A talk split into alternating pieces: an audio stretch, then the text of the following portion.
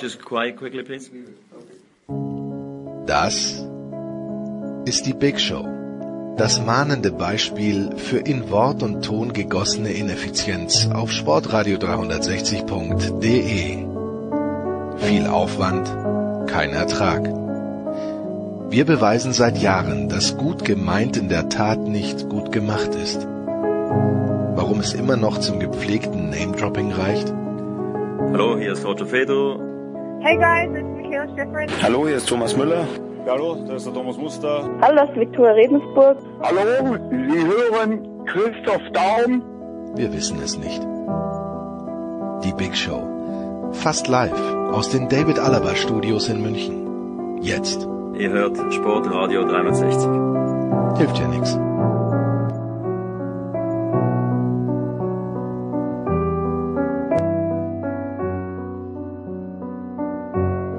Sportradio 360, die Big Show 467 von wegen Sommerpause. Wir machen einfach weiter, denn eigentlich pausiert ja nur die deutsche Bundesliga, bevor es dann losgeht mit der Champions League Anfang August und wir beginnen auch diese Show selbstverständlich mit Fußball und wir beginnen mit zum einen Andreas Renner von der Zone. Guten Morgen, lieber Andreas. Guten Morgen. Zurück aus dem Urlaub ist Alexis Menüsch von der L'Equipe. Bonjour, Monsieur. Bonjour à tous. Und, äh, das habe ich, das hab ich sogar verstanden, vier Jahre Französisch im Gymnasium waren nicht umsonst. Dafür hat's gereicht. Herzlichen Glückwunsch. Ja, und äh, Thomas Böcker vom Kicker ist auch dabei. Grüß dich, Thomas. Guten Morgen, hallo.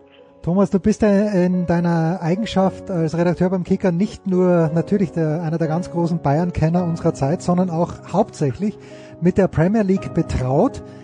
Das Fazit nach äh, 99 Punkten von Liverpool in diesem Jahr ist denn welches nach dieser sehr, sehr eigenartig, extrem langen äh, Premier League Saison? Ist alles so ausgefallen, wie es sein musste, eben dass Leicester dann doch nicht die Champions League erreicht, dass Manchester United in der Champions League ist, dass Watford absteigt? Was ist der letzte bleibende Eindruck von dir von dieser Premier League Saison?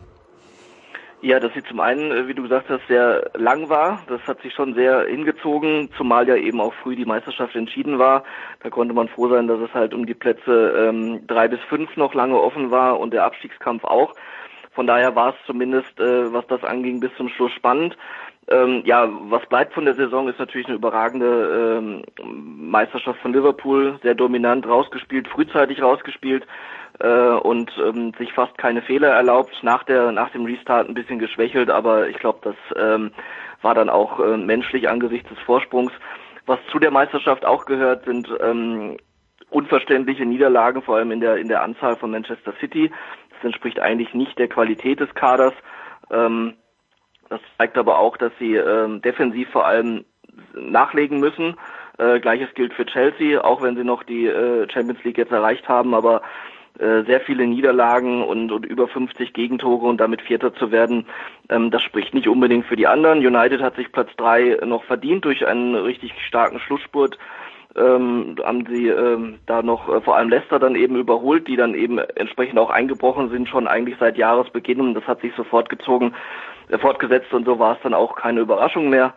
Ja, und jetzt geht's noch darum, Tottenham hat Wolverhampton noch überholt und jetzt kann Chelsea aber noch mit einem Sieg gegen Arsenal im FA Cup Finale äh, Wolverhampton doch noch zum Einzug in die Europa League verhelfen. Und ab, ja, der Abstieg äh, Watford ist sehr überraschend, finde ich, mit dem Kader äh, Dini, äh, Troy Dini, dann äh, Delofeo, Ducouré, wer da alles spielt. Also ähm, das mit so einer Mannschaft muss man nicht absteigen, da liegt einiges im Argen. Sie hatten auch ähm, drei bis vier Cheftrainer dieses Jahr. Also ähm, da war hausgemachtes Chaos und dementsprechend ähm, ja, hat Villa sich kurz vor Schluss gerettet und damit ist zumindest dieser Traditionsverein dann der Premier League erhalten geblieben. Hm, das ist doch schön. Elton John wird bittere Tränen weinen, vielleicht sogar ein Lied dazu schreiben, man weiß es nicht. Alexi, äh, Liverpool war jetzt dann nicht mehr ganz so wahnsinnig souverän nach, aber es hat natürlich trotzdem eh klar gereicht zur Meisterschaft, überragende Saison, alles in allem. Aber glaubst du denn, dass sich die Mannschaft an mehreren Stellen erneuern muss? Alexi, dass dieses Level gehalten werden kann? Ja, irgendwann ist auch die Mannschaft irgendwie satt, äh, auch wenn die Mannschaft jetzt relativ früh Meister wurde, äh, haben die schon viele Punkte verloren. Also auch vor dem äh, Shutdown haben, hat, haben die Reds schon einige Punkte verloren und äh, die erste Saisonniederlage kassiert sehr überraschenderweise und dann Ja, ich glaube auch, dass das Champions League aus, auch wenn die Spieler von Jürgen Klopp etliche Torchancen hatten im Rückspiel gegen Atletico Madrid, äh, war trotzdem kein Zufall, dass sie da ausgeschieden sind. Und natürlich nach äh, zwei Jahren quasi mit der fast äh, gleichen Elf, bis auf ein, zwei Positionen, muss da was gemacht werden, weil du brauchst schon frisches Blut. Aber äh, ähm, ja, es muss auch die, die drei vorne entlasten, immer mal wieder. Vor allem wird der Spielkalender in der kommenden Saison noch enger, noch voller und es ist klar, dass da drei, vier Spieler schon äh, geholt werden sollten, wenn man die höchsten Ansprüche erfüllen will, weil in der kommenden Saison werden Chelsea und Manchester United näher rankommen und ich glaube, dass Manchester City in der kommenden Saison ähnlich aufzuhalten äh, wird. In de, dementsprechend wird es eine sehr, sehr schwere Spielzeit, so 2021 für die für die Reds werden und da bin ich gespannt, was passiert, weil man hört auch, aber das weiß Thomas äh, sicherlich besser und wahrscheinlich auch Andreas, dass die Finanzen oder die das Budget für Neuzugänge bei Liverpool nicht so groß ist, vor allem nicht so groß wie bei den drei gerade genannten Vereine. Ja, Andreas, wo, wo müsste man bei Liverpool da ansetzen? Muss man, wenn man denn Geld hätte, sagt Alexi, das Budget ist gar nicht so hoch, äh, weil Minamino ist ein netter Spieler. Bei Salzburg hat er mir gut gefallen, aber das war halt Salzburg und das war österreichische Bundesliga und der hat Liverpool jetzt nicht entscheidend weitergebracht. Wo, wo und wie teuer müsste man ansetzen, wenn man könnte? Also es gibt natürlich, wenn, wenn, wenn jemand seinen eigenen Kader analysiert, wird er immer Punkte finden, wo er sagt, da sind wir gut, können aber noch besser werden und wir reden ja jetzt von einem super hohen Niveau. Also Liverpool hat ja jetzt letztes Jahr knapp die Meisterschaft verpasst, weil Manchester City noch ein bisschen konstanter war und Liverpool hat jetzt die zweite Saison auf diesem extrem hohen Niveau gespielt. Äh, und sie haben schon auch ein bisschen Glück gehabt, dass ihre drei Superstars vorne drin äh, relativ äh, fit geblieben sind es ist immer noch so, dass bei Liverpool hinten äh, hinten dran äh, dann die die nächste Garde nicht auf dem gleichen Niveau ist, was natürlich auch schwierig ist, ja. Aber du kannst immer versuchen, die nächste äh, die nächste Garnitur äh, praktisch auf das äh, auf, auf ein fast gleiches Level äh, äh zu schieben wie die äh, wie die äh, erste Garnitur und dann äh, muss man natürlich auch äh, langsam mal gucken, wie ist die Altersstruktur im Kader. Man kann nicht die gleiche Mannschaft einfach zusammen behalten und fünf Jahre lang die gleichen Ergebnisse haben. Die Spieler werden teilweise besser, wenn sie jung sind, teilweise schlechter, wenn sie älter sind. Ähm, das sind ganz natürliche Prozesse. Also da wird man genau drauf schauen müssen. Ähm, aber wenn die Rahmenbedingungen jetzt halt so sind und die amerikanischen Geldgeber von Liverpool wollen nicht so viel äh, Geld rein investieren können, vielleicht auch nicht so viel Geld äh, rein investieren, wie das, äh, sagen wir mal, bei Manchester City oder bei Chelsea möglich ist, dann muss man vielleicht den Kader noch ein bisschen zusammenhalten und äh, erst dann wieder richtig dick investieren, wenn es halt gar nicht anders geht. Man versucht halt noch rauszuholen, äh, was in dem Kader drin ist und äh, die werden sicher auf einem guten Niveau spielen können, aber man sieht ja schon an den Investitionen, Chelsea hat jetzt äh, ähm, hat er jetzt schon zweimal dick zugeschlagen und Kai Havertz könnte der dritte sein. Man City äh, habe ich jetzt gerade gelesen, hat äh, äh, schon Torres von äh, Valencia verpflichtet. Also die, die wissen, dass sie, äh, dass sie was tun müssen und äh, Liverpool muss wahrscheinlich schon auch zum guten Teil hoffen, äh, dass sie mit mit dem, was sie haben, äh, den Ansturm von hinten nochmal abwehren können. Und dann wäre halt der naheliegende Schritt, man versucht halt junge, vielversprechende Leute zu finden, die man auf ein neues Niveau hochhebt. Und dann ist Minamino eben äh, auch ein Beispiel von jemand, bei dem man das versucht hat. Wird halt manchmal klappen, manchmal nicht immer und manch einer braucht halt vielleicht ein, zwei Jahre für den Schritt. Ähm, das kann dann aber der Trainer sicher besser beurteilen, wie groß die Chancen dann in dem angesprochenen Beispiel äh, sind, wie, wie wir das von außen können. Aber, aber Liverpool hatte trotz allem ja 99 Punkte und äh, ich sehe jetzt keinen akuten Handlungsbedarf in dem Sinne. Äh, natürlich äh, spielt die Fitness eine große Rolle und dass diese, dieser Kern von äh, neun, zehn Leuten da tatsächlich regelmäßig zusammen spielt. Aber wenn das so ist, sehe ich eigentlich keinen Grund, ähm, warum sie sich da jetzt extrem verstärken müssten. Ein, zwei Ergänzungen, ja, äh, um die, um da mehr Breite zu schaffen, aber ansonsten sind jetzt auch Spieler äh, wie Cater oder wie äh, Octave Chamberlain oder so, die sind jetzt auch in zweiter Reihe nicht, äh, äh sind keine schlechten Leute ähm, auf die kann man setzen und dementsprechend äh, und junge äh, Spieler stehen auch schon stehen auch schon da äh, auf dem Sprung in den in den Profikader. Vielleicht kommt Thiago auch, man weiß es nicht. Also ich glaube schon, dass Liverpool mit, mit 18 Punkten Vorsprung, ähm, das müssen die anderen erstmal aufholen. Da muss Liverpool schon erstmal sehr schwächeln, die anderen müssen besser werden. dass es wieder spannend wird. Äh, das kann alles passieren, aber ich sehe jetzt auch keinen Grund da bei Liverpool irgendwie schwarz zu malen, zu sagen, die müssen jetzt aber fünf neue Spieler halten, weil die anderen werden alle zu alt und zu schlecht. Also das, das ist, glaube ich, eine richtig gute äh, Struktur und eine gute Mischung und vor allem sind Automatismen so wie in keiner anderen Mannschaft da. Äh, das verlernen die nicht äh, oder das, das geht nicht verloren. Dementsprechend muss man, äh, müssen die anderen sich strecken, um auf das Niveau dann erstmal oder auf diese Konstanz erstmal zu kommen. Die, vom Niveau her äh, ist Man City nicht schlechter natürlich, aber ähm, ihnen fehlte halt die, die Beständigkeit in dieser Saison. Alexi, wie kann Thiago oder wie könnte Thiago Liverpool helfen? Ich bin ein großer Fan von Thiago, aber irgendwie bei Liverpool kann ich mir nicht so richtig vorstellen. Von der Spielweise ja, her. auch nicht. Einfach. Also ich, ja, da bin ich bei dir.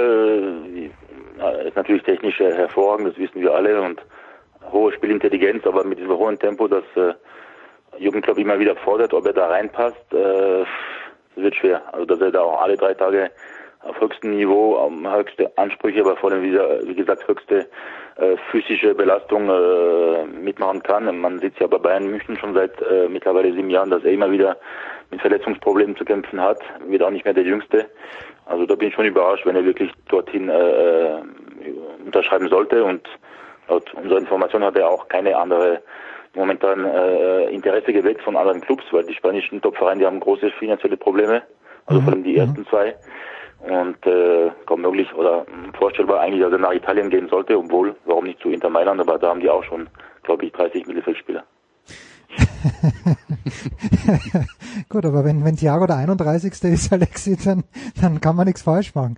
Andreas, eine Geschichte noch zu England und da dürfen die anderen beiden gerne ja auch, weil Alexi mit PSG da natürlich auch äh, Mittelpaar betroffen ist, aber ich habe den Kommentar von Claudio Cartunio, glaube ich, am Dienstag gelesen in der SZ oder war es am Mittwoch, dieses Kass-Urteil, da gibt's jetzt die Begründung ähm, mhm. und was in dieser Begründung vor allen Dingen drinsteht ist, dass zwei der drei Juristen, die dieses Urteil dann mit zwei zu eins gefällt haben, äh, von Manchester City im Grunde genommen bestellt worden sind oder gewünscht worden sind.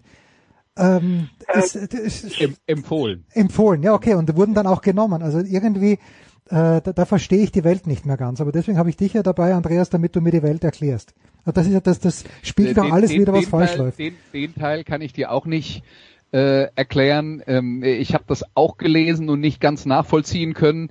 Ich glaube, worüber wir jetzt am Ende reden, äh, ist, ähm, es wurde ja nicht gesagt, dass Manchester City sich nichts hat zu Schulden kommen lassen in diesem Urteil. Ja, ja. Es geht schlicht und einfach darum, dass die äh, Fälle, um die es geht, so lange zurückliegen, dass sie außerhalb der äh, Fünfjahresfrist sind, in denen das dann halt ver, äh, verjährt ist.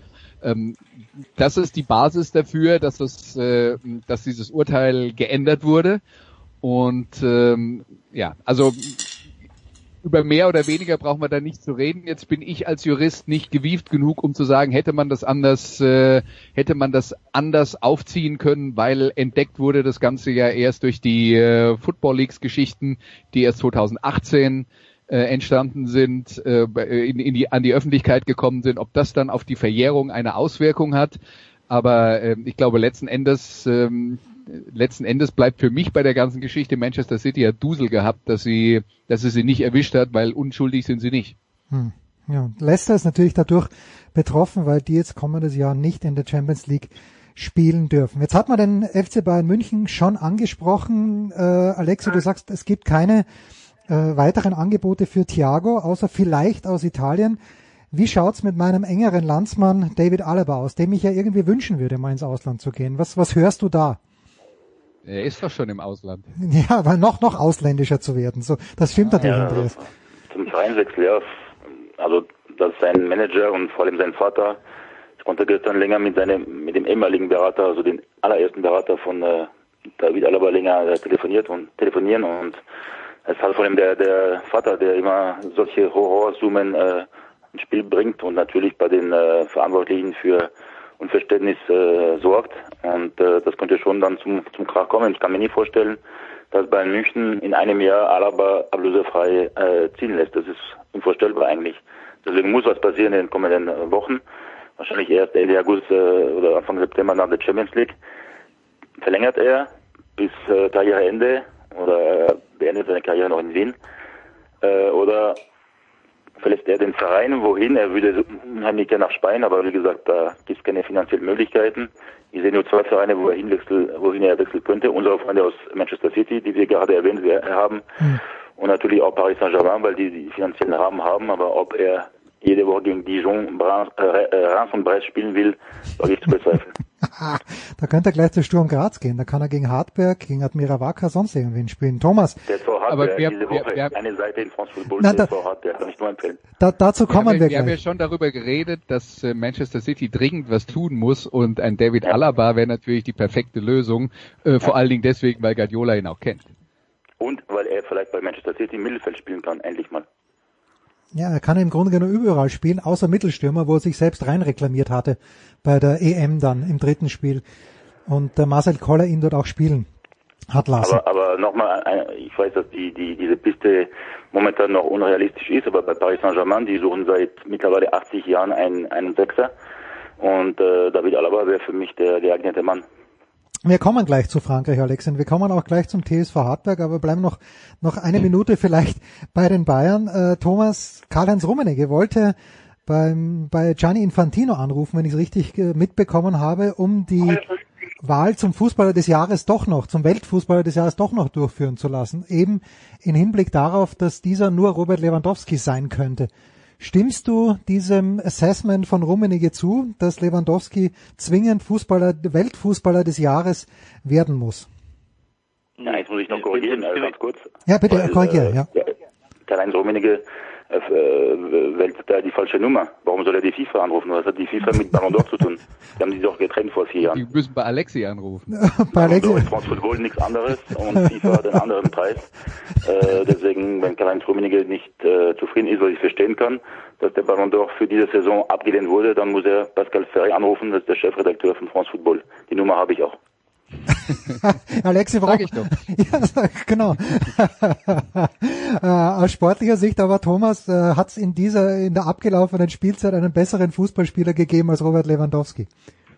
Ja, der Punkt ist ja, die Spielzeit ist noch nicht abgelaufen, äh, sondern wir äh, stehen noch vor wichtigen Wochen in der Champions League und erst dann würde ich auch erst so eine Wahl ähm, oder zu so einer Wahl mich äußern wollen, weil ähm, da jetzt kommen die großen Spiele, die wichtigen Spiele und da zeigen sich dann die großen Spieler und da war Lewandowski in den letzten Jahren bekanntlich äh, nicht ganz vorne mehr in der Torschützenliste, äh, ab Viertelfinale aufwärts. Und dementsprechend ähm, ja, äh, hätte er es natürlich verdient, da im engeren Kreis zu sein, schon jetzt, aber so richtig ähm, richtig entschieden würde das dann erst danach. Und äh, wie Alexi schon sagt, es sind zwei getrennte Wahlen. Und ähm, da muss man dann mal abwarten, äh, ob die eine jetzt noch zu, doch noch zustande kommt, äh, was da durchgesetzt wird oder nicht. Und ähm, ja, dann äh, muss, muss man mal einfach mal sehen. Aber rein leistungsmäßig äh, ist Lewandowski natürlich gehört er zu den besten Stürmern der Welt, aber äh, letztlich wird so eine Wahl auch immer oder oft, sagen wir mal, mit Titeln verbunden. Bei Van Dijk war das im Vorjahr nicht der Fall. Da hat Messi trotzdem gew gewonnen, obwohl man gesagt hat, wenn, jetzt, wenn nicht jetzt Van Dijk, wann dann? War aber trotzdem nicht so, was ähm, nichts damit zu tun hätte, hat, dass Messi das nicht verdient hat. Aber ähm, die, die, ähm, die solche Titel hängen manchmal schon natürlich mit drin in so einer, auch in so einer individuellen Abstimmung. Ähm, was ich zu Bayern noch sagen wollte, ich weiß nicht, äh, ob du noch drauf kommen wolltest, auf äh, die Pavard-Verletzung oder Sprich weiter, bitte, bitte. Äh, Da darf ich ganz kurz noch, Ja. äh, ich gebe dann gleich nicht weiter, nur ganz kurz zu Lewandowski. Ähm, also Lewandowski hat natürlich eine überragende Saison der Fußball-Bundesliga äh, gespielt und 34 Tore ist super. Ich will nur dran erinnern, dass äh, Ciro Immobile gestern noch äh, noch mal getroffen hat und ähm, jetzt mehr Tore geschossen hat als Robert Lewandowski. Das heißt, dass man dann sagt, das kann nur der eine sein. Das ist halt immer ein bisschen viel verlangt. Ja? Also da, das ist auf jeden Fall eine Diskussion und Lewandowski gehört in die Diskussion in diesem Jahr. Aber Thomas hat natürlich vollkommen recht. Die Champions League oder ähm, äh, Nationalmannschaftswettbewerbe, die sind letzten Endes äh, oft das gewesen, das, was, was da in der Vergangenheit die äh, den Ausschlag gegeben hat. Äh, Sorry, und jetzt äh, genau, Pavard. Ich muss noch, noch dazwischen haken. Ja. Äh, Thierry Mobile wird heute gefeiert, aber kein Wort zu Jürgen Klopp, der ihn damals komplett abgelehnt hat bei Borussia Dortmund. Klammer zu. Gut. Jetzt Pavard, der, der ja Jetzt auch. Pavard, genau, ja. Es, es, durf, es durfte, äh, oder es konnte viel passieren. Es durfte eines nicht passieren bei, im Bayern-Kader, was die Feldspieler angeht, nämlich dass sich der rechte Außenverteidiger verletzt, weil da gibt es äh, ist, glaube ich, die einzige Position im Kader, auf die, äh, also bei den Feldspielern, wo es keinen adäquaten Ersatz gibt. Äh, das ist jetzt passiert. Und jetzt muss, äh, wird ja schon spekuliert, was, was, was macht Flick, wie, wie stellt er da um, äh, vor allem weil es wohl jetzt so aussieht, dass Pavard länger ausfällt, äh, nicht nur ähm, gegen Chelsea. Und ähm, ja, was passiert dann bei der Endrunde in Lissabon? Sollte Bayern sie denn erreichen?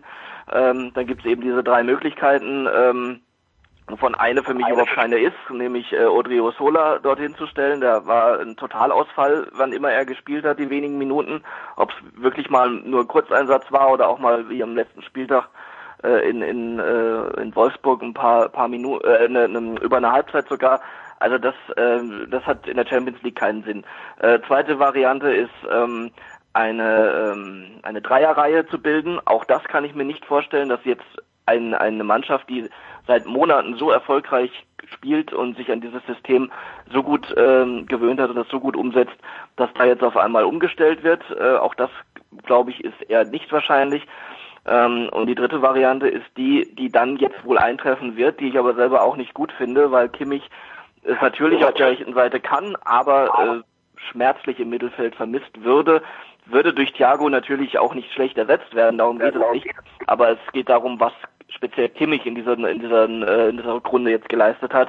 Äh, man äh, also an das Spiel in Dortmund erinnert, nicht nur wegen seines Tores, sondern seine Laufarbeit, seine seine Spielintelligenz, alles Mögliche ähm, spielt da mit rein und du würdest die Statik des Spiels schon sehr verändern, wenn er, er da auf einmal nicht mehr äh, Sechser ist. Ähm, dementsprechend würde ich mir eigentlich eine vierte Möglichkeit wünschen, auch wenn es wahrscheinlich auf Kimmich hinausläuft, nämlich ähm, dass Boateng oder je nach Fitnessstand, das kann ich nicht beurteilen, stand jetzt, aber äh, je nach Fitnesslevel äh, vielleicht Süle rechter Außenverteidiger spielen würde. Für Innenverteidiger wären dann immer noch genug da und mh, mm, man hätte die rechte Seite zwar nicht optimal äh, besetzt dann, aber äh, zumindest so, dass Kimmich in der Mitte bleiben könnte und es würde, würde auch kein schlechter zum Beispiel mit Boateng dort spielen. Und ähm, der hat ja auch einen gewissen Offensivdrang, den er dann natürlich auf andere Art ausleben müsste als aus dem Zentrum heraus. Aber aber der hat das ja auch früher gespielt, regelmäßig. Er hat das auch früher gespielt, genau, ja, aber er ist halt von seiner von seiner wie soll ich sagen, von seinen Bewegungsabläufen ist er ja. kein klassischer Außenverteidiger, gerade was das Offensivspiel dann auch angeht und ähm, dementsprechend äh, wäre es natürlich spannend, das zu sehen wieder. Äh, wäre für mich die beste Lösung auch, aber ich tippe, dass es dann doch äh, auf Kimmich hinausläuft. Wir sinnieren da mal kurz drüber in einer ganz kurzen Pause in der Big Show 467 und melden uns gleich wieder.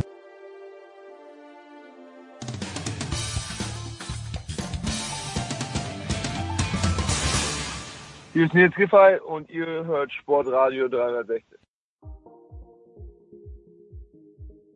So, Big Show 467. Weiter geht's mit äh, Fußball, präsentiert von bet365.com. Langweiliges Spiel, Geld zurück. Wenn ein Spiel 0 zu 0 ausgeht, dann gibt's bei bet365.com den Einsatz zurück. Andreas Renner von der Zone, Alexi Menüsch von der L'Equipe und Thomas Böker vom Kicker sind immer noch mit dabei. Und das letzte Mal, als ich mit Alexi gesprochen habe, ich weiß noch, es war in den Katakomben des Tennisstadions in Kitzbühel.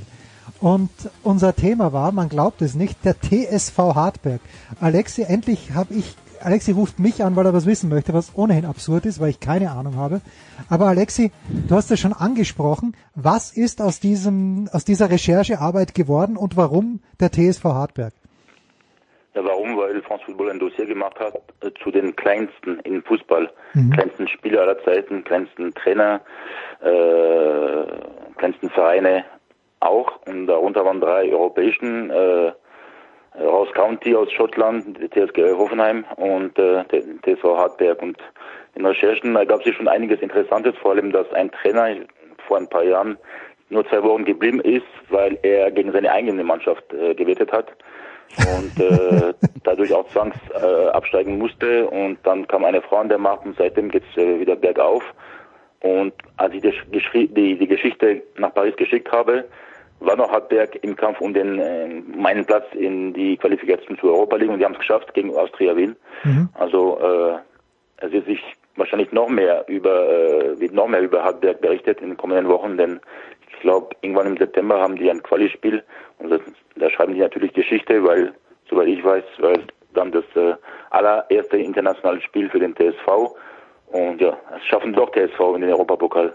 nicht mehr aus München, aber dafür ja, genau, das ist, ein, das ist ein treffender Vergleich. Und ich habe Alexi eine komplett falsche Einwohnerzahl gegeben. Ich habe, glaube ich, gesagt ungefähr 20.000 und du, Alexi, hast gesagt 6.000. Also Hartberg ist dann doch, äh, doch noch erstaunlich kleiner, als ich mir das gedacht hätte. Als Steirer hätte ich es eigentlich wissen müssen. Gut. Äh, Alexi, wir müssen bei dir bleiben. Denn PSG hat ganz, ganz große Sorgen. Kilian Mbappé hat sich den Knöchel äh, gröber verletzt oder nicht so grob verletzt. Was, wie, wie lautet die Prognose von äh, Professor Dr. Alexi Menüsch? Dass er morgen Abend ausfällt beim Ligapokalfinale gegen Olympique Lyon im Stade de France und äh, gegen Atalanta Bergamo am 12. August äh, sieht sehr schlecht aus.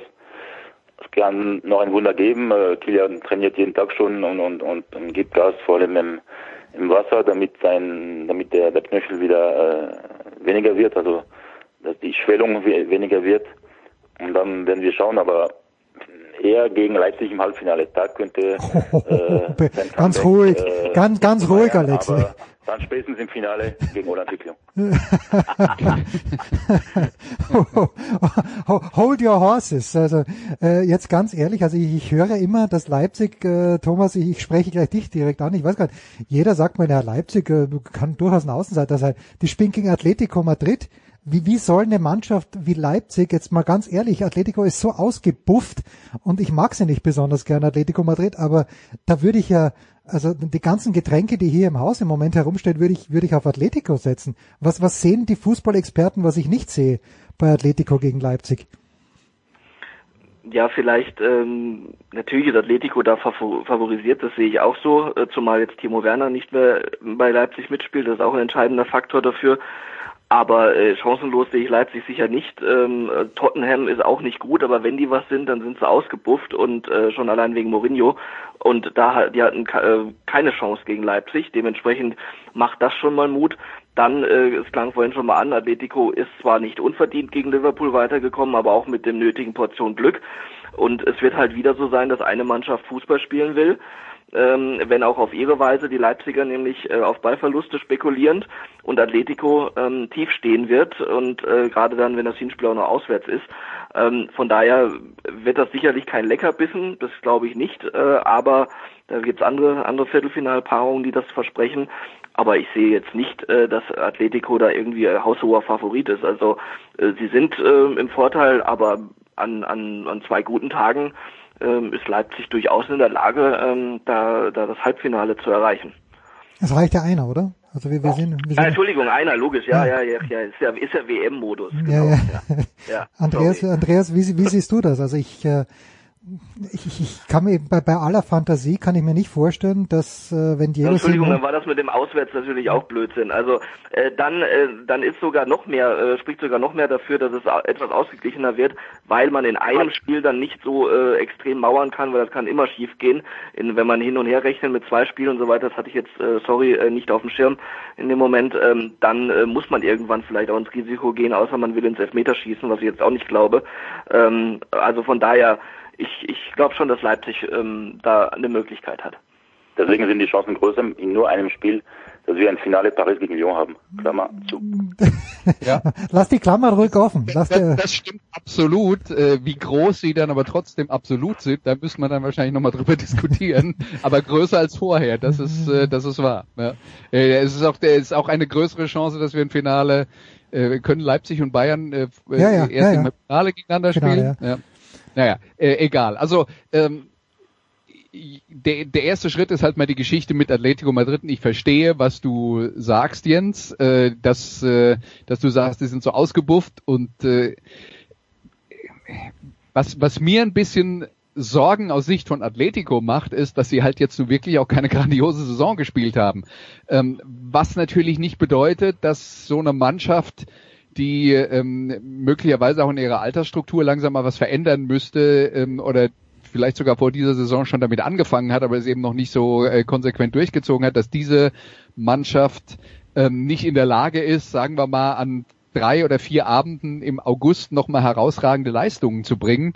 Ähm, das kann ich mir schon vorstellen. Also ich würde auch sagen, Atletico ist leichter Favorit. Leipzig sehe ich nicht chancenlos, weil Leipzig sicher die Mannschaft ist, die mehr fußballerische Möglichkeiten hat, aber es ist natürlich maximal schwer, diese Defensive von Atletico Madrid zu knacken, wenn, äh, wenn die gut drauf sind. Aber auch da könnte es halt dann tatsächlich sein, dass äh, wenn Atletico nur mauert und selbst vorne nicht erfolgreich sind, dann können wir halt auch mit 0-0 in die Verlängerung gehen und wer weiß, was dann passiert. Hm.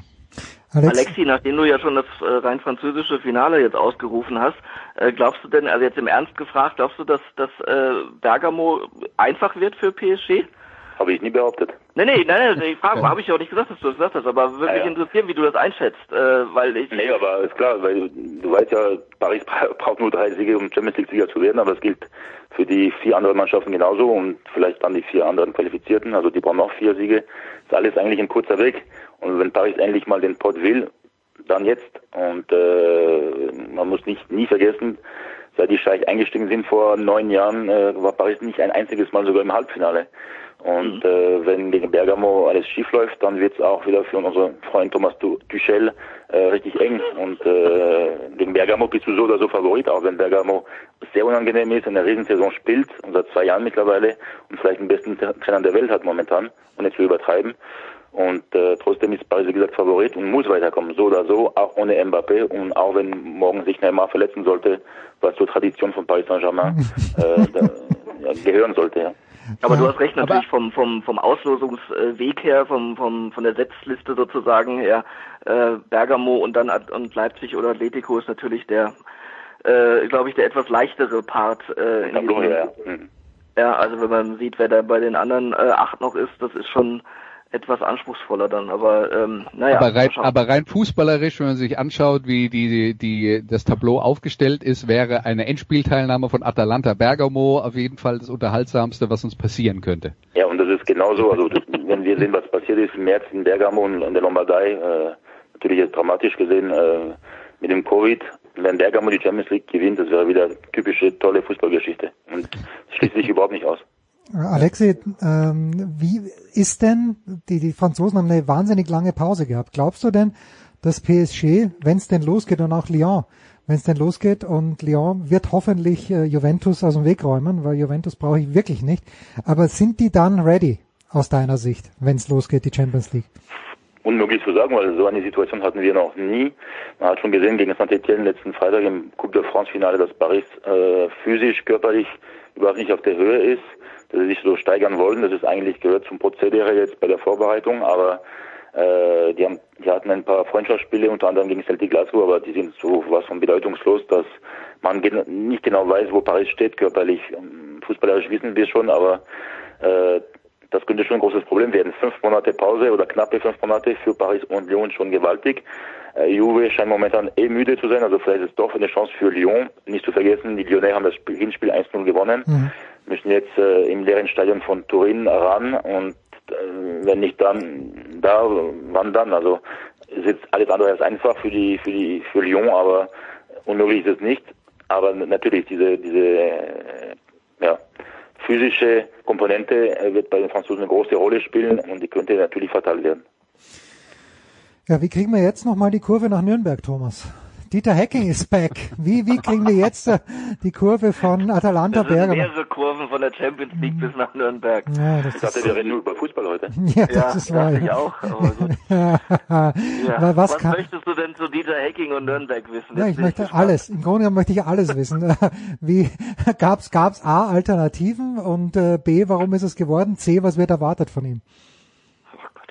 Hm. ja, erwartet wird in, in drei Jahren dann Champions League, wo wir gerade schon dabei sind. Ja, okay, das, das ist, äh, gut, immer die Erwartungshaltung, äh, hat leider nichts mit der, oder was heißt leider, hat, hat nichts mit der Realität zu tun. Nach dieser Saison, äh, in der man ähm, eigentlich schon abgestiegen war, äh, wenn als die Nachspielzeit in Ingolstadt anbrach, ähm, glaube ich, müssen, müssen ganz bescheidene äh, Ansätze jetzt erstmal gewählt werden. Das ist aber etwas, was ähm, ja dem Umfeld vor allem schwer, sehr schwer fällt. Da will ich, meine ich jetzt gar nicht den Verein, sondern der, der Verein leidet darunter, dass das Umfeld un, unrealistische Erwartungshaltung hat. Dann aber immer, wenn es darum geht, äh, geht gut oder schlecht aus, dann immer den Pessimismus als erstes hier äh, hervorholt. Das ist die fränkische Mentalität, äh, die ich äh, nie nachvollziehen konnte bisher aber ähm, die sind halt äh, leidgeprüft und äh, das ist eben der Grund dafür. ja, Dieter Hecking äh, muss man abwarten. Als Trainer äh, hat er beim, beim, beim Club vor ein paar Jahren gute Arbeit geleistet, ist dann über Nacht mehr oder weniger nach Wolfsburg gewechselt. Ähm, bisher auch äh, nur Spieler und Trainer gewesen. Jetzt in so äh, bei so einem Traditionsverein so eine Aufgabe zu übernehmen, ist, ist nicht einfach, aber warum nicht? Äh, das, das muss man jedem zugestehen, sich da zu probieren und äh, wenn er da ein gutes Konzept vorgelegt hat, äh, dann dann ist das durchaus möglich. Jetzt muss erstmal die Trainerfrage entschieden werden. Da geht es um um Gramozis oder Klaus, der Co-Trainer aus Leipzig. Die sind da im Moment favorisiert und äh, das sind beides Lösungen, die durchaus äh, Charme hätten und, und die, die man ähm, ja auch nachvollziehen könnte. Und dann muss Stück für Stück äh, gearbeitet werden und nicht schon wieder der Aufstieg als Ziel ausgerufen werden, sondern äh, mit etwas mehr Demut nach dieser Saison äh, an das Ganze rangegangen werden. Und ähm, die erste Fehleranalyse war insofern schon mal erfolgreich, dass äh, der Herr Vor Sportvorstand Palikutscher gehen musste, obwohl er äh, nach Angaben in der Pressekonferenz eigentlich gar nichts falsch gemacht hat. Dabei war fast alles falsch. Hm. ähm, und äh, das ist das ist absurd, was hier teilweise abläuft. Aber so ist es. Und ähm, jetzt mit Dieter Hecking, der steht für für Fleiß, der steht für Seriosität, hat jetzt kein gutes äh, Ende seiner Arbeit in Hamburg äh, genommen, aber ähm, ist dementsprechend wahrscheinlich auch motiviert und hat jetzt gesagt, jetzt vielleicht auch mal kein Trainer mehr, sondern auf anderem Gebiet was probieren. Und die Chance hat jeder verdient, das zu zeigen. Und zum Beispiel Gramozis, ähm, glaube ich, wäre dann auch, was die, was den Punkt solide Arbeit angeht, erstmal ein ganz guter Neuanfang. Andreas, aber wir haben ja, und wir kommen jetzt auch schon zum Schluss des Fußballteils, aber Andreas, wir haben doch letzte Woche auch äh, ausführlich über den, den Manager gesprochen, der halt in der Premier League unterwegs ist. Müsste nicht jeder Sportvorstand sich eigentlich dann doch ähm, ein bisschen was von ja, ein bisschen was von Rangnick abschauen, egal äh, wo er war, aber hauptsächlich halt jetzt in Leipzig, weil der Sportvorstand ja nicht nur für den Aufstieg der ersten Mannschaft zuständig sein sollte, sondern für ein ganzes, für eine ganze Spielidee, die sich durch alle Mannschaften durchzieht eigentlich. Eigentlich, das ist die Theorie. Ne? Das ist die Theorie und die wird konsequent durchgesetzt oder umgesetzt in Leipzig. Ja? Ähm, das wollen viele andere, aber man darf sich auch nicht die Illusion machen, dass es tatsächlich das ist, was alle wollen. Ähm, es gibt, es ist auch nicht so, dass das die einzige Art und Weise ist, wie man erfolgreich Fußball spielen kann, aber schon bei der Verzahnung zwischen den Jugendmannschaften und den ersten Mannschaften hast du ja oft dann das Problem, dass wenn du unterschiedliche Trainer hast, die die erste Mannschaft trainieren und die im, im Jugendbereich aktiv sind mit unterschiedlichen Vorstellungen, vor allen Dingen fußballerischer Art, ähm, es ist schon längst keine, noch längst keine Selbstverständlichkeit, äh, dass die Jugendmannschaften die gleiche Spielweise haben wie die erste Mannschaft. Auch wenn man sagen kann, wenn es darum geht, äh, dass äh, bei der Jugendförderung das Hauptziel ist, dass man am Ende gute Spieler für die erste Mannschaft produziert, dass das dann äh, äh, eigentlich naheliegend ist. Auf der anderen Seite muss man jetzt sagen, schaut man sich zum Beispiel den FC Bayern an und wie wenig Spieler aus der Jugend von dort in die erste Mannschaft kommen, kann man auch sagen, ist auch egal, was die in der Jugend machen, weil es sind so wenige, die da durchkommen, das, das, das bringt im Prinzip nichts. Also da, da kann man unterschiedliche Herangehensweisen haben und so konsequent wie Leipzig das macht, machen das halt äh, ansonsten nicht, längst nicht alle anderen. Äh, und das hat natürlich auch was mit, äh, mit ein bisschen äh, konservativer Herangehensweise zu tun. Und wie die das jetzt in Nürnberg machen, das muss man halt auch erstmal abwarten. Man darf nicht vergessen, die haben ja im Nachwuchsleistungszentrum mit Michael, Michael Wiesinger, äh, der jetzt in der Relegation dann auch als Trainer eingesprungen ist der ersten Mannschaft. Aber da haben die ja jemand, der äh, sehr erfahren auch ist und äh, welche Lösungen die da finden und welche Konzepte die da haben, das wäre sicher interessant, aber man muss natürlich auch ehrlicherweise sagen, bei vielen Vereinen erfahren wir das gar nicht so genau, wie da die Vorgehensweise ist und wie, äh, wie gut die erste Mannschaft äh, mit, mit dem Nachwuchsbereich äh, dann wirklich verknüpft ist. Also ich finde das, finde das sehr interessant und auch, auch äh, kann in vielem zustimmen, was du sagst. Ich fände, das wäre äh, Jens mal als Anregung an dich vielleicht mal ein Thema für eine Extrasendung, ähm, über, darüber zu sprechen, äh, diese die Nachwuchsarbeit, wie sind die NLZs aufgestellt und und was wie was äh, ist wichtig für die Durchlässigkeit und das ist nämlich das, meine ich, wo ich zustimmen kann. Es, es wird ist sehr eine geringe Durchlässigkeit in vielen Vereinen. Das heißt nicht, dass egal ist, wie dort gespielt wird, dann im Jugendbereich, aber es ist eben tatsächlich so, dass es wenig Sinn macht, von der ersten Mannschaft bis zur bis zur C-Jugend das gleiche System aufzurufen, äh, wenn dann in der ersten Mannschaft zwei Wochen später ein Trainer kommt, der eine ganz andere Idee hat. Von daher ist das nicht realistisch. Aber wie gesagt, das vielleicht mal an anderer Stelle, wenn du magst. Ja, gerne, gerne. Ich nehme Anregungen immer gerne entgegen. Andreas Renner bleibt, äh, kommt vielmehr später nochmal wieder, weil wir über die NFL sprechen. Von Thomas Wölker und von Alexi Menüsch verabschiede ich mich wie immer mit herzlichem Dank. Danke Alexi, danke Thomas, danke. Andreas. Wie gesagt, Ebenso, danke. kurze Pause, dann geht's weiter in der Big Show 467.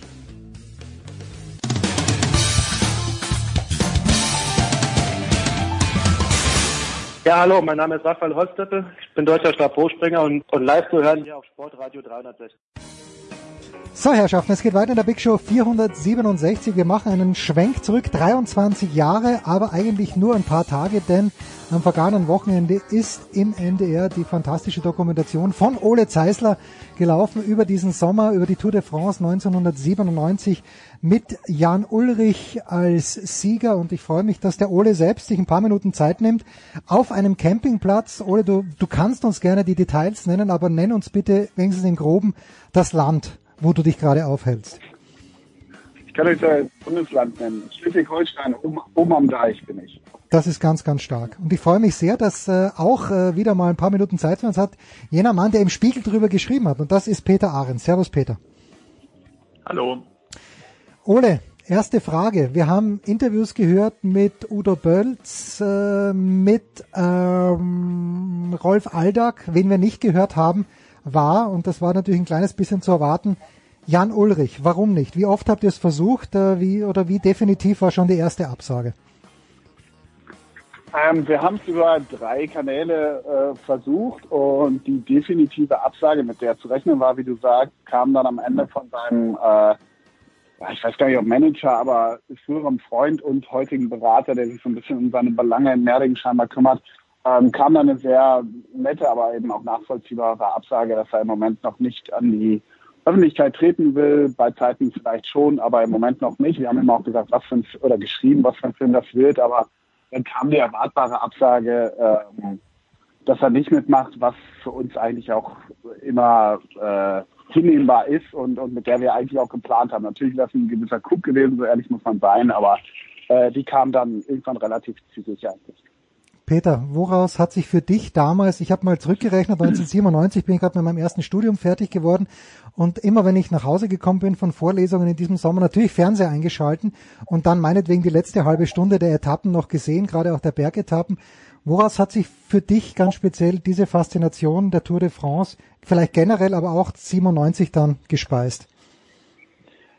Ich muss eigentlich sagen, eher generell. Ähm, ich war jetzt gar nicht so ein äh, begeisterter Team Telekom Gucker oder auch irgendwie großartig, dass jetzt ein Deutscher das gewonnen hat, sondern mich hat eigentlich immer schon, also auch die Jahre, Jahrzehnte muss man ja schon sagen, davor, also Fignon, Lemon, diese Geschichten, fasziniert, dass es ja ein Sport ist, der ähm, ja vor dem man dann halt bewundernd und staunend eigentlich viele Jahre gestanden hat und festgestellt hat, wie können diese Menschen wirklich nur über drei Wochen diese unterschiedlichsten Anforderungen in einer solchen Weise erfüllen? Wie schaffen die es einfach, diese Berge hochzufahren, die man, äh, da bin ich ja wahrscheinlich kein Einzelfall, da noch irgendwann mit dem Auto mal abgefahren ist und schon mit dem Auto hatte das Gefühl, alles Gepäck rutscht nach hinten, wenn man ähm, auf der entsprechenden äh, Steigung unterwegs ist. Und sich das dann vorstellt, das auf dem Rad äh, hinzukriegen, ähm, war für mich eigentlich ja ein unfassbar und wirklich eine der Leistungen, die mich unfassbar fasziniert hat. Und vielleicht deswegen man kann dann immer noch im Nachhinein natürlich sagen, wie unglaublich naiv bin ich gewesen.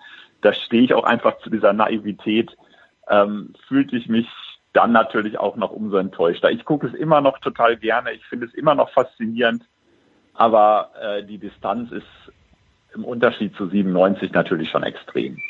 Gut, ich darf als Österreicher sagen, 1996 Peter Luttenberger, wer sich erinnern kann, Da gab es eine Ausreißergruppe mit äh, Luttenberger, Schalabert, Ulrich, Ries äh, und Luttenberger war da dabei und die hatten so wahnsinnig viel Vorsprung, dass Luttenberger dann insgesamt Fünfter geworden ist. Ich glaube, Virenque war auch noch dabei und dann äh, Schalabert, glaube ich, nicht mehr ist. Äh, also ich, ich teile diese Faszination. Ich war auch komplett naiv, den Luttenberger hat man danach nie mehr gesehen. Aber ich habe auch schon sehr, sehr viel vorher natürlich die Tour verfolgt. Job Sutemelk war eigentlich mein Lieblingsfahrer allein vom mhm. Namen her und dann Miguel Indurain, das waren ganz, ganz große Zeiten. Ole, deine Faszination, ich, ich, du bist ja auch so jemand, der sich, der sich jeden Sport anschaut, das kann auch nicht mit Ulrich begonnen haben, oder doch? Ja, ein bisschen, also ich, ähm, ein bisschen früher mit Indurain hat es eigentlich mhm. begonnen, ähm, wo ich so den Radsport kennenlernte, dass es diesen einen Dominator ähm, gab, den auch den alle für den Dominator dann dann hielten, was ja mit Ulrich angeblich dann auch passieren konnte. Da kam ja jemand anders, wie wir wussten oder wie wir jetzt wissen. Aber ähm, ich habe ähm, anfangs auch, mein Vater sagte auch immer, ja, so nach dem Motto, die fahren ja im Kreis und so. Und ich habe, glaube ich, zu den Indorein-Zeiten, das muss so Mitte 90, frühe 90er gewesen sein, äh, auf Eurosport begonnen zu gucken und habe dann erst wirklich verstanden, dass jedes Rennen seine eigene Geschichte, jede Etappe seine eigene Geschichte erzählt. Weil ich dachte, ja, drei Wochen fahren und am Ende ist einer Erster, so richtig verstehe ich nicht. Und ich finde, jede Etappe, jetzt mal fernab von den, äh, von der ganzen Unmoral, die, die, die diesen ganzen Sport seit Jahrzehnten umschleicht, ist der Sport ja an sich total spannend, wenn man auf Teamwertungen, auf Trikotwertungen guckt, auf Flachetappen, wer zieht dafür mhm. wen an, warum bleibt der jetzt stehen und so. Das habe ich lange nicht verstanden und mich mir erklären lassen. Und als ich das dann alles so ein bisschen mit drauf geschafft hatte, fand ich Radsport irre, irre spannend und hinzu kommt, da gehe ich Peter so ein bisschen recht, es ist, in, also ich bin, ich liebe Frankreich, ich liebe die Berge, ich war auch häufiger bei der Tour de France selber dann vor Ort. Wo kann man noch so nah an die Sportler ran? Im Moment natürlich nicht, aber wie da. Ich habe wirklich, also jetzt wird's romantisch, aber ich habe den Schweiß von, glaube ich, Virenke gerochen, mal als er eine Jazz an mir vorbeigefahren ist. Also das ist so, so toll von der Landschaft her und es ist ja auch dazu gehend ein so telegener Sport, weil du den Fahrern so krass ins Gesicht ziehst, wie anstrengend das ist. Natürlich mit allem nachgeholfen, was wir heute wissen, aber trotzdem dieses Leiden in den Gesichtern, das ist natürlich in kaum einem anderen Sport, klar beim Marathon oder so auch, aber trotzdem, da hast du noch diese, diese Landschaft und dieses am Ende einer gegen den anderen, das ist schon, ja, das ist Duell in, in höchsten Höhen in den Alpen, das geht ja kaum besser erzählt. Also da, da war die Faszination bei mir dann Mitte der 90er äh, schnell da. Peter, ist es nicht auch, weil Ole die Fans anspricht? Wir, wir sehen, wie nah die an der Strecke dran sind, aber im Großen und Ganzen ist es nicht, äh, mit Ausnahme dann von Armstrong, wo die Franzosen wirklich garstig zu ihm waren, möglicherweise aus gutem Grund, aber ist es nicht erstaunlich irgendwo auch, wie fair die Zuschauer sich dann verhalten auf diesen Bergetappen, wo sie auf zehn Zentimeter an die Leute drankommen? das ist natürlich auch, glaube ich, auch ein, so ein Stück Folklore irgendwann geworden. Das ist, äh, dass jeder Zuschauer, gerade auf diesen Bergetappen, die Basken, die dann anreisen, äh, wenn es in den Pyrenäen ähm, um die Wurst geht, der natürlich, jeder will dann derjenige sein, der vielleicht auch in diesem Fernsehbild drin ist, logischerweise, ähm, äh, und vielleicht ihn sogar angefasst hat. Also da geht es dann natürlich auch um so eine gewisse Ego-Shooterei des Publikums äh, hatte ich zumindest so nach und nach mehr das Gefühl, bei aller Begeisterung natürlich auch darum, äh, derjenige zu sein, der vielleicht mal so einen Klaps auf dem Po von Armstrong oder Virank oder wem auch immer getan hat, so, ne? Hm. Äh, zu Armstrong möchte ich dann vielleicht doch noch zwei, drei Worte sagen, aber äh, Ole, zurück zur Tour 97. Ähm, ich habe das natürlich jetzt dann, als ich es bei dir gesehen habe, mich wieder daran erinnert, dass Bjarne Ries hier als Kapitän reingegangen ist. Wie schwierig war das denn jetzt äh, in der Nachbetrachtung, auch aus deiner Sicht, dass Ries akzeptiert hat, dass da jetzt jemand ist, den er nicht schlagen wird können? Ah, da gibt es so zwei Interpretationen immer noch. Also die einen sagen, dass das relativ äh, klar war und eigentlich auch schon vor der Tour ja nicht abgesprochen wurde, aber ähm, klar, als, als Gelber von 96, wenn du damit zur Tour fährst, bist du erstmal der Kapitän, aber im Prinzip hat man ja 96 schon gesehen, da hat er ihn ja im, im letzten Zeitfahren, hat er Ries, glaube ich, zweieinhalb schon abgenommen oder so. Also da war eigentlich klar, und damals gab es ja noch diese langen Zeitfahren, äh, wo mhm. du eigentlich da schon die Tour, naja, die Weichen sehr stark stellen konntest. Und dann war relativ klar, dass, dass 97, wenn beide mit der Form anreisen, dass, dass Ulrich der Neue wird. ob das wirklich, und da, da gibt es wirklich widersprüchliche Meinungen. Ähm, mit Walter Godefroth konnten wir leider nicht sprechen, der, glaube ich, am Ende das Go gegeben haben soll auf dieser ja, epochalen zehnten Etappe nach Andorra, wo Ries gesagt hat, also es gibt zwei Versionen. Ries hat gesagt, du kannst jetzt fahren. Und es gibt die andere Version, dass Ulrich bei Godefroth am, am Auto war und gesagt hat, du darfst ich jetzt, ich fühle mich so super heute. Ähm, diese beiden Versionen gibt's. Und es gibt, deshalb haben wir auch bewusst in die Doku äh, die Bilder reingeschnitten. Natürlich wusste er, dass da die Kamera läuft, aber es gibt ja schon dann auch Bilder, wie Ries ihm beglückwünscht nach der Etappe und ihm übrigens auch, äh, ich meine in Courchevel, äh, auch hilft dann. Also er hat es dann irgendwie akzeptiert, aber er, Ries war so schlau, ähm, dass er sich da nicht gegenstellen konnte. Weil wenn er sich da gegengestellt hätte und weiterhin die Kapitänsrolle äh, für sich ähm, in Anspruch genommen hätte, da hätte er, ja, äh, weiß nicht, ob es damals schon Shitstorms gab, aber äh, hätte auf jeden Fall Kritik eingesteckt. Und deshalb war das, war das äh, ein flüssiger Vorgang. Wer das wirklich dann angeordnet hat auf der zehnten Etappe, wie gesagt, da gibt es widersprüchliche Erzählungen der Beteiligten. Rolf Aldag sagt da, glaube ich, in einer Szene, Peter, dass äh, es klar war, sofort klar war bei Jan Ulrich, dass er das größte Talent hatte. Wie würdest du denn, also ich habe für mich noch keine Definition gefunden, aber wie würdest du denn Talent im Radsport definieren? Also ähm, wenn man sich so eine Frankreich-Rundfahrt in dem Fall anguckt, ähm, ist es, glaube ich, eine Summe von Talenten, die dann am Ende zum Toursieg führt. Äh, sonst sind die Talente im Radsport ja auch so breit gestreut wie bei wenigen anderen Sportarten. Das Talent eines Sprinters ist natürlich komplett anders gelagert als das eines Bergfahrers. Und ich glaube, es äh, macht den, das große Talent des Jan Ulrich oder andere aus, in dem Fall, diese Talente auf sich einigermaßen zu vereinen. Also Ulrich war sicherlich nie ein guter Sprinter, aber er ähm, hat diese Etappen natürlich dann auch irgendwie hinter sich gebracht und ansonsten ist es eine Kombination aus, naja, Ausdauer, einer besonderen Wucht, einer ein, auch, glaube ich, eines besonderen Willens, der in dieser Sportart auch vielleicht noch größer ist als in anderen Sportarten, ähm, weil es immer Etappen gibt, wo man wirklich äh, eigentlich nicht mehr kann, aber dann trotzdem noch muss. Ähm, äh, da gab es ja selbst bei dieser 97er-Etappe die berühmte Vogesen-Etappe, wo Ulrich dann auch schwächelte, was eben dann auch äh, nicht zuletzt dank der Bölz-Hilfe dann auch geschafft hat. Also ich glaube, ähm, es ist jetzt nicht die, das überragende Talent, äh, das man irgendwie atomisieren kann oder auf einen bestimmten Punkt setzen kann, sondern in dem Fall ist immer das, was die Radsportreporter den kompletten Fahrer nennen, wirklich derjenige, hm. der am Ende einer Tour dann auch wirklich als der große Sieger da sein kann und der dann auch eine Ausnahmestellung darstellt.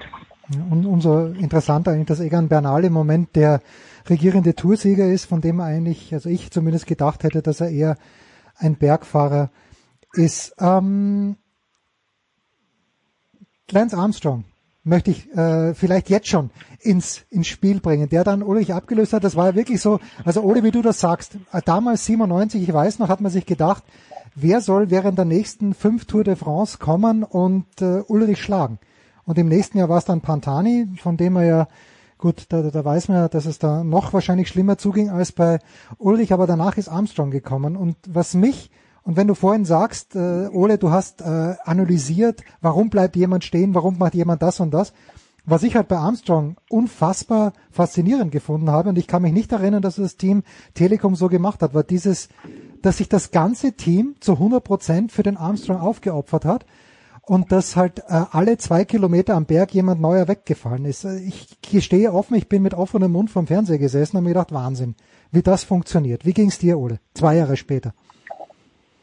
Ja, das war auch schon, also das war dann eine ganz neue ähm, ja, Teamstrukturierung, also wirklich alle für einen. Wenn man sich überlegt, 97 gehen die in die Tour mit, mit Erik Zabel, mhm. äh, wo die Telekom auch klar wollte, äh, wollte, dass sie das grüne Trikot holen, was ja auch nicht sehr öffentlichkeitswirksam ist, speziell in der ersten Woche.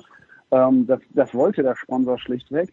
Und ähm, äh, ja, Ulrich als Rouleur, beziehungsweise Ries erst noch, aber dann Ulrich und ähm, Aldag und so jemand wie Jens Heppner, die waren äh, eher für Zabel prädestiniert und nicht für den Berg für Ulrich. Und dann kam natürlich, äh, ja, 98 äh, Pantani, lassen wir jetzt mal so außen vor, äh, weil Ulrich, glaube ich, diesen einen Schwächetag hätte. Wahrscheinlich hätte er das dann da noch gewonnen. Dann kommt Armstrong von seiner genesenen Krebserkrankung zurück und hat ja, ich glaube, erst was Discovery und dann US Postal oder umgekehrt, ich weiß nicht genau, aber das waren ja alles Bergziegen für ihn und die Zeit und und im Übrigen auch gute Teamzeitfahrer. Die haben ja im Teamzeitfahren dann immer schon eigentlich auch die Weichen gestellt und das war perfekt eingestellt. Also sicherlich auch perfekt hochgezüchtet. Äh, das konnte Team Telekom 97 aber wohl auch. Aber das war natürlich, ja, wie ich schon sagte, alle für einen und es gab, ich weiß nicht welches Jahr das war, aber wo die in Alp d'Huez sind die, sind die teilweise an den Fuß des Berges, und das war der letzte Berg, sind die zu siebt noch reingefahren. Sieben Leute vor Armstrong. Das waren diese Rubieras und Eras und diese Hinkepies, diese ganzen krassen Bergziegen. Der, der hatte ja bis zur fünftletzten Kehra, der, der immer noch ein Eras vor sich. Das war ja eine ganz neue Zeit. Und sowas wird ja heute bei Ineos ähm, oder auch bei Sky, wird so ja auch gefahren. Also alle für einen. Die haben keinen Sprinter mehr im Team, der noch irgendwie in der ersten Woche was äh, ziehen muss. Deshalb war das so ein bisschen so ein neues Zeitalter und eine neue Teamstruktur. Und die hat Armstrong schlichtweg ja, perfektioniert auf ganz vielen Ebenen. Hm. Äh, Peter, Anmerkung oder äh, Anmerkung zu Jan Ulrich? Ja, man, ja bitte. Das, dazu kam natürlich auch, dass die beiden als Typen natürlich sehr unterschiedlich waren. Ne? Also hm. ich glaube, diese Rigidität und Rigorosität, die Armstrong mitgebracht hat, äh, ab 99, die hat Ulrich einfach auch nie aufgebracht. In der Doku wird es ja auch äh, äh, am Rande, am Ende mehrfach erwähnt, dass die Disziplin jetzt nicht unbedingt Jan Ulrichs Stärke war, sondern im Gegenteil eher so einer seiner großen Schwächen. Dieses Wintertraining, das er nicht geliebt hat, äh, sich, dieses sich auch in gewisser Weise gehen lassen, sowas wäre für Armstrong wahrscheinlich komplett undenkbar oder gar nicht erst vorstellbar gewesen. Diese, dieses, diese Unbedingtheit, würde ich mal sagen, die Armstrong verkörperte, die auch ausstrahlte, ähm, die hat ihn natürlich auch von Ulrich unterschieden und auch wahrscheinlich auch in dem Fall auch äh, besser gemacht als ihn, als Ulrich. Hm, jetzt hat, äh Absolut, also es heißt ja auch, es heißt ja auch, oder es heißt nicht nur, sondern Armstrong ist schlichtweg im Winter schon die Berge abgefahren. Und man muss sich vorstellen, wenn ich richtig liege, ist Ulrich 97 Alp d'Huez zum ersten Mal gefahren. Gut, der war auch 23, der war schlichtweg auch eine Ecke jung, jünger als manche äh, Sieger später, aber äh, während seiner während seines Toursiegs zum ersten Mal ACF zu fahren, ist irre, äh, nicht irre, aber ist irgendwie spannend und interessant. Und äh, Rolf Aldert hat mir erzählt, dass zum Beispiel Chris Froome, der lebt ja angeblich oder ja wohnt, lebt im Winter auf Teneriffa, auf diesem diesem Tide oder Teide oder wie das Ding heißt und fährt ihn zweimal am Tag hoch und runter. Also sowas, mhm. da gebe ich Peter recht. Oder das war ja auch immer so ein bisschen, ich weiß nicht, ob das auch immer fair war, wenn äh, in Anführungszeichen der dicke Ulrich aus dem Wintertraining kam. Das war auch nicht immer, vielleicht wirklich nicht immer fair, aber dass der nicht der fleißigste im Winter war, das, das kann man, glaube ich, und muss man leider so hinnehmen. Und da waren Leute wie Armstrong einfach äh, viel verbissener, völlig richtig, ja. Ja gut, Peter, jetzt hast du natürlich zu Beginn gesagt, dass äh, du das Ganze distanzierter anschaust, desillusioniert anschaust, aber Jan Ulrich hat auch immer von sich behauptet und natürlich zu Recht, dass er niemand betrogen hat weil er davon ausgegangen ist, dass alle genau das Gleiche machen wie er, dass sie vielleicht nicht so professionell betreut werden wie das Team Telekom damals in Freiburg, aber mm, ja, um es auf Englisch zu fragen, does he have a point damit, dass wenn es eh alle machen, im Grunde genommen ja Chancengleichheit herrscht? Ja und nein. Also auf der einen Seite stimmt das natürlich. Ähm, das, was ja auch Florian Nass in der Doku erwähnt oder was man zum Beispiel bei der Tour 95, bei der letzten Indorein-Sieg-Tour sehen konnte, dass die gesamten ersten zehn allesamt später aufgeflogen sind, Doping-Vergangenheit hatten, Sperren hatten. Es stimmt natürlich, alle haben es gemacht. Aber erstens wurde es nicht transparent gemacht. Logisch natürlich auch, dass man darüber nicht spricht. Es lief immer so als Grundrauschen mit, ja auch in den Medien, ähm, die ja auch die begleitenden Reporter, die ja auch viel mehr wussten, als sie gesagt haben und man sich auch im Nachhinein gefragt hat, wie konnte man sich so journalistische Scoops eigentlich entgehen lassen, ähm, um in diesem Tour-Tross dabei sein zu können. Also ähm, es, die ganzen die ganze Berichterstattung der Medien ist ja auch nochmal so ein eigenes Thema der damaligen Zeit. Und auf der anderen Seite stimmt dieses, ich habe niemanden betrogen, nicht, weil es einfach unter anderen Voraussetzungen öffentlich gemacht wurde, weil es anders vermittelt wurde. Insofern, ähm, also ich persönlich fühlte mich tatsächlich mhm, betrogen. Mhm. Und natürlich kann man dann sagen, ja, Schulterzucken sagen, ja, Herrgott, ähm, er war so überlegen, er hätte diese Tour auch äh, ungedopt möglicherweise gewonnen, wenn alle anderen ungedopt gewesen wären.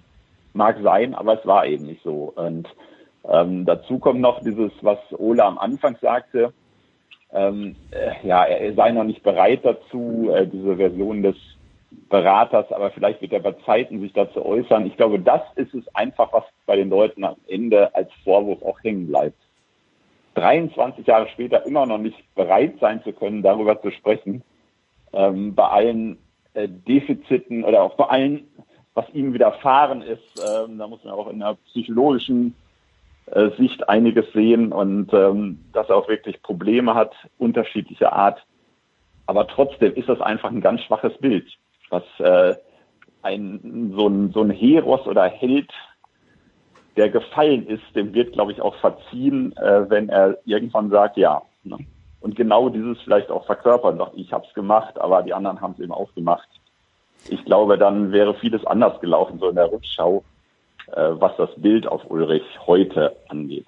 Ich glaube, wenn Jan Ulrich das, das Buch von Tyler Hamilton geschrieben hätte, es wäre ihm niemand böse gewesen und äh, vielmehr, man hätte ihn wahrscheinlich sogar gefeiert dafür. Also wer das Buch von Hamilton, dessen Titel ich jetzt nicht auf dem Zettel habe, lesen möchte, es ist Wahnsinn, äh, wie, wie knapp der eigentlich äh, nach eigenen Angaben an, an, an der Grenze zum Tod gestanden hat. Aber das hätte man Ulrich ohne weiteres wahrscheinlich durchgehen lassen. Ist Quintessenz daraus, aber wenn 23 Jahre später, es gibt wieder einen Berater. Mein Eindruck, Ole, war immer, Jan Ulrich hätte sich bessere Berater verdient gehabt, egal wer es zu welchem Zeitpunkt war. Ich fand immer, dass der schlecht beraten war, egal von wem. Ja, schlecht, ja, das ist eine harte Aussage, aber ich glaube, das trifft zu. Ich kann das selber, ich kann das nur aus Gesprächen wiedergeben, wenn mir das auch so gesagt wird. Aber wir haben es im Film ja auch erwähnt, das scheint so gewesen zu sein. Ich glaube, das Problem war schlichtweg auch, dass dieser Sport in Deutschland neu war. Mhm. Und dass da auf einmal nicht nur Leute einen Sport leer entdeckt haben, sondern auch einen Sport entdeckt haben. Und dann ganz viele sich draufstürzen und merken, das ist wie beim Boxen und bei, bei der Formel 1 ja auch gewesen, beim Tennis noch viel früher. Auf einmal schmeißen sich da ganz viele drauf und da ist noch nicht geregelt, wie geht man mit sowas um, was ist das überhaupt für ein Sport. Einmal im Jahr fahren die da rum und äh, da müssen wir da sein und mit allem Pipapo. Äh, das ist das eine. Und das zweite ist, was glaube ich ähm, schwierig ist, ich glaube, das sagt in, der, in unserem Film Herbert Watteroth einmal ziemlich genau, so dass, dass jemand auch einfach schlichtweg gefehlt hat. Da gibt es viele Sportler, äh, die, die diesen Berater nicht hatten, der ihr einfach davor bewahrt, ähm, ja, das Glas Wein zu viel zu trinken, auch schon als Leistungssportler wohlgemerkt. Also ich glaube, ein Glas Wein verzeiht jeder und ich finde das auch völlig richtig, das, das mal zu trinken, glaube ich. So, darum geht's nicht nur. Ähm, es hat niemand Nein gesagt. Das ist das Problem. Und ähm, da, da war Perenach nicht, nicht der Typ für, da war Walter Strohband auch nicht wirklich der Typ für.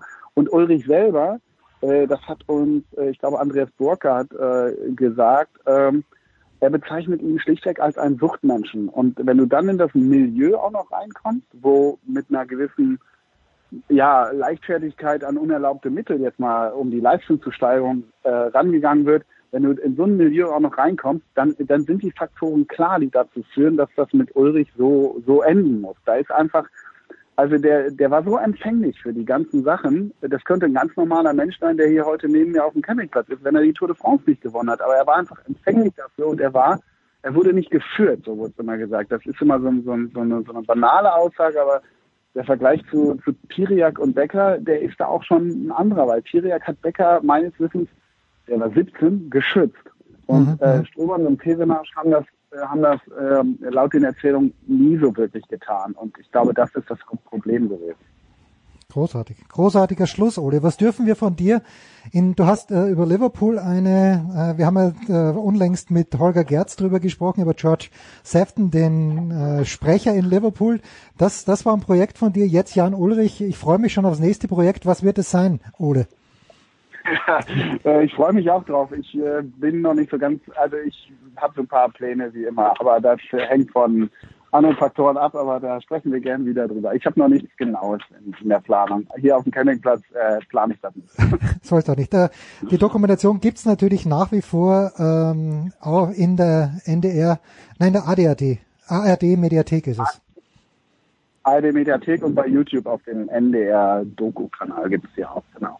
Ausgezeichnet. So, Ole macht Urlaub. Äh, Peter, womit darfst du dich beschäftigen in diesen Tagen, in den nächsten Tagen, rein beruflich? Ich habe meinen Urlaub gerade hinter mir, leider Gottes, und der nächste ist überhaupt noch nicht in Sicht. Ähm, ja, Champions League steht natürlich vor der Tür. Ähm, die wird uns ab der nächsten Woche natürlich intensiv befassen. Und dann kommt ja tatsächlich möglicherweise auch irgendwann wieder der Radsport auf uns zu. Stimmt. Ist ja auch nicht mehr. Ja, stimmt. Stimmt, genau, ja, ja.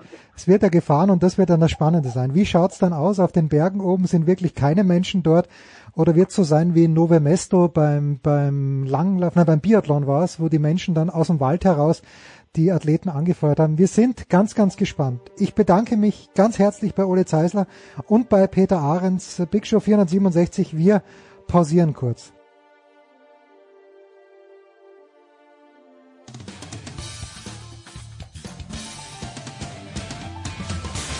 Hier ist Corbinian Holzer und ihr hört Sportradio 360. So, Sportradio 360, Big Show 467 Sachen gibt, sagt Stefan de Voice Heinrich, der gemeinsam mit Stefan Ehlen die ersten, den ersten Teil unserer langen Motorsport-Session durchmachen wird. Grüße euch ihr beide. Der Voice, ich muss mit dir gleich anfangen. Äh, manche Leute behaupten, und mit manche Leuten meine ich ich, eigentlich gehört dir der Hockenheimring. Und meine Frage ist, warum fährt die Formel 1 jetzt nicht am Hockenheimring, sondern irgendwann spät im Jahr am Nürburgring?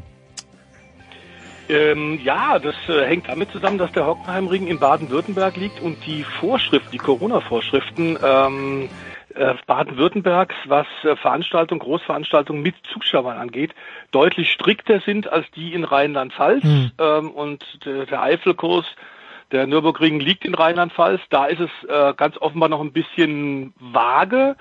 Da gibt's vielleicht die Möglichkeit, dass bis Oktober sich was verändert, wenn nicht die große zweite, von vielen befürchteten zweite Corona-Welle kommt, dass man da vielleicht mit fünf bis zehntausend Zuschauer dann äh, den Formel 1, das Formel 1 Rennen in, am Nürburgring wird laufen lassen können. Nun müssen wir allerdings zugeben, dass der Nürburgring schon oft auch Schauplatz Formel 1 Rennen war, nur nicht in den letzten Jahren. Ähm, aber ähm, wir hatten großer Preis von Europa, wir hatten großer Preis von Deutschland natürlich auch schon auf dem Eifelkurs und zwar natürlich auch auf dem neuen, den es seit der 2000, äh, 1985 gibt. Äh, von der Nordschleife wollen wir gar nicht reden, da kriegen wir nicht mal die DTM hin. Ja, und äh, wenn wir uns das aber anschauen, Stefan Ehlen, diesen Kalender, dann sehe ich mit einigermaßen guten Willen, aber nur mit ganz viel guten Willen sehe ich einen äh, Grand Prix in Asien. Also legen wir einfach mal Sochi nach Asien. Und es sind 13 Rennen, davon mindestens 12 in Europa. Ist es dann überhaupt eine Weltmeisterschaft? Ja, das ist es. Äh, Das ist die kurze Antwort, weil man in diesem Jahr die Regeln so ein bisschen biegt. Eigentlich heißt ja, man braucht drei Kontinente. Und das heißt also, weil Amerika komplett gestrichen ist, Nordamerika, Südamerika, Afrika wird ohnehin nicht gefahren, Australien fällt auch flach. Deswegen also nur Europa und Asien. Und ein asiatisches Rennen in Sochi wird es wohl geben. Also sofern man Sochi als asiatisches Rennen sehen will, da streiten sich ja auch immer alle Ja. drüber, ob es jetzt noch Europa ist oder nicht. Genauso bei Baku, Aserbaidschan. Das liegt da, glaube ich, gerade so auf der Grenze dann. Ähm, es wird aber noch gerade daran gearbeitet, dass es vielleicht zum Beispiel ein Comeback noch gibt von Malaysia, also Sepang, und möglicherweise wird Vietnam auch noch fahren. Also die wollen unbedingt ihre Formel 1 Premiere 2020 noch machen. Dann wären es immerhin drei Rennen in Asien, dann wäre es nicht ganz so krass, also in der Verhältnismäßigkeit zwischen Europa und Asien. Aber so ein bisschen was hat's im Prinzip von der Formel 1 der 70er Jahre, weil einst war mal Suzuka das erste asiatische Mhm, Rennen. mhm. Und das war so im Prinzip der einzige Ausflug mal Richtung Asien. Und davor hatten wir ja schon Südamerika gehabt und Amerika natürlich insgesamt mit Vereinigten Staaten und so. Aber eben, so hat's mal angefangen und inzwischen ist man ja gewohnt. Es ist Australien, es ist drei, viermal, fünfmal Asien. So wird's dieses Jahr nicht sein, aber ja, ein bisschen reduzierter. Wahrscheinlich am Ende dann die ursprünglich angestrebten 15 bis 18 Rennen, so 15, 16 könnten es vielleicht werden. Also sind wir mal gespannt. Im November wäre noch Platz. Nach dem November kommt dann noch Bahrain und Abu Dhabi mit der Option, dass Bahrain vielleicht sogar zwei Rennen abhält nochmal. Also die werden ihre Zahlen schon hinkriegen. Jetzt, äh, Wobei man sollte ja, vielleicht ganz kurz nochmal, wenn ich reingrätschen darf, lieber Jens, lieber Stefan, noch erwähnen, dass also nicht nur jetzt äh, lokale oder nationale Veranstalter teilweise die Rennen absagen. Äh, wenn ich da an Montreal erinnern darf, großer Preis von Kanada, wunderbares Rennen, tolle Rennstrecke auf der Ile Notre Dame. Äh, wir alle freuen uns jedes Jahr eigentlich, wenn das stattfindet. Die wollten auch in diesem Jahr stattfinden, aber da hat die Formel 1 abgesagt, weil aufgrund der Logistikkosten äh, über den Nordatlantik ähm, das natürlich ein bisschen schwierig ist, wenn du nur in Kanada fährst und nicht in den USA auch noch. Was übrigens höchst interessant ist, auch das kann ich noch kurz einwerfen, ja. ähm, weil da geht es natürlich auch um Versicherungssummen, um Schadensersatz und dergleichen mehr. Deswegen hat man ja auch in Australien lange gezögert, ja, wer sagt denn die ganze Chose überhaupt ab? Ähm, weil da geht es natürlich auch um Haftungsfragen und wer zahlt es am Ende? Das ist die Kernfrage. Und äh, das ist jetzt in gewissermaßen der umgekehrte Fall, dass die Formel 1 sagt, hey Kanada, wir kommen nicht. Das heißt, der Kanadier kann jetzt im Prinzip hergehen und sagen, so, ähm, dann zahlt er aber Ausfallerscheinung. Ne?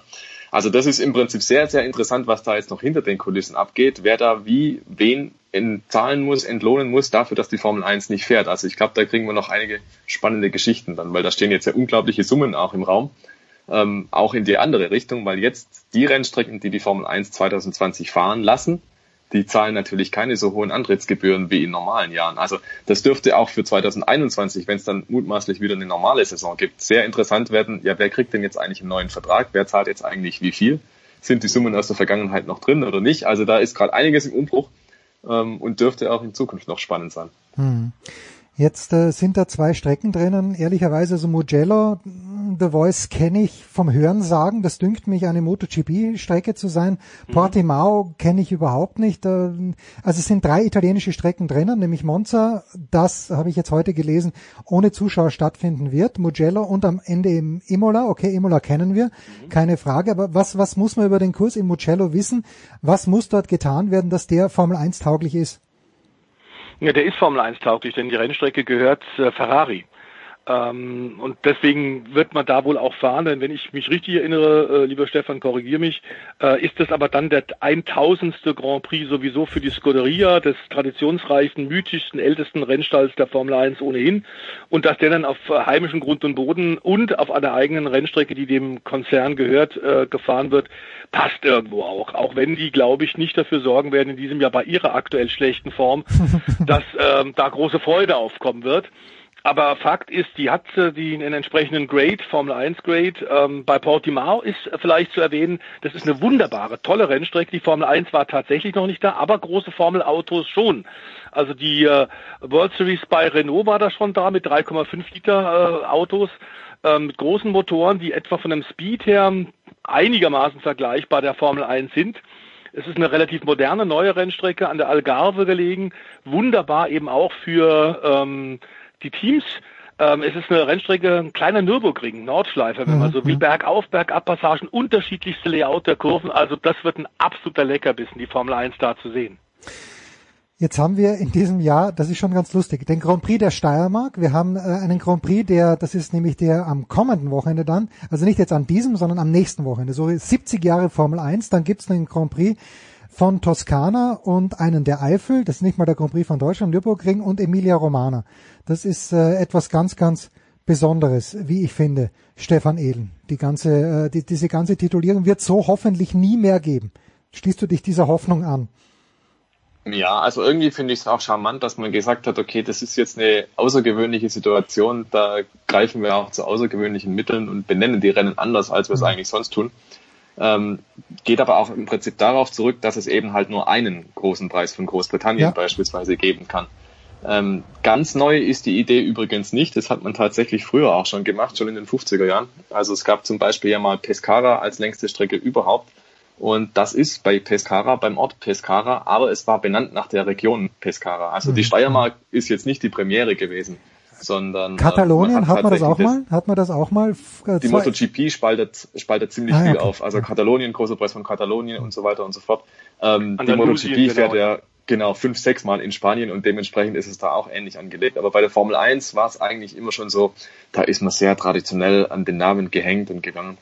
Und in Deutschland ist zum Beispiel das Problem, der große Preis von Deutschland kann nicht ausgetragen werden, weil am großen Preis von Deutschland hat der Automobilclub von Deutschland die Rechte der AVD. Mhm. Am Nürburgring tritt allerdings der ADAC, der Allgemeine Deutsche Automobilclub, als Veranstalter auf und die haben wiederum halt nicht das Recht, den Deutschlandnamen den Titel zu führen. Und deswegen musste man da hergehen und was anderes suchen.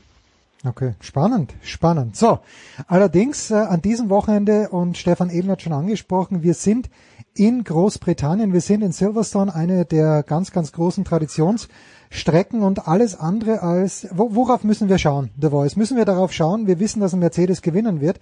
Äh, müssen wir darauf schauen, ob sich Max Verstappen vielleicht wieder den zweiten Platz holen wird können oder wird er gegen unser, unser Lieblingsteam, nämlich das, das Team in Rosa, dann in, diesen, in diesem Fall ähm, eher alt ausschauen? Er wird relativ alt ausschauen, obwohl er noch so jung ist, unser dynamischer Holländer. Ähm, das ist ganz klar. Ähm, die Diskussionen werden da weitergehen, ähm, ob dieser Copy-Job von äh, äh, dem Team Racing Point, ob das in Ordnung ist oder nicht. Man kann ja lange immer drüber philosophieren, ob es im Sinne, im Geiste des Reglements ist, aber Fakt ist, es hilft am Ende nur, was tatsächlich in den technischen und sportlichen Regeln geschrieben steht. Äh, und da teilen sich momentan auch die Geister. Das ist eine prinzipielle wichtige Frage für die Formel 1, auch für die Zukunft. Das heißt, äh, wie viel Kundenauto darf und mhm. will sich die Formel 1 erlauben, die eigentlich immer gesagt hat, in unserer DNA ist, dass jedes Team das Auto selbst bauen muss. Und es gab vor ein paar Jahren ja schon mal richtig Ärger zwischen äh, Red Bull und der Formel 1, weil man gesagt hat, Toro Rosso kupfert zu viel ab, das dürft ihr auf keinen Fall. Es gab, wir erinnern uns, mit dem Haas-Team vor einiger Zeit auch ordentlich Ärger hinter den Kulissen, den man dann auch mitgeteilt hat vom Weltverband. Also zu viel von Ferrari dürft ihr nicht übernehmen. Ihr müsst eigenständig sein. Ihr müsst eine eigene Konstruktionsentwicklung haben. Äh, ihr müsst die, die Dinge selber, ähm, selber bauen. Ähm, das ist jetzt bei, ähm, muss ich sagen, clevererweise bei Racing Point etwas anders. Aber die Frage in Silverstone wird sein, tatsächlich ähm, perfekte Strecke für den alten und den neuen Mercedes. Gibt es einen Dreifacherfolg tatsächlich auf dem Podium, auf dem Stocker für Mercedes? Ähm, das ist relativ wahrscheinlich, denn die kleine Hoffnung, die vielleicht Red Bull und ein paar andere Teams, McLaren und Co. noch hatten, von Ferrari wollen wir da gar nicht reden, die mhm. aktuell ja nur das fünftbeste Team sind, ähm, ist wäre Wetter gewesen, also Wetterunbillen, aber es soll wohl ab Freitagabend dann tatsächlich trocken bleiben. Und ähm, Samstag, Sonntag werden in, in Mittelengland auf diesem ehemaligen Royal Air Force äh, Flugplatzkurs Temperaturen so zwischen 20 und, und 22 Grad erwarten, aber vor allem trockene Bedingungen. Also unter normalen Umständen kann sich Mercedes, glaube ich, nur selbst schlagen. Das wird Stefan Ehlen vermutlich ähnlich sehen. Silverstone ist aber für alle trotzdem äh, was ganz Besonderes, weil da 1950 der allererste Formel 1 Lauf stattgefunden hat das uralt Layout von damals ist inzwischen acht, neun, zehn Mal umgebaut worden und hat vor allem fantastische Kurvenpassagen, diese fließenden Kombinationen. Ähm, jeder Motorsportfan schnalzt mit der Zunge, wenn er hört Cops, Maggots und Beckets. Hm. Da braucht der Pilot Mut und Präzision. Inzwischen sind dank der Ab abtriebsstarken neuen Formel 1 Generation Fliehkräfte da, die auf dem Körper der, der Piloten äh, wirken von 5,5 G seitliche Belastung und das ist beinahe die doppelte Kraft, die Astronauten beim Raketenstart aushalten müssen. Also es ist absolut an der Grenze ein wunderschöner Kurs. Was nur groß fehlen wird, sind die traditionellen, und das weiß der Stefan auch, denn wir waren da oft auch bei Rennen in England zusammen, die traditionellen englischen Fans, die sich bekanntermaßen unglaublich gut auskennen im Motorsport und die unglaublich mitfiebern die werden in diesem Jahr, glaube ich, in Silverstone dramatisch fehlen. Ja, und äh, was, woran ich, womit ich Silverstone verbinde, ist diese Flugstaffel, die auch gerne drüber fliegt. Aber das äh, ist wahrscheinlich auch mittlerweile im Red Bull Ring gang und gäbe gewesen, aber das habe ich irgendwie so mit Silverstone in Einklang gesehen immer. Stefan Ehlen, jetzt doch noch ein Wort zu Ferrari. Jede Woche verlieren wir mindestens ein Wort zu Ferrari, muss auch in dieser Woche zwingend sein. War es nicht im vergangenen Jahr zumindest so, dass auf Strecken, wo es wirklich nur um Vollgas gegangen ist, Ferrari gar nicht so schlecht dagestanden hat oder bringe ich da jetzt was ganz, ganz kolossal durcheinander? Nee, nee, das ist schon richtig. Ähm, dieses Jahr hat aber. Und das liegt hauptsächlich am Antrieb. Man hat da ja 2019 mutmaßlich ein bisschen getrickst und ist dann auch erwischt worden. Das ist ja dann diese Motorengate, wie wir es nennen, ja, mhm. weil da hat die FIA dann irgendwann mal gesagt, so, äh, man hat sich jetzt mit Ferrari auf eine Lösung verständigt. Details nennt man nicht. Ähm, der Ferrari hat aber deutlich weniger Leistung dieses Jahr. Und letztes Jahr, das stimmt, da war der Ferrari sowas von bei der Musik, war vielleicht zwischendurch sogar der schnellste Motor im Feld, besser als der Mercedes. Jetzt hat der Mercedes nachgelegt und der Ferrari, dem wurde irgendwas weggenommen, definitiv. Ja, der rennt einfach nicht mehr so schnell. Und deswegen wird das Wochenende in Silverstone sehr wahrscheinlich eine große Katastrophe für Ferrari. Also Stefan hat es gesagt, wenn es nicht regnet, die fahren sowas von gnadenlos hinterher, weil du hast einfach so viele lange Geraden drin. Ähm, das holst du in den Kurven nicht raus. Und wir wissen jetzt auch, der Ferrari ist in den Kurven auch kein Weltmeister.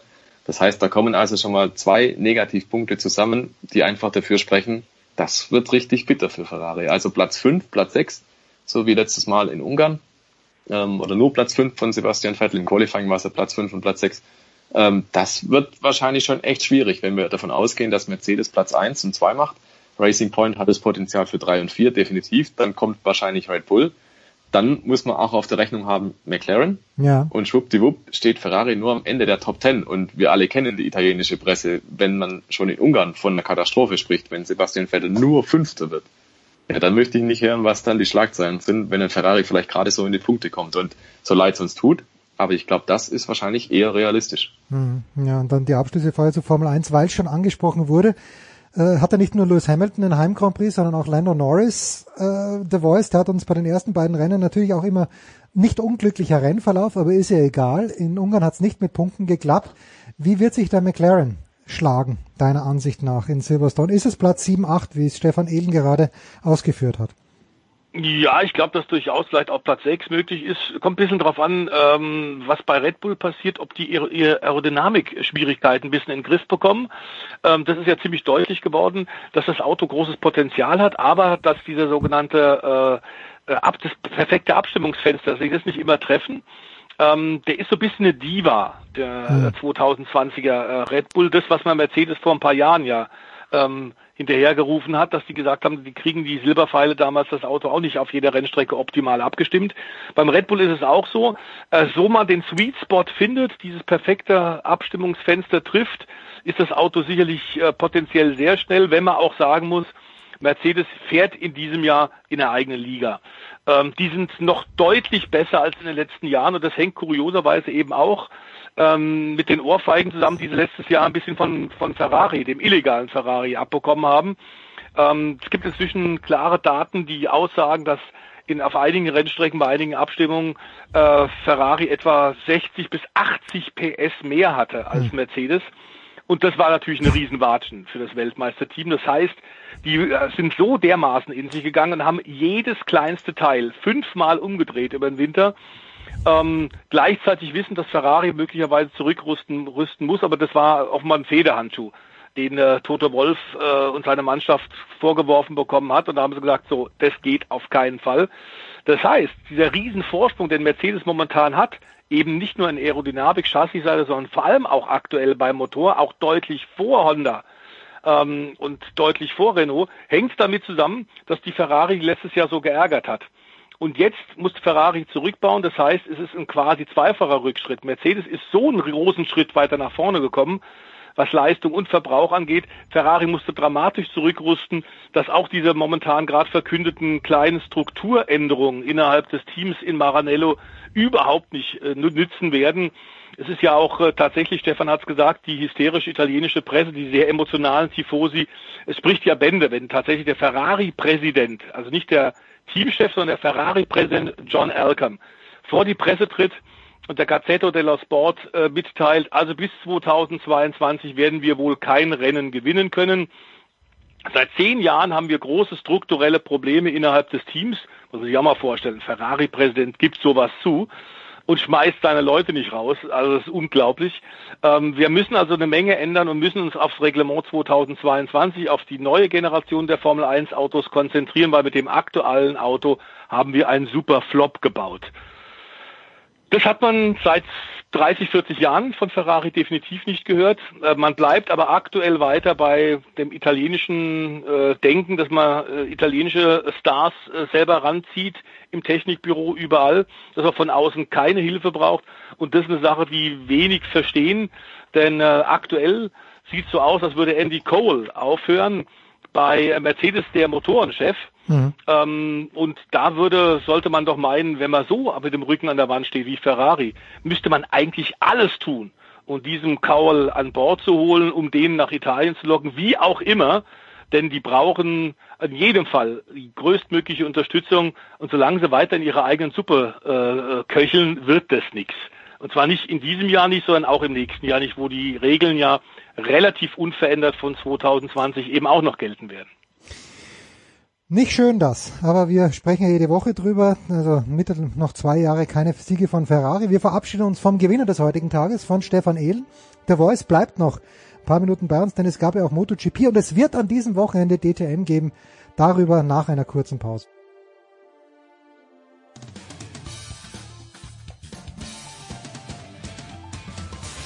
Ja, hallo, da ist Andi Herzog und ihr hört Sportradio 360. So, es geht weiter in der Big Show 467. Wir bleiben beim Motorsport und äh, The Voice ist am Start geblieben. Neu dazugekommen von RAN ist Eddie Milke. Servus, Eddie. Servus, schönen guten Tag in die Runde. Äh, wollen wir mit der Vergangenheit, lass uns ein kleines bisschen mit der jüngeren Vergangenheit verbinden. Wir schauen aber dann gleich in die Zukunft auf die DTM, aber die jüngere Vergangenheit, Eddie. Zweites Rennen in Jerez, wieder hat Fabio Quartararo gewonnen in der MotoGP, aber äh, die größte Story des Wochenendes, ja oder nein, der Versuch von Marc Marquez doch vor seiner Zeit zurückgekommen. Wie hast du das gesehen, Eddie?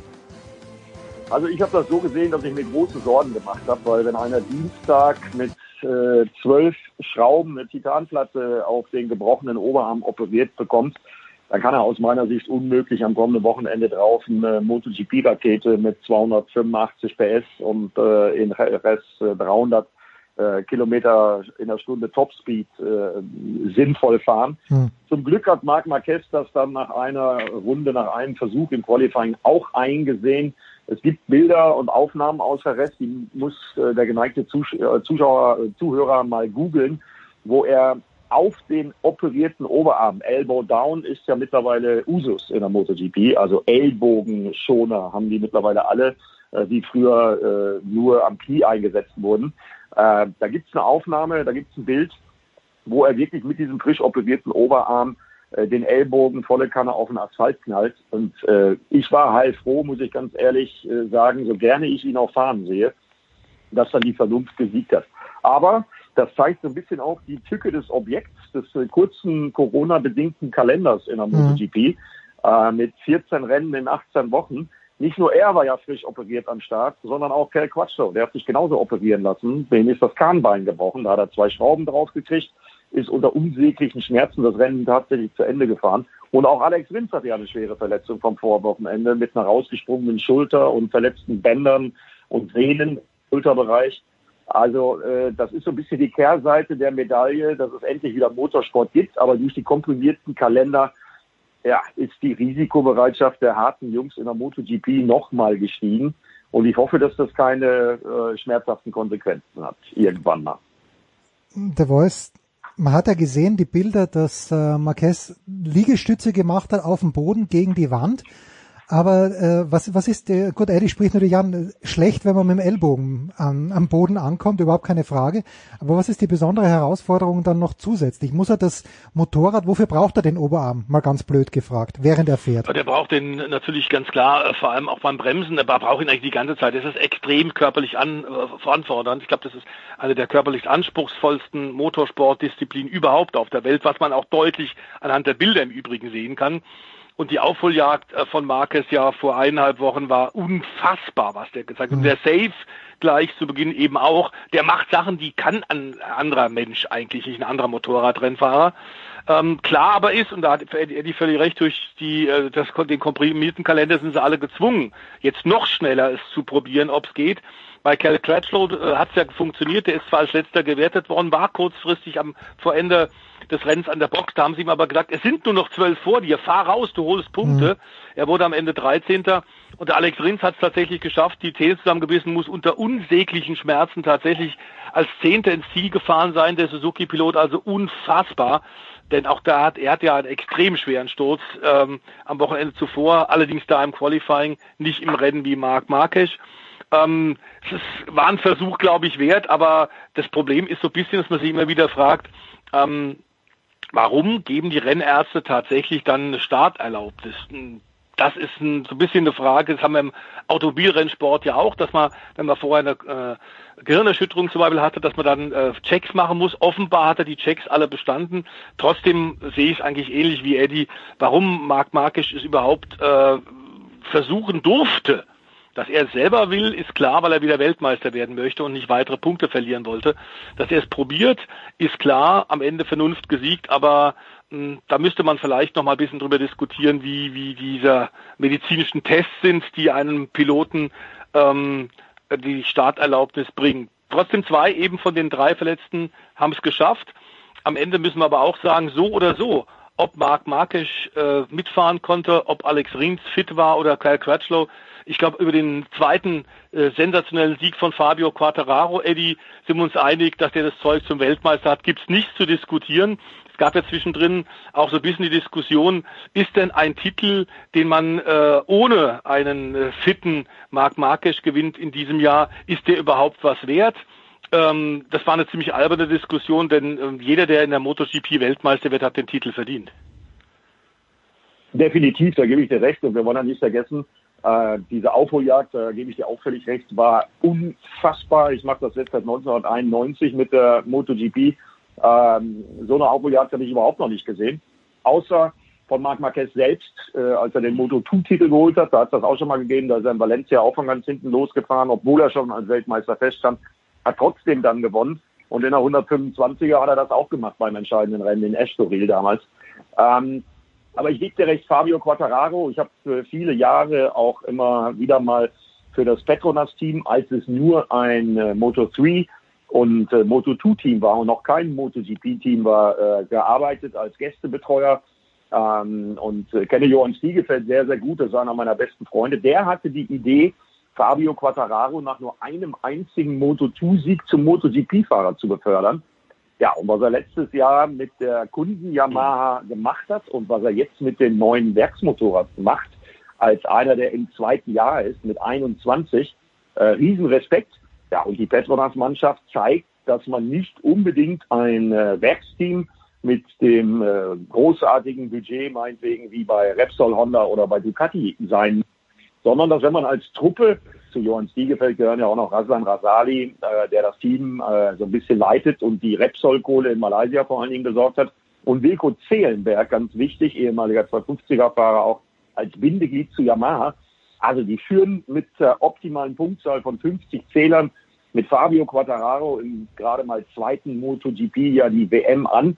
Ja, und wer das gesehen hat, wie Fabio Quattararo am letzten Sonntag alles richtig gemacht hat, das fing an in der Aufwärmrunde mit dem angefahrenen Reifen, äh, das nochmal so richtig auf Temperatur zu bringen. Da hatte er sich vorher eine richtig gute Strategie überlegt, äh, indem er die im Warm-up schon angefahren hat. Weil dadurch halten die Michelin-Reifen länger. Das hat neben ihm nur noch Alex Rins auch so gemacht, auf Empfehlung von Michelin im Übrigen. Das zeigt, der Bursche ist nicht nur schnell, der Bursche ist auch clever. Ja, und ich glaube, hat Marc Marquez einen würdigen Gegner gefunden. Und ganz kurz noch, äh, diese Diskussion, die Alberto Puig aufgebracht hat, von wegen ein MotoGP-WM-Titel wäre nichts wert, wenn Marc Marquez nicht mitfahren kann. Völliger Quatsch, völliger Blödsinn. Den Fehler hat schließlich Marc Marquez ganz alleine äh, begangen äh, mit seinem Sturz, ähm, wo er einfach trotz abgefahrener Reifen, trotz seines vorherigen Saves zu viel riskiert hat. Also der Weltmeister der MotoGP wird, äh, ist ein würdiger Weltmeister. Punkt aus, Ende. Ja, und der Sturz, wer ihn gesehen hat von Marc Marquez, also der war natürlich schon puh, äh, bemerkenswert, um so zu sagen. Ein Wort noch zum MotoGP, The Voice, und das betrifft den Altmeister. Ich habe das äh, Spiel, äh, das, äh, das Rennen, nicht das Spiel, das Rennen auf Servus TV angeschaut. Mir wurde ein bisschen zu oft der Dottore gesagt anstelle von Valentino Rossi, aber ich glaube, man muss ihn nur noch den Dottore nennen, seit wahrscheinlich 15, 20 Jahren. Dritter Platz hat sich gewehrt gegen Maverick Vinales äh, die ganze Zeit äh, wie, wie, wie, wie ordnest du das ein? Ein Stockerplatz für Valentino Rossi? Er ist eine Legende und völlig klar ist auch, wenn der irgendwann zurücktritt, offenbar nicht äh, im nächsten Jahr, da wird er offenbar weitermachen und das dann beim Petronas-Team. Das wird eine tolle Kombination, da freue ich mich jetzt schon drauf. Zumal äh, Fabio Quattararo tatsächlich Rossi so als, als großes Vorbild sieht und das ähm, war, als er Kind war, tatsächlich damals ja der Seriensieger. Äh, dass der tatsächlich immer, immer noch nicht rennmüde ist, ist sensationell und hilft der MotoGP weltweit ähm, ungemein. Ähm, es hat lange gedauert, bis er wieder mal aufs Podium gefahren ist. Ich glaube zum ersten Mal seit 17 Rennen. Ähm, der wievielte Podiumsplatz 235, glaube ich, oder was, ist eigentlich völlig genau. akademisch. Genau. Er ist wieder zurück. Und Eddie, du wirst, wirst mir sicherlich recht geben, äh, bei diesen Temperaturen, 60 Grad Asphalttemperatur, mhm. wo relativ viele junge Leute quasi vom Motorrad auch runtergehoben werden mussten, dass der Altmeister da nochmal zeigt, dass er vorne mitglühen kann, lange auf Platz zwei, zeigt, dass offenbar jetzt so langsam bei Yamaha man versteht, was er für ein Setup braucht. Das ist, hat, ja, ist ja auch sehr politisch, weil die japanischen Ingenieure natürlich bei einem Vinales und bei einem Quattararo, die mit dem Motorrad gut zurechtkommen, sagen, ja, wir hören auf die und entwickeln die Richtung. Der Rossi soll seinen Fahrstil umstellen. Das könnte so ein bisschen ein Knoten gewesen sein, der möglicherweise geplatzt ist. Man hat jetzt von beiden Seiten verstanden, was es tatsächlich braucht. Und normalerweise Jerez nicht die beste Rennstrecke für Rossi, den 41-jährigen Doktore. Ähm, wer gesehen hat, wie der sich gefreut hat, wie er da oben stand, gejubelt hat, der weiß, von dem ist äh, tatsächlich noch einiges zu erwarten. Und äh, ich glaube, äh, Eddie, wir beide hoffen, dass das so ähnlich weitergeht. Ja, ganz klar. Er ist der Popstar der MotoGP. Er ist die Ikone. Er ist, äh, würde ich sagen, zusammen mit Lewis Hamilton im Moment übergreifend, klassenübergreifend der weltweit bekannteste Motorsportler, weil es eben auch Typen sind. Ja, und Valentino Rossi hat es ja selber gesagt nach dem Rennen. Also das war für ihn ein gefühlter Sieg zum ersten Mal seit Austin, Texas, also anderthalb Jahre äh, ist es her, so eine lange Podestpause hat er bei seinen 235 Podestplatzierungen. Das muss man sich auch mal vorstellen. Der Mann ist 41, hat 235 Podeste in der Motorrad-Weltmeisterschaft eingefahren. Ja, und ich freue mich dann aufs nächste Jahr, wenn es dann hoffentlich wieder eine ganz normale äh, Saison mit Zuschauern geben wird. Denn Valentino Rossi wird auch dann der gefeierte Mann sein an den Rennstrecken. Völlig egal, wo er einlaufen wird. Aber er hat uns gezeigt, und das hat auch die Petronas-Bosse beruhigt, zwar zu lesen, er hat uns gezeigt, dass er noch top motiviert ist und dass er auch noch top fit ist, weil ansonsten hätte er die Yamaha nicht auf Podest bewegen können. Bei 40 Grad Luft und über 60 Grad Asphalttemperatur. Also der Doktor ist auf jeden Fall noch da und das ist gut so. Gute Nachrichten. So, aber ja, wir haben ja gesagt, wir schauen jetzt auch in die Zukunft und die Zukunft der deutschen Tourenwagenmeisterschaft, die liegt am kommenden Wochenende. Äh, Eddie, ich bleibe gleich bei dir, wenn ich darf, aus einem ganz bestimmten Grund. Wir haben gerade vorhin ganz kurz angerissen, du fährst äh, an die Strecke nach Spa-Francorchamps, aber in Belgien, äh, habe ich ja gehört, in den letzten zwei, drei Tagen sind die Sicherheitsvorkehrungen wieder ein kleines bisschen oder ein großes bisschen strenger geworden. Was antizipierst du denn? Äh, hat, hat, hört man da was, wie es mir um die Anreise nach Spa ja. bestellt ist? Nein, also das ist äh, mal äh, völlig richtig. Wir verfolgen die Zahlen aus Belgien auch täglich, auch die Maßnahmen. Allerdings muss ich dazu sagen, dass Belgien doch sehr sorgenfrei äh, nach dem Lockdown dann sehr schnell auch alles wieder geöffnet hat. Die hm. Quittung kriegen sie jetzt so ein bisschen hauptsächlich in der Gegend rund um Antwerpen, also relativ weit weg von Spa, was jetzt nicht heißen soll, dass wir da nicht äußerste Vorsicht walten lassen werden. Wir haben ein sehr ausgeklügeltes, detailliertes Sicherheitskonzept äh, von der ITR, von Gerhard Bergers Truppe bekommen, äh, an das sich auch jeder äh, Sat1 äh, Run Racing Mitarbeiter halten wird.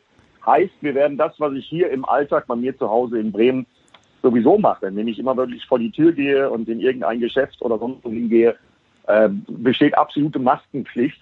Hm. Äh, das nehme ich sehr ernst und ähm, ich bin da so ein bisschen stolz auf meine Bremer Mitbürger. Wir haben hier nicht sehr, sehr wenige Fallzahlen die gesamte Zeit über gehabt, aber auch äh, hauptsächlich deshalb, glaube ich, weil die Bevölkerung hier im hohen Norden sehr, sehr diszipliniert mit der ganzen Angelegenheit umgegangen ist. Ja, und das werden wir von Sat 1 äh, und glaubt mir, jeder meiner Kollegen, alle freuen sich, dass wir überhaupt an eine Rennstrecke dürfen. Ähm, das werden wir sehr beherzigen und da werden wir sehr, sehr große Vorsicht walten lassen. Ja, und wenn sie dann losfahren, wenn wir an unseren sicheren Arbeitsplätzen sind, ist zum Beispiel der Kommentatorenplatz von mir und Timo Scheider durch eine Plexiglas-Schutzwand getrennt. Also wir haben nicht unmittelbaren Kontakt mit der Kabine, sondern sind da sicher und äh, getrennt untergebracht. Ähm, mit Sichtkontakt ja, aber eben mit einer Wand zwischen uns. Äh, da werden wir größte Vorsicht walten lassen. Ja, und dann hoffen wir mal, dass wir vielleicht ja auch begünstigt durch die Reglementsänderungen, ich sage nur Stichwort, Stichpunkt DRS, Stichpunkt Push, Push to Pass, dass wir richtig spannenden Rennsport sehen werden. Ja, und das werden wir dann Samstag, Sonntag jeweils ab 13 Uhr auf das 1 äh, rüberbringen. Und ich hoffe, das klappt auch alles. Sportlich, das hoffe natürlich auch. Sportlich der Voice. Ja, was, es könnte ja tatsächlich sein, dass wir die letzte DTM-Saison erleben, wollen wir nicht hoffen. Aber äh, nach dem Ausstieg. Zumindest die letzte mit den Autos, mit den Class ja. One Autos. Ja. Aber was, äh, konzentrieren wir uns mal auf diese Saison. Was erwartest du dir, René Rausgeht, als Titelverteidiger in diese DTM-Saison? Was erwartest du dir jetzt mal ganz platt gesagt? Wen siehst du vorne? Also ich glaube tatsächlich, René Rast hat selbst gesagt, ähm, als absoluter TÜV, als Riesenfahrtalent ohnehin, aber als sehr harter Arbeiter ist er bekannt.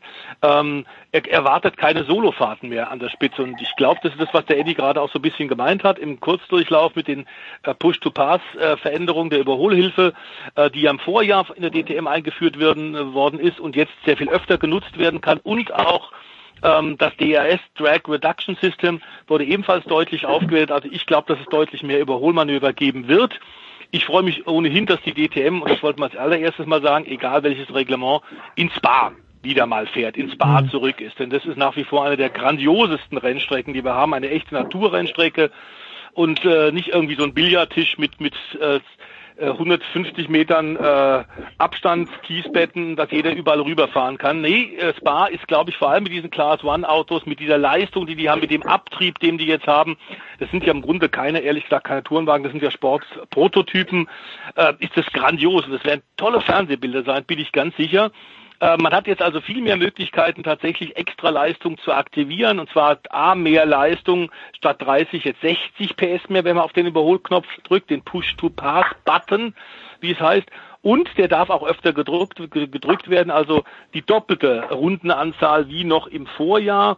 Ähm, dazu eben der Heckflügel, der äh, 50 Prozent aller Runden ähm, tatsächlich flachgestellt werden kann äh, der, der Luftwiderstand wird deutlich geringer. Das heißt, du kriegst noch mal mehr Speed. Allerdings glaube ich auch, und da bin ich auch mal gespannt, was Eddie äh, dazu sagt, der nun direkt dran sein wird, auch in diesem Jahr. Ähm, der Fahrer hat tatsächlich ein bisschen mehr zu tun, denn inzwischen darf man ähm, das DRS eben wird nicht nur eine Überholhilfe sein, sondern ist auch ein Taktikwerkzeug aufgrund der großen Einsatzzeiten, die jetzt erlaubt sind. Und die Überholhilfen darf man jetzt auch im Qualifying benutzen. Also die Fahrer müssen neben dem Fahren im absoluten Grenzbereich auch sehr viel mehr denken. Und ähm, ich glaube, äh, nur die hochintelligenten Fahrer, die die meiste Kapazität im Hirn frei haben, während sie ihr Auto im Grenzbereich bewegen, die sich auch auf andere Dinge noch konzentrieren können als auf den Einlenkpunkt und den richtigen Bremspunkt, die werden am meisten profitieren. Und da deswegen glaube ich, dass der René Rast äh, tatsächlich auch wieder als Favorit in die Saison geht. Eddie? Da gebe ich dir durchaus recht, Stefan. Ähm, Philipp Eng hat es ja gesagt. Das, was du gerade gesagt hast, ist im Grunde genommen ein Philipp Eng-Zitat. Derjenige, der die meiste Kapazität im Gehirn noch frei hat, um sich eben taktisch äh, sowohl das Drag Reduction System als eben auch den Push-to-Pass-Knopf äh, möglichst zielgesetzt einsetzt im Rennbetrieb und auch im Qualifying schon, das hast du auch erwähnt, ganz, ganz wichtig. Denn da gibt es ja dann schon die ersten Punkte. Der wird sich die größten Vorteile erarbeiten. Der, der die größten Nachteile hat mit diesem neuen Reglement, ist auf jeden Fall der, der äh, von Beginn an in Führung liegt, weil der darf diese Helferlein nämlich alle nicht einsetzen, die hinter ihm aber sehr wohl. Deswegen rechne ich genauso wie René Rast oder auch, wie Stefan es gerade gesagt hat, mit vielen, vielen Überholmanövern, mit richtig viel Action. Ja, und Spa-Francorchamps, sieben Kilometer. Äh, ich hatte schon mal das Vergnügen, mit einem Rennauto dort selber rumzufahren. Äh, also viel besser, viel geiler geht's einfach nicht. En Rouge mit Vollgas und das geht. Benoit Trediouet und äh, Augusto Farfus waren neulich mal einen Tag testen in Spa und haben beide bestätigt, dass das ein absoluter Genuss ist, durch die En Rouge mit Vollgas durchzuballern. Ja, und wenn sie das machen, wenn sie durch die En Rouge mit Vollgas durchfahren, dann haben sie am Ende der Kemmelgraben dann zwei Kilometer lang Vollgas. Hm in den DTM-Auto gehabt. Und da bin ich dann auch mal gespannt, ob die 300 äh, Stundenkilometer-Marke endlich fällt. Weil wenn nicht da, wo dann? Also ich freue mich wie Bolle. Ja, und besser könnte es nach dieser Corona-Pause nicht sein, als das Comeback der DTM in Spa-Francorchamps. War man ja nur einmal bisher, 2005, als ein gewisser Mika Häkkinen das Rennen gewonnen hat. Äh, aber das waren noch andere Autos. Die hatten knapp über 400 PS. Jetzt haben wir äh, über 600. Und äh, da bin ich wirklich mal gespannt und ich freue mich, wie gesagt, wie Bolle drauf. Freuen wir uns auch. Also Samstag, Sonntag, 13 Uhr bei Sat 1. Die abschließende Frage, The Voice 600 PS und knapp, also Eddie hofft auf die 300. Wie viele Sekunden Unterschied sind es dann noch zu Formel 1 von der Rundenzeit her? Nur, also nur, nur so Pi mal Daumen mal. Sind wir da bei 10 Sekunden? Ja, das werden immer noch, Na, das werden immer natürlich noch eine ganze Menge sein, das ist überhaupt gar keine Frage, aber das ist, glaube ich, ein, äh, lieber Jens, sehr unfairer Vergleich. Ja. Zwar haben wir gerade gesagt, das hat mit den ur ursprünglichen Tourenwagen, wie zum Beispiel 2005, als das noch bisschen mehr Großserie war damals, hat sich die Class One komplett verabschiedet, aber trotzdem äh, das Gewicht, allein das Gewicht hm. der DTM-Autos ist natürlich völlig anders als die Formel 1. Ähm, was interessant wäre, das müsste man mal nachgucken, wie es tatsächlich mit LMP1 ist. Also auch ein Sportwagen, Prototyps, die zwar auch diesen gewaltige, gewaltigen Abtrieb haben, die aber auch vom Gewicht her deutlich höher sind als die Formel 1 und die sind ja letztes Jahr auch die WEC ins Bar gefahren. Da müssten wir mal gucken, da haben wir jetzt eine Aufgabe für eine äh, nächste Sendung ja. in einer Woche, äh, hoffentlich dann auch wieder mit Eddie, äh, mit seinem Rückblick auf die Erlebnisse, die er in Spa-Francorchamps in der Ardennen oder auf der Ardennen Achterbahn hat. Und wir können uns mal die Zahlen ein bisschen zu Gemüte führen, die in diesem Jahr gefahren werden im Vergleich zur WEC und zur Formel 1. Das ist mal ein Auftrag, den wir gerne so annehmen. Danke, The Voice, danke, Eddie Milke. Also, wie gesagt, am Wochenende geht's los, endlich mit der DTM in Spa. Schaut euch an, das Ganze bei Sat1 mit Eddie Milke hinter dem Mikrofon. Kurze Pause, dann geht's weiter in der Big Show 467.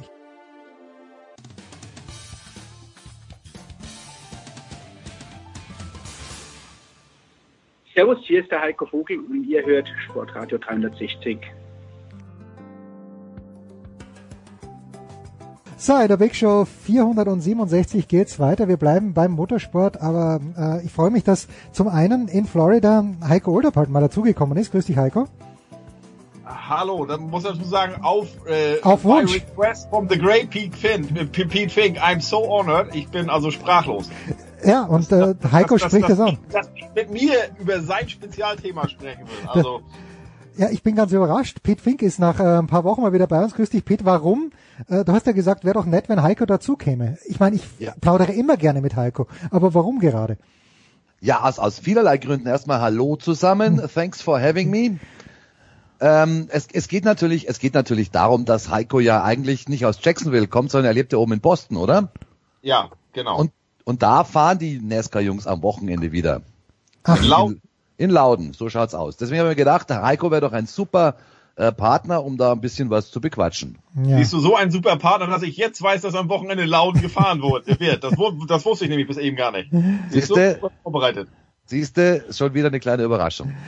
Uh, Pete, der, der Beginn der Saison stand ja uh, unter dem Thema auch Baba Wallace, Confederate Flag sportlich war auch ein bisschen was. Wo stehen wir denn jetzt im Moment? Status quo der Nesca ist äh, im Moment was im Hinblick auf die sportliche Situation und auch im Hinblick darauf, wie das ohne Zuschauer funktioniert, aus deiner Sicht? Ja gut, dann erstmal das Sportliche. Also wir sind mitten in der Regular Season. Ähm, es geht langsam in Richtung Playoffs, wird ein bisschen äh, heiße Kiste werden, weil einige der ganz Großen aus dem Establishment noch nicht sicher dabei sind in den Playoffs. Zum Beispiel der amtierende Champion Kyle Busch, noch kein Saisonsieg. Auch Jimmy Johnson, der Siebenfache, noch kein Saisonsieg. Der ist sogar wirklich on the bubble, also wirklich ganz knapp am Cut äh, dran.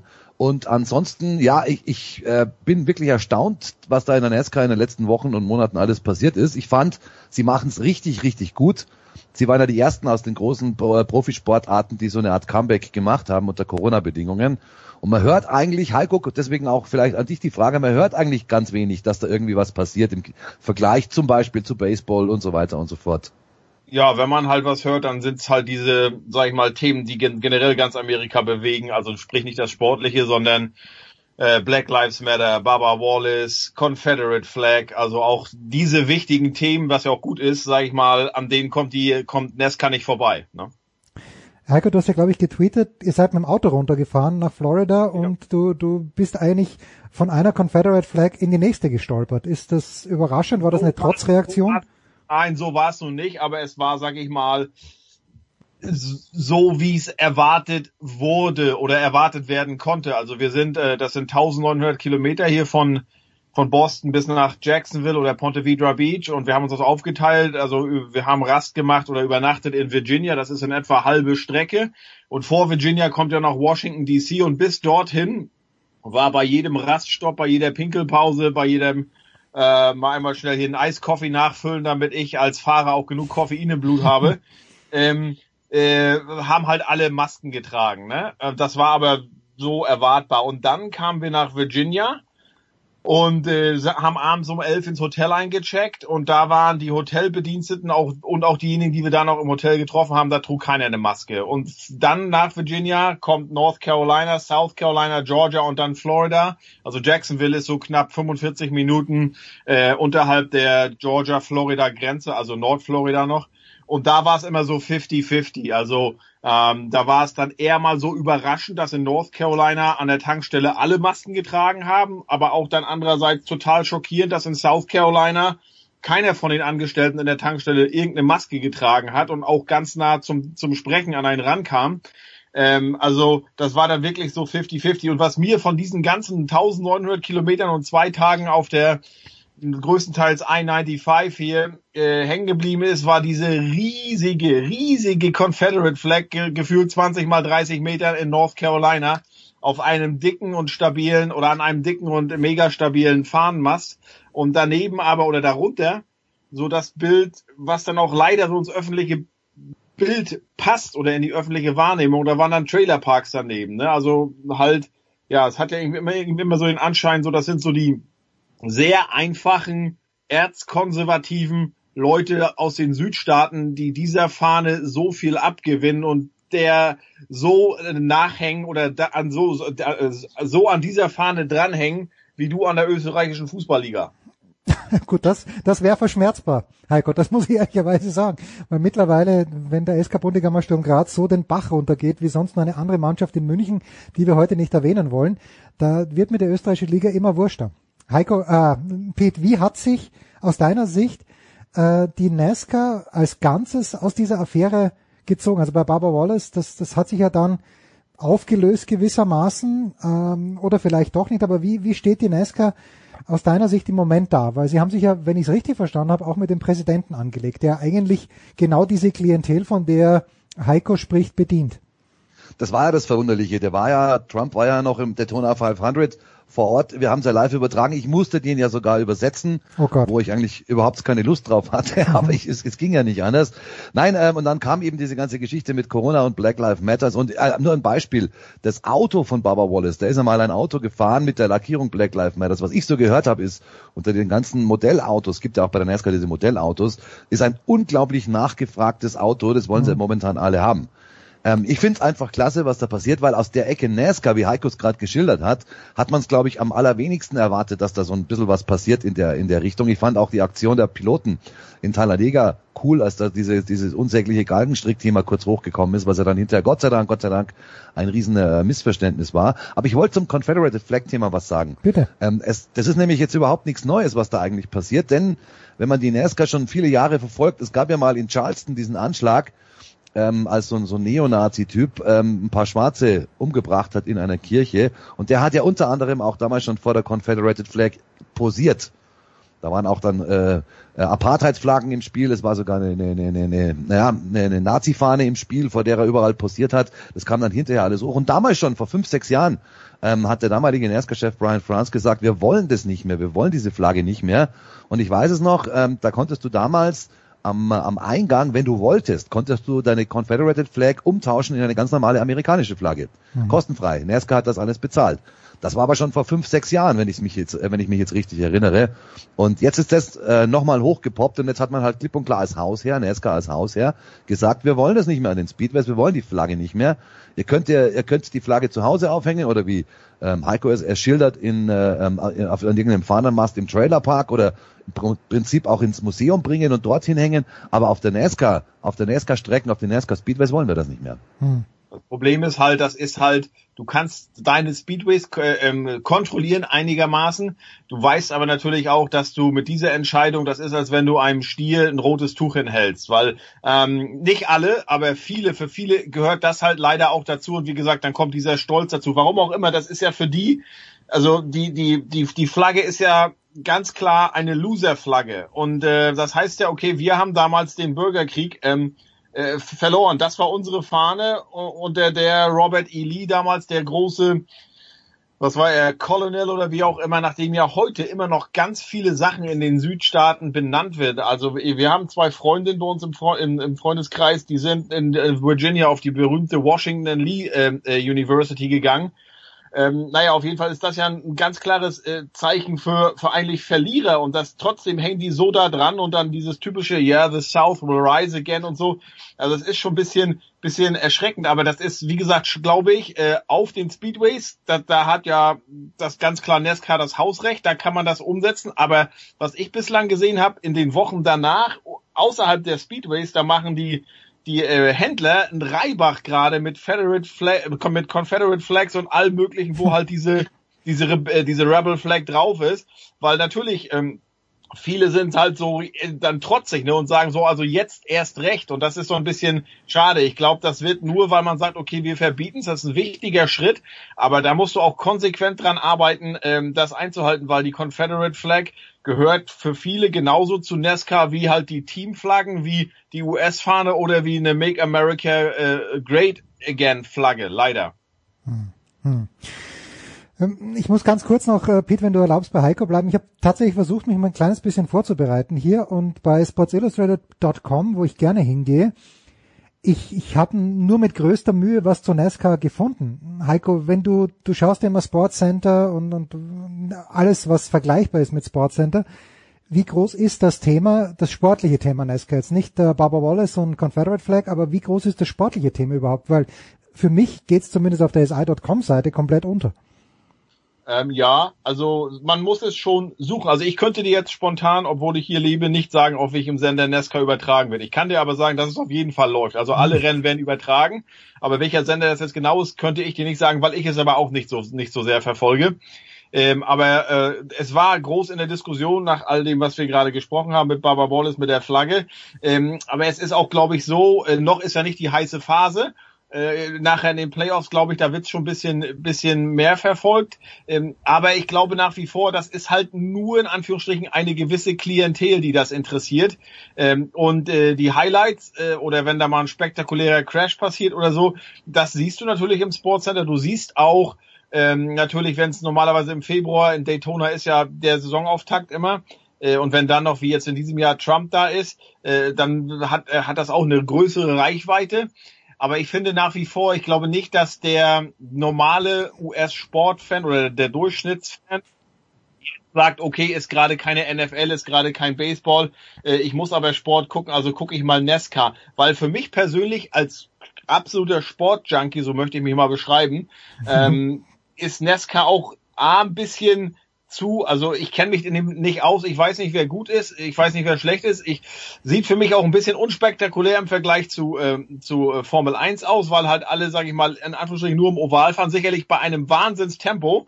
Klar, aber da passiert mir persönlich ein bisschen bisschen zu wenig. Ähm, und von daher bin ich da noch nie, und ich bin ja hier in Jacksonville, ich habe ja den Pete gerade erzählt im, im Vorgespräch, runter bis nach Daytona Beach sind es nur knapp 80 Kilometer. Das ist ja hier wirklich NASCAR-Territorium. Und ich finde die Geschichte, die Entstehungsgeschichte ja auch spektakulär. Das ist ja damals da unten entstanden am Strand in, in Daytona Beach. Und äh, dann während der Prohibition äh, waren das ja, äh, ja interessante Stories, die da äh, zu diesem, zu dem äh, Frisieren der, der Autos geführt haben. Man wollte ja, natürlich hat man sich, äh, obwohl äh, das Brennen von Alkohol, das ähm, äh, Produzieren von Alkohol verboten war, wollte man das natürlich weiterhin machen und musste deshalb, um der, um der Polizei ent, zu entkommen oder den Polizeikontrollen seine Autos ein bisschen frisieren. Das hat man ja auch gemacht. Und es gibt sogar, glaube ich, noch, Pete, wie heißt diese, diese Wendung? Ist das die Bootlegger-Wende, wo man mit möglichst viel Geschwindigkeit oder ohne viel Geschwindigkeit zu verlieren noch 180 äh, Grad Drehung macht auf die andere Straßenseite und wieder weg?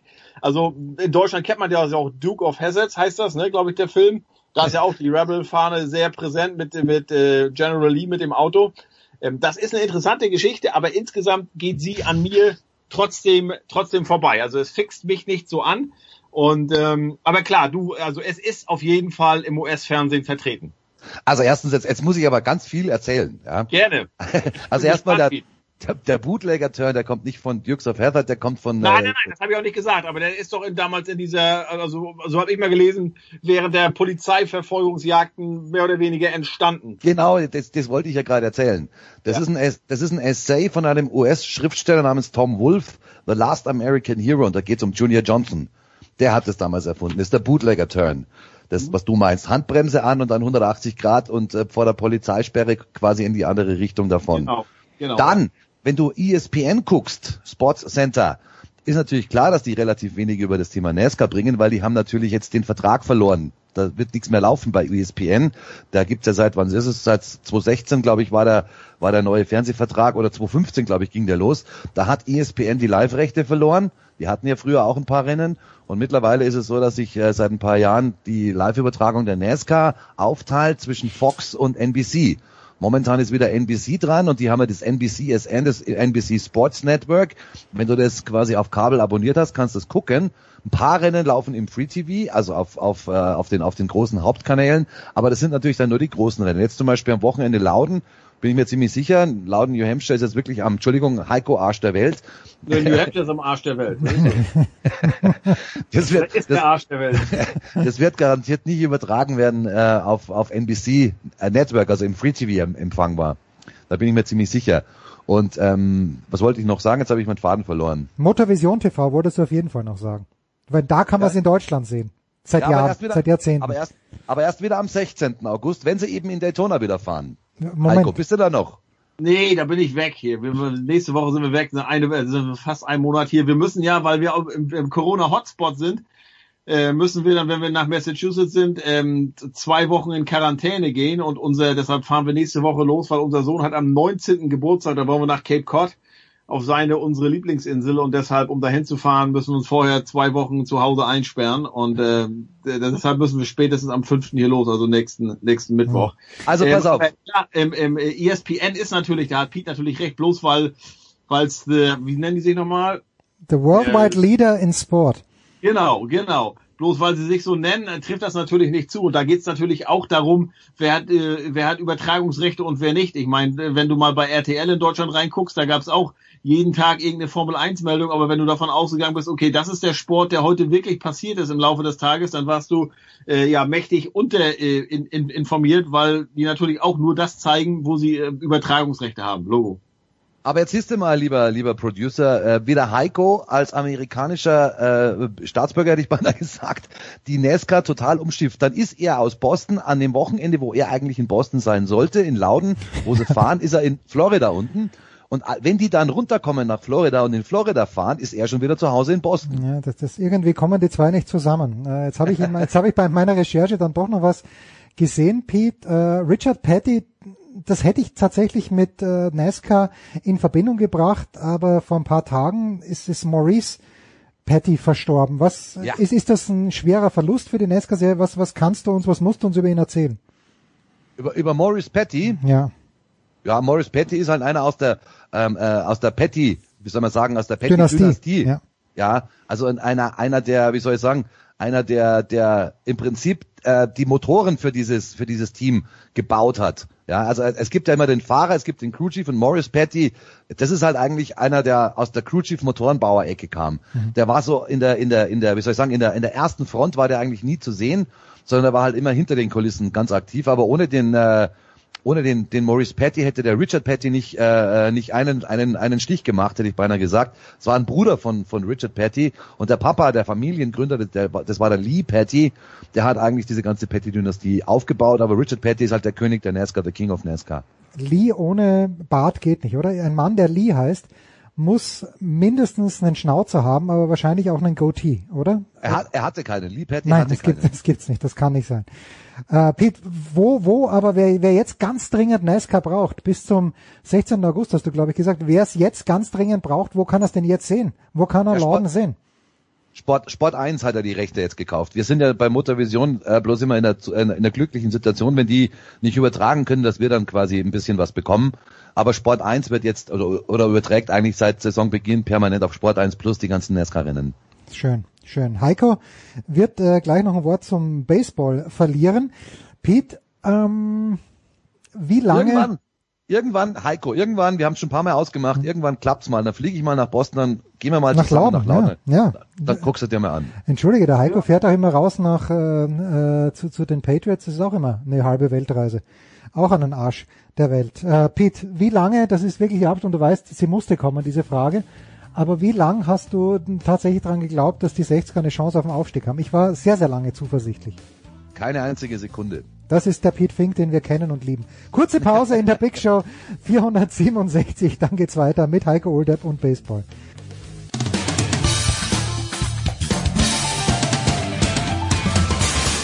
Hallo, hier ist Marcel Gottsch und ihr hört Sportradio 360.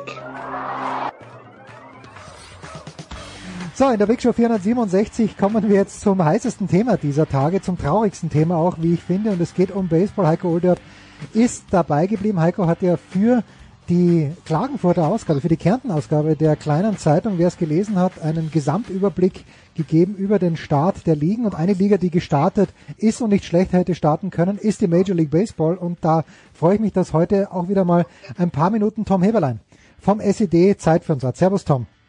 Servus Jens, Servus Heiko. Hallo. Ähm, die wichtigste Frage zuerst, Heiko. Ähm, wann wirst du... wird- be- Die Saison läuft noch, ist noch nicht abgebrochen. Okay. die nee, die wichtigste Frage ist, hast du über Twitter schon bekannt gegeben, dass du beim nächsten Heimspiel der Red Sox nicht den ersten Pitch werfen wirst, obwohl du überhaupt nicht eingeladen warst? Ja, ich weiß gar nicht, wie das bei denen ist. Das habe ich noch gar nicht so verfolgt, wie das da mit der Presse ist. Also NBA hat ja Jürgen Schmieder einen interessanten Artikel geschrieben. Da sind ja, glaube ich, zehn Leute zugelassen. Von den ganzen Boston Bruins äh, Kollegen kenne ich keinen einzigen, der da in Toronto in der Bubble ist. Oder äh, das ist auch, glaube ich, noch limitierter in der NHL. Und wie es bei den Red Sox ist, also in der MLB, keine Ahnung, ob da auch nur die ganz Großen rein dürfen oder nicht. Aber ja, ich werde diese Saison von den Red Sox ähm, nicht nur wenig mitbekommen, weil sie sportlich katastrophal sein werden, sondern halt, weil auch da überhaupt kein Zugang möglich ist. Und ganz ehrlich, ich war ja in den vergangenen Jahren auch dann nur da, wenn Max Kepler nach Boston kam, weil dann gab es für mich einen wirklichen Grund, also äh, beruflich hinzugehen. Und das wird dieses Jahr nicht der Fall sein, weil Minnesota kommt nicht nach Boston. Das, Tom, ist wiederum die einzige gute Nachricht in der ersten Woche, oder? So wie Max Kepler gestartet ist, zwei Solo-Home-Runs gleich im ersten Spiel, damit Home-Run-Leader nach dem ersten Spieltag. Das, äh, oder hast du noch was anderes Positives gefunden? Naja gut, du weißt ja, ich bin Chicago Cubs Fan und ähm, ja, ich äh, finde, die sind auch ziemlich gut gestartet, obwohl sie einen lausigen, äh, teilweise lausige Pitching-Vorstellungen hatten. Ähm, mein Geheimfavorit auf die World Series, Tampa, ist auch sehr gut gestartet. Also insofern äh, bin ich äh, angenehm überrascht, will ich jetzt nicht sagen, aber ich fühle mich durchaus äh, ja gut gelaunt, wenn ich auf diese zwei Mannschaften schaue. Abgeholt. Wir sollten natürlich bei den guten, guten Nachrichten äh, den Mega-Pitch von Dr. Anthony Fauci nicht vergessen. Oh ja, oh ja. So selbst auf, äh, beim Baseball absoluter Sicherheitsabstand wird da gewartet. Ne? Den Ball schön zwei, drei Meter neben den, neben den Catcher werfen. Ich glaube, der hat, ich glaube, der hat so auf den First Pitch von 50 Cent damals angeschaut. Der war noch schlimmer. Der war aber bei den Cubs, oder? 50 Cent, wenn ich mich richtig erinnern kann. Ja, das war bei den Mets, glaube ich. Ah, bei den Mets war's. Okay, naja, gut. Genau. Also Heiko, wie gesagt, du bist in Florida. Die äh, Miami Marlins sind ganz, ganz arg und schlimm gebeutelt. Bei 15 habe ich zu zählen aufgehört. Ich weiß nicht, ob schon mehr sind.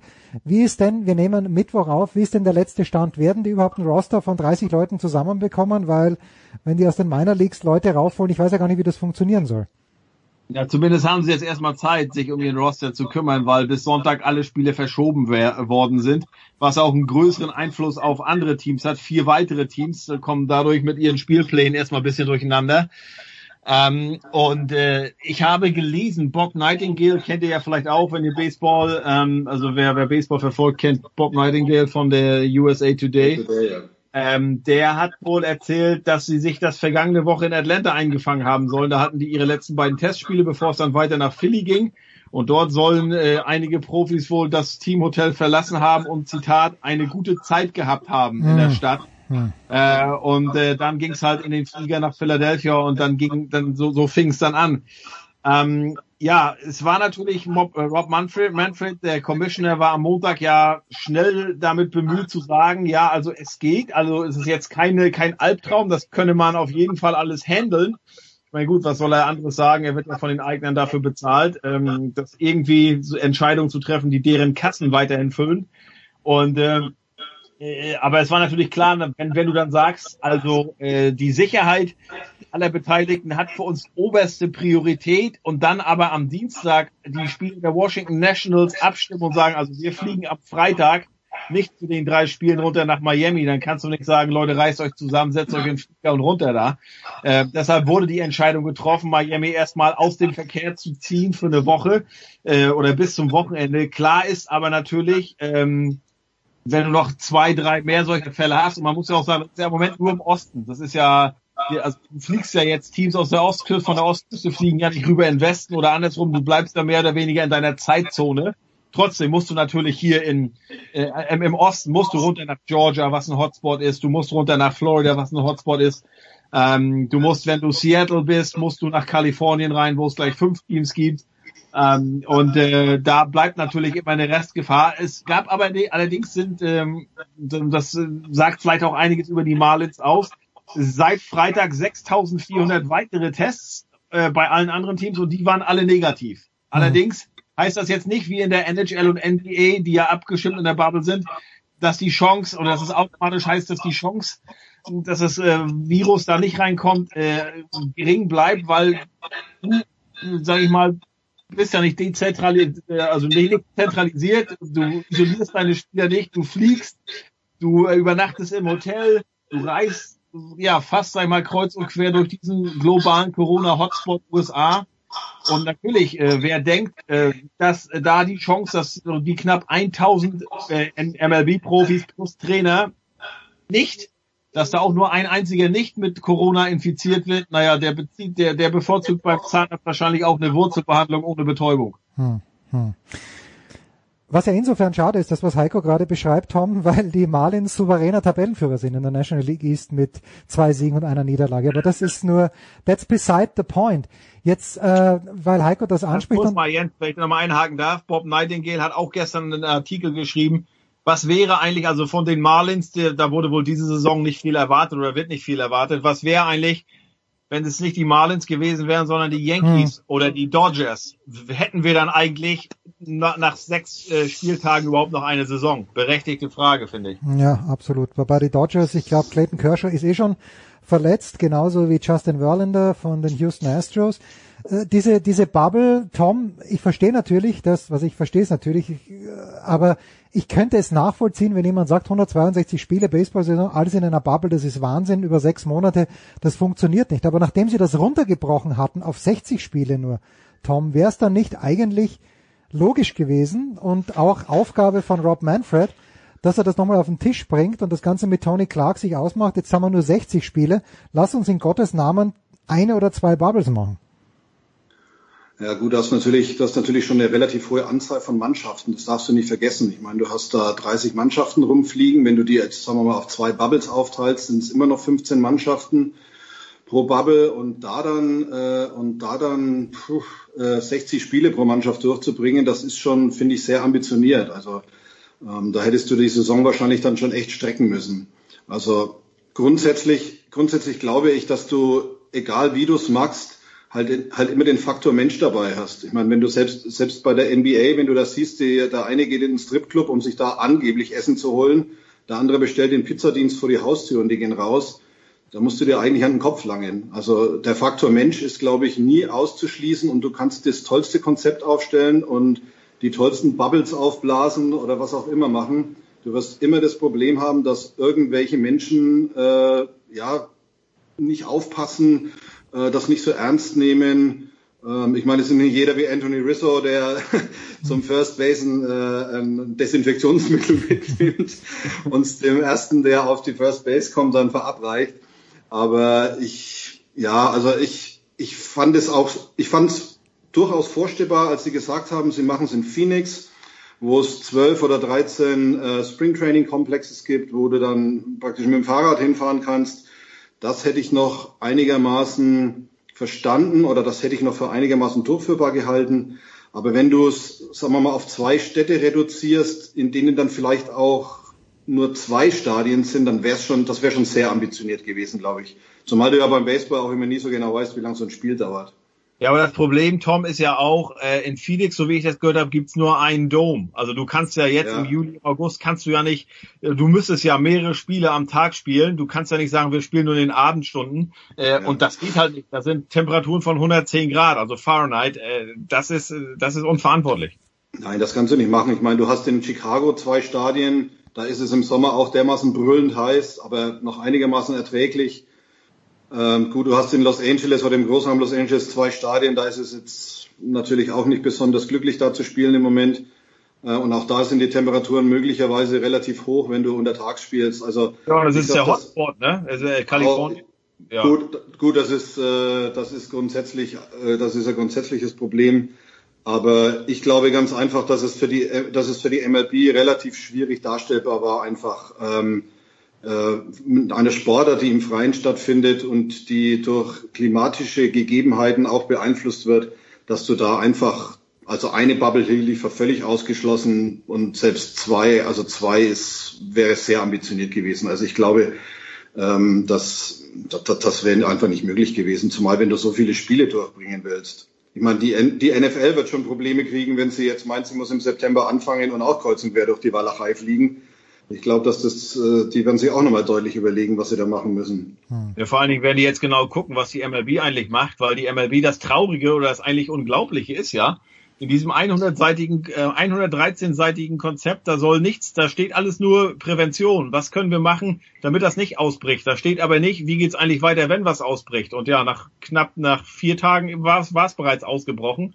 Wir haben sich alle so ein bisschen hilflos angeguckt. Also ähm, ich glaube auch, wenn das wirklich dann ähm, nichts werden sollte im September, und ich kann mir nicht vorstellen, dass das was wird mit der mit der NFL-Saison, die ja übrigens sogar schon äh, auch darüber äh, diskutieren, eventuell Zuschauer zuzulassen in, in, in den Stadien, dann wird es auch dem letzten Amerikaner, dem letzten dann auch, Entschuldigung, aber Hillbilly, Da musst du dich entschuldigen dafür. bewusst, äh, dass das Ding hier tatsächlich ja ernst zu nehmen ist oder dass das doch etwas mehr ist als anscheinbar eine, eine, eine Hoax.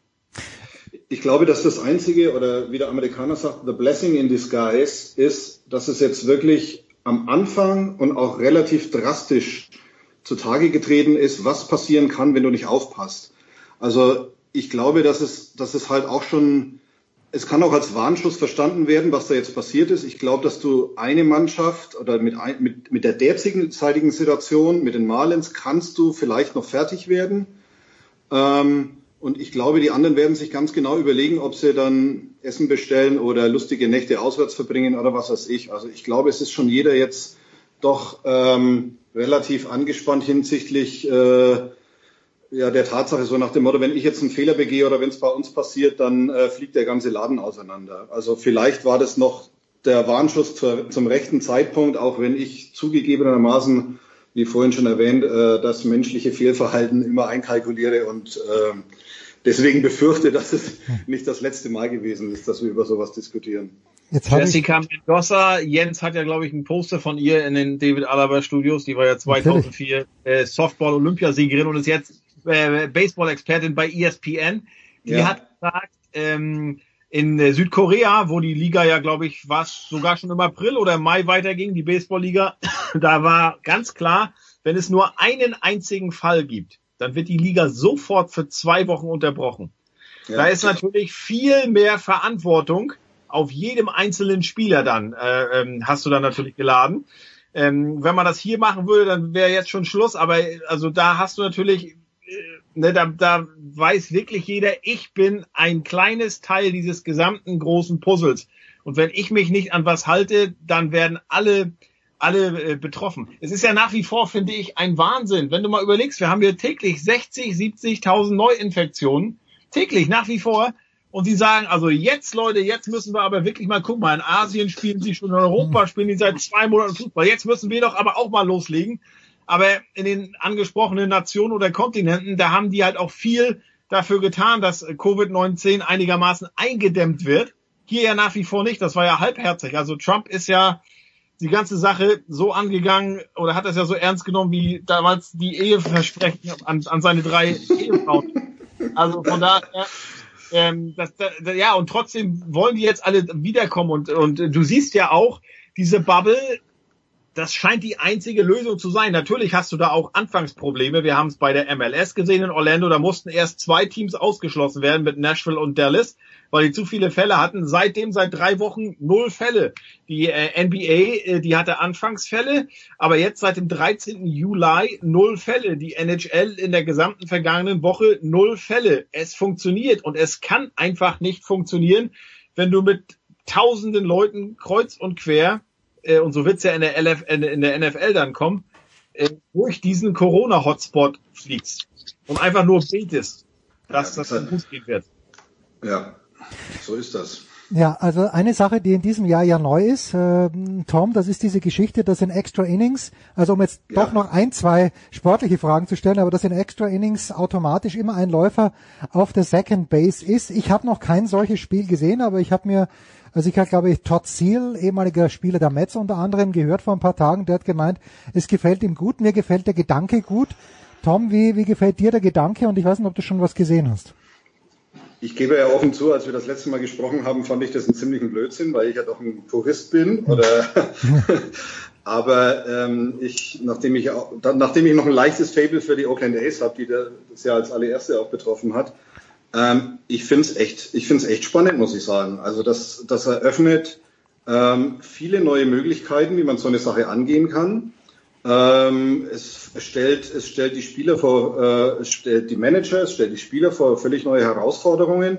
Und es ist ein, es ist, ja, es ist eine Sache, wo du einfach das Spiel auch ein bisschen neu denken musst, wo du, wo du dir was einfallen lassen musst, wo du äh, ja, wo du nachdenken musst und was es letztendlich auch spannend macht dadurch. Und insofern muss ich sagen, ich revidiere meine Meinung und finde es gut. Because when I know I'm wrong, I say I'm wrong. Oder so ähnlich. Ja, naja, das so ist ähnlich. so ähnlich, ja. Äh, das war, glaube ich, aus ähm, Dirty Dancing ein, ein Zitat. Man weiß es nicht. Heiko, ich habe auch noch gehört, dass äh, die Fernsehstationen ähm, zum einen Ton einspielen werden, zum anderen aber auch im Hintergrund die Zuschauer reinpflastern wollen. Also Fox wollte. Fox.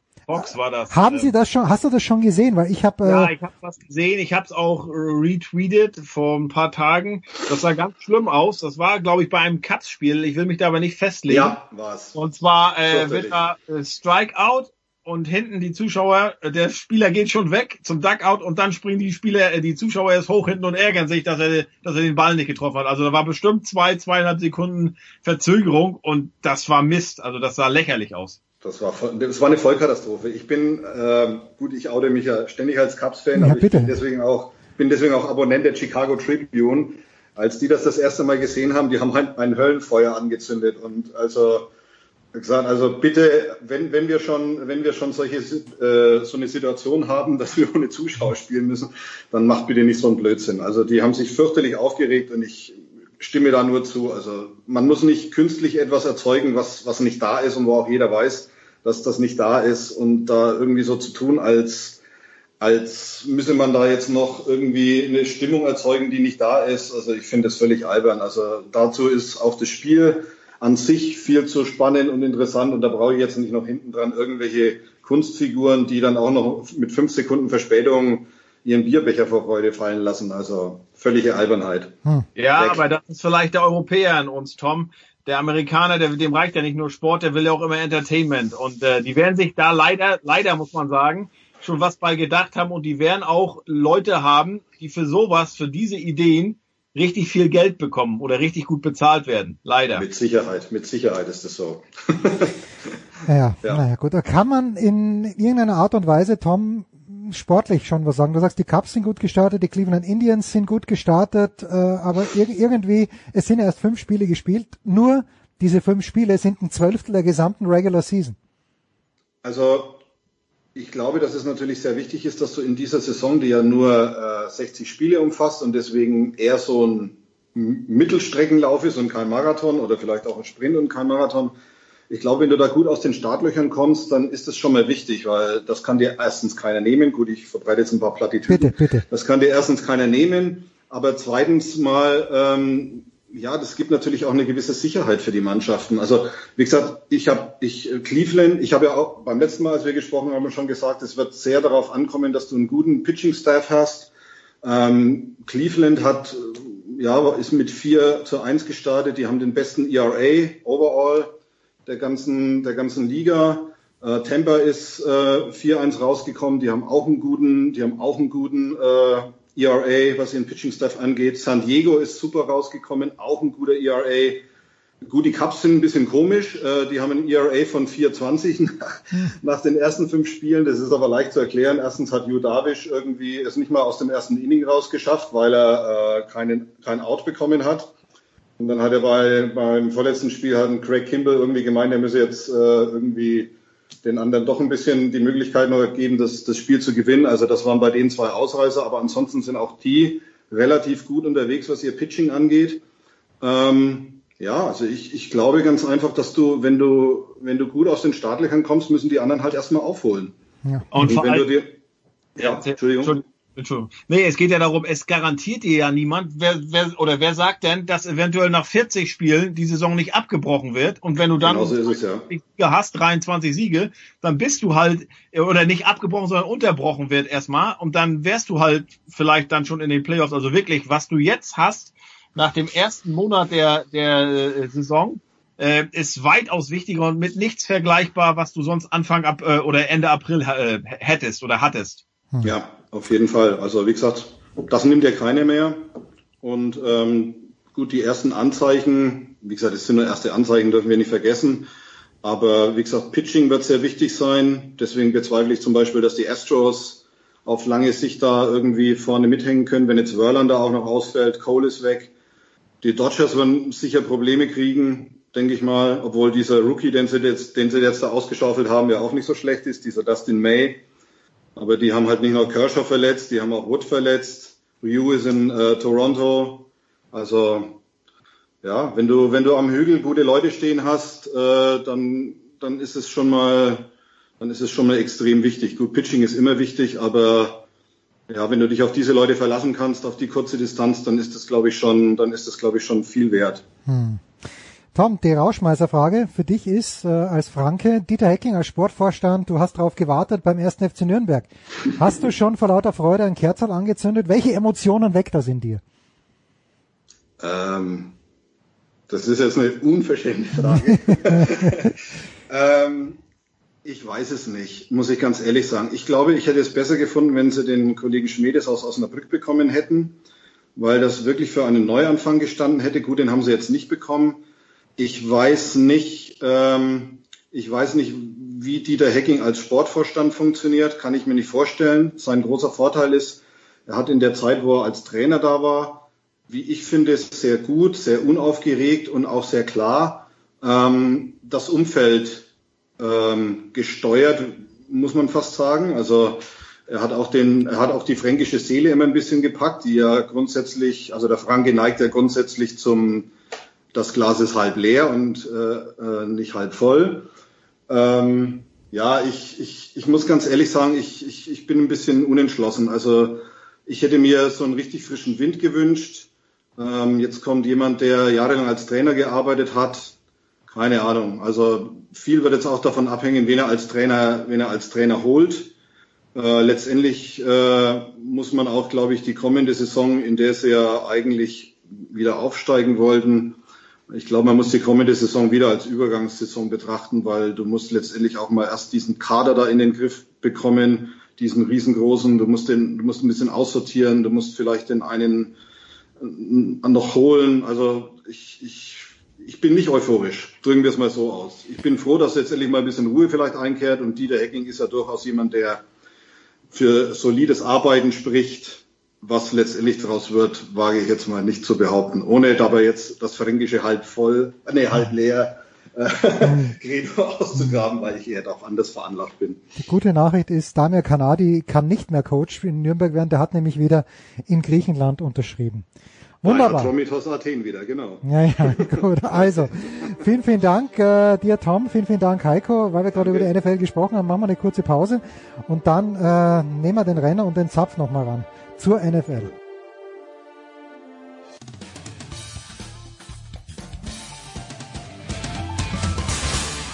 Hallo, hier ist Hagen Stamm und ihr hört Sportradio 360.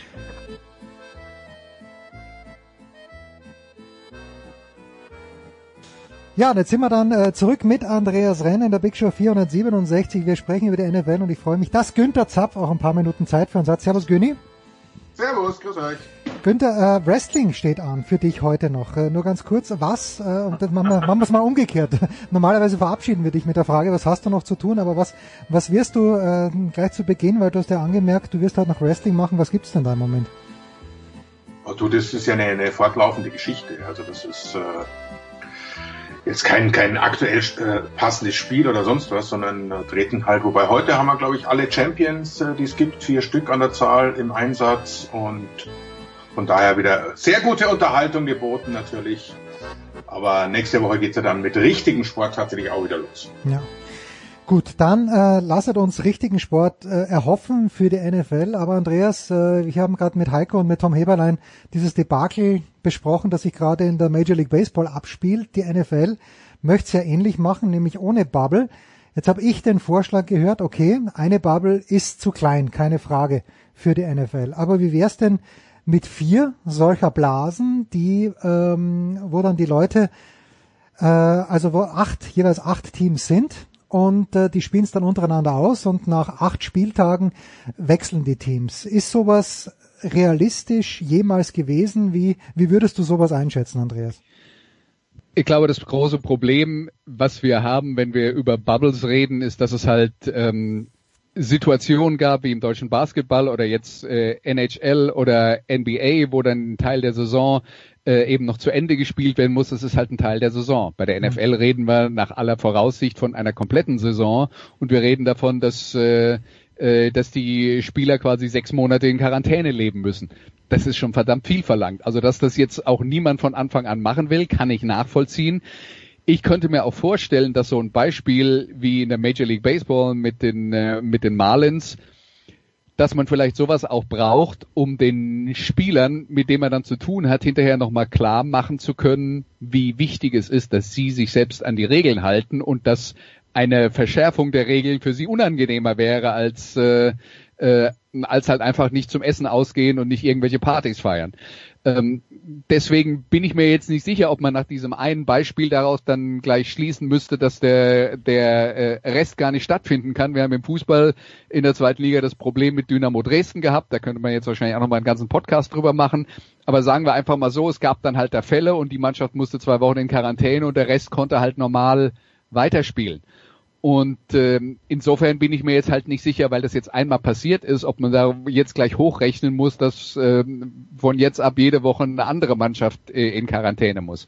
Das glaube ich nämlich nicht unbedingt. Ähm, wichtig ist halt, dass die, dass die beteiligten Akteure sich darüber im Klaren sind, welche große Verantwortung sie haben. Ähm, und ich glaube, das wird dann auch tatsächlich so funktionieren, dass, äh, dass da die, dass die, die Umkleide, also die Spieler äh, sich da selber gegenseitig ähm, überprüfen müssen. Ja? Und wenn da der irgendein Bruder Leichtfuß mit dabei ist, muss dann halt mal ein erfahrener Spieler kommen und sagen, hör mal zu, das was du machst hier, ähm, das ist äh, zu gefährlich und wenn du nicht dich am Riemen reißt, denk dran, äh, du spielst hier mit unserem Geld, weil wenn wir nicht spielen können, nehmen wir möglicher, haben wir möglicherweise keine Einnahmen und da hört der Spaß auf, auch in der NFL-Umkleide. Äh, also ich denke, auf diese Art und Weise hat man schon eine ganz gute Chance, ähm, eine Saison halbwegs hinzukriegen. Man darf auch nicht vergessen, man hat ja jetzt den Eindruck, dass bei vielen Amerikanern, vielleicht sogar beim Präsidenten, ein kleines bisschen zumindest, äh, der Groschen gefallen ist, dass man so nicht weitermachen kann, wie man es bisher gemacht hat und dass man, äh, dass man Maßnahmen konsequenter umsetzen muss, als es in der Vergangenheit war, wenn man dieses Virus einigermaßen eindämmen will. Und vielleicht hilft es ja.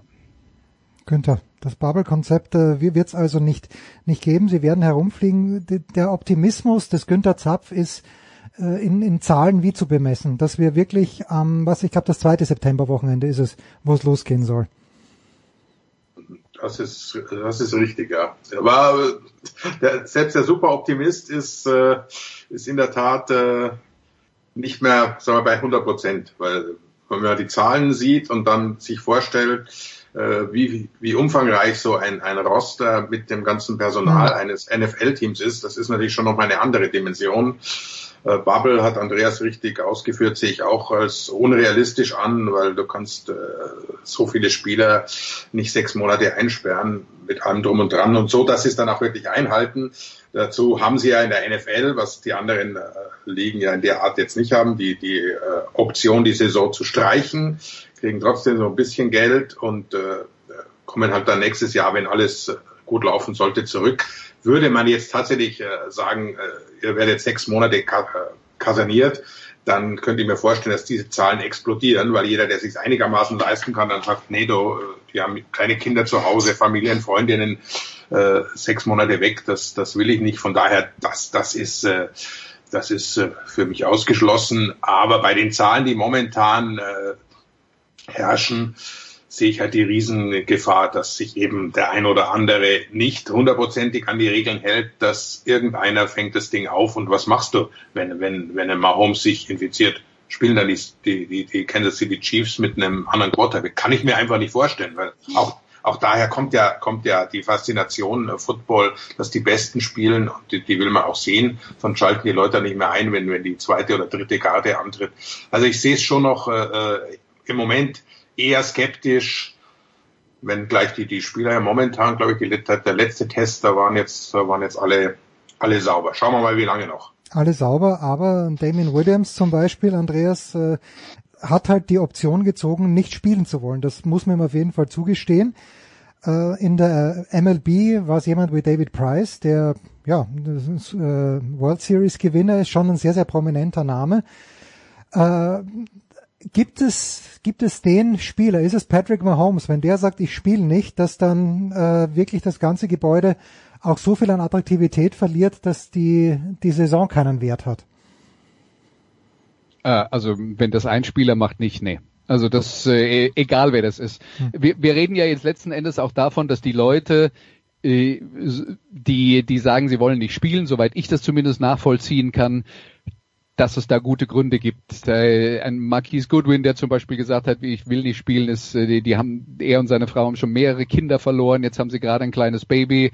Ähm, das, das sind halt unterschiedliche Voraussetzungen. Oder Laurent äh, Duvernay-Tardif, der Offensive Guard der Kansas City Chiefs, der gesagt hat, naja, ich arbeite eigentlich als Arzt, das kann ein Kanadier, der tatsächlich eine Ausbildung hm. äh, zum Arzt macht nebenher und der sagt, ähm, das ist mir zu riskant äh, und ich äh, fühle auch, dass mein Platz jetzt hier ist, um äh, quasi an der Front gegen äh, Corona zu kämpfen. Das sind alles nachvollziehbare Entscheidungen, die, die äh, vor allen Dingen etwas mit der Gesundheitssituation zu tun haben. Manche Spieler haben halt irgendwelche ähm, Vorbelastungen und gehören zu Risikogruppen. Das ist dann halt so und dann muss man sich damit abfinden. Das halt tatsächlich ganz interessant ist, ist, dass bei den New England Patriots mittlerweile sechs Leute gesagt haben, sie spielen nicht und selbst wenn das nicht alles ähm, die absoluten Topstars bei den Patriots sind, das ist dann halt schon viel. Ja.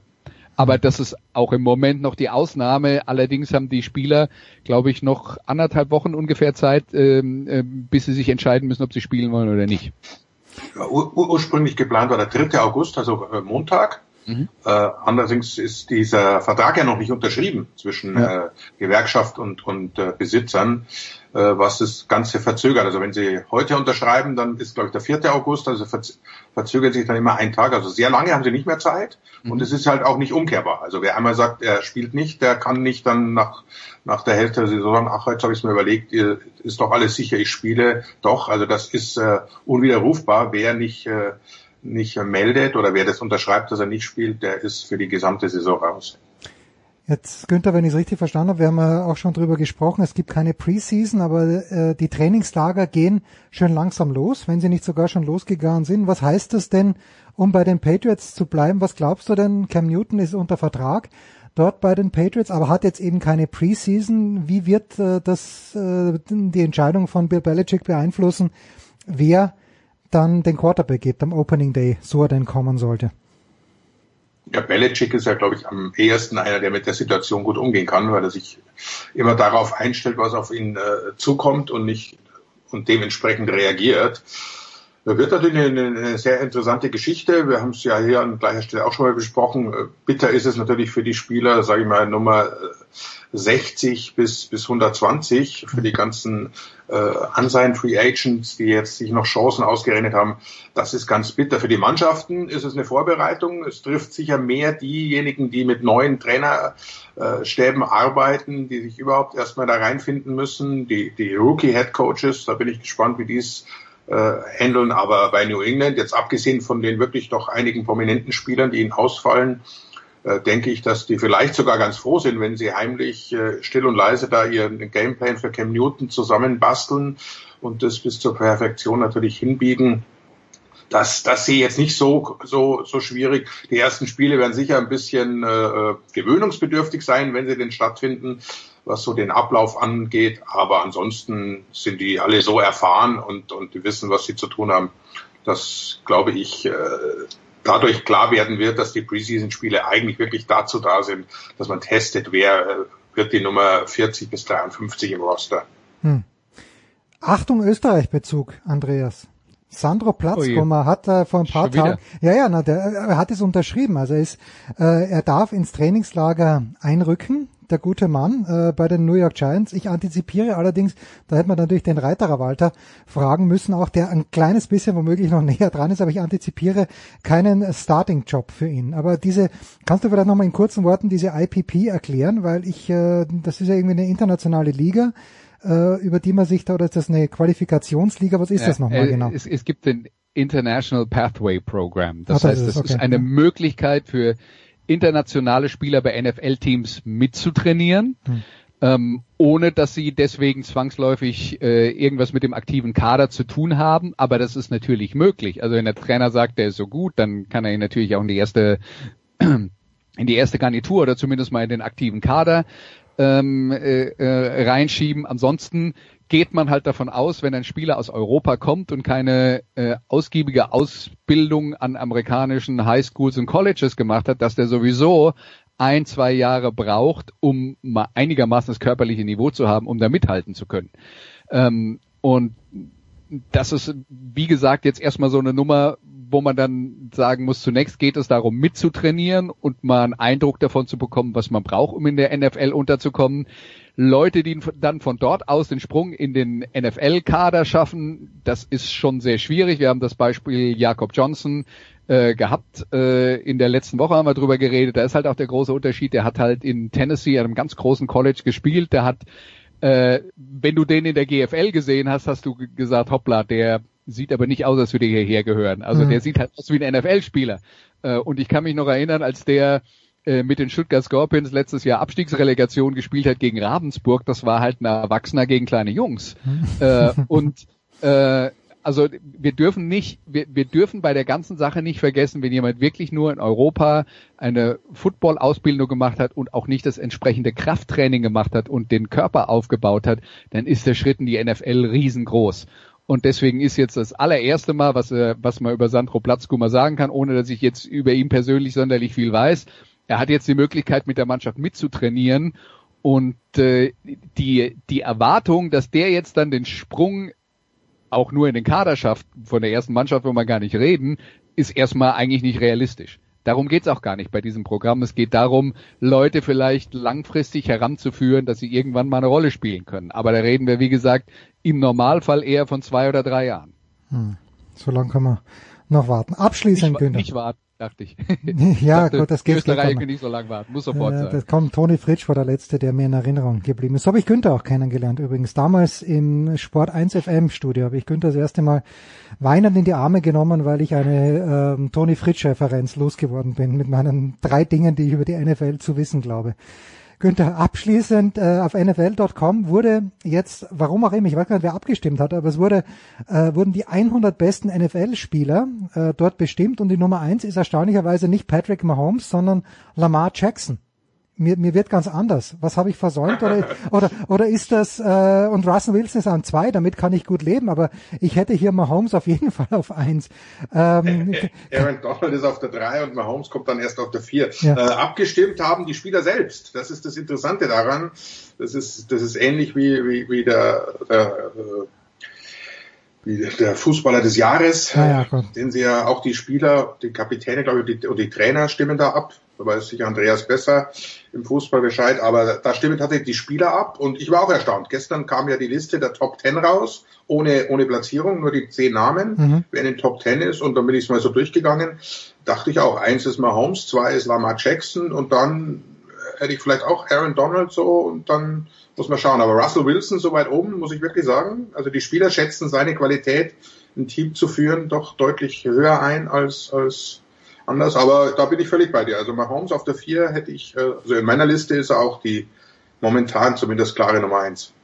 Ich glaube, das ist auch deswegen zustande gekommen, weil diese Abstimmung schon im Lauf der letzten Saison stattgefunden hat, Hm. äh, als zum Beispiel die Baltimore Ravens eine Zeit lang wie ein sicherer Super Bowl-Teilnehmer aussahen und äh, Russell Wilson ein heißer Kandidat für ein MVP war.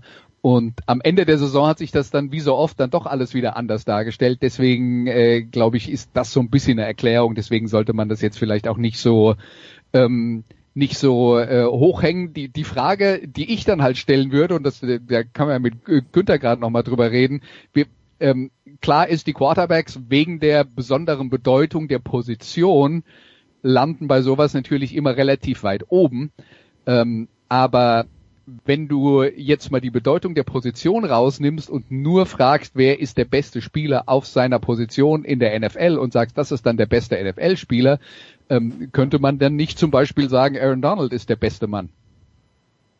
Ja, aber das ist genau, was du angesprochen hast. Das ist natürlich äh, positionbezogen. Der Quarterback steht im Mittelpunkt und, und er ist auch, ich glaube, da sind wir uns alle einig, äh, die, die wichtigste Person und die wichtigste Figur im, im Football.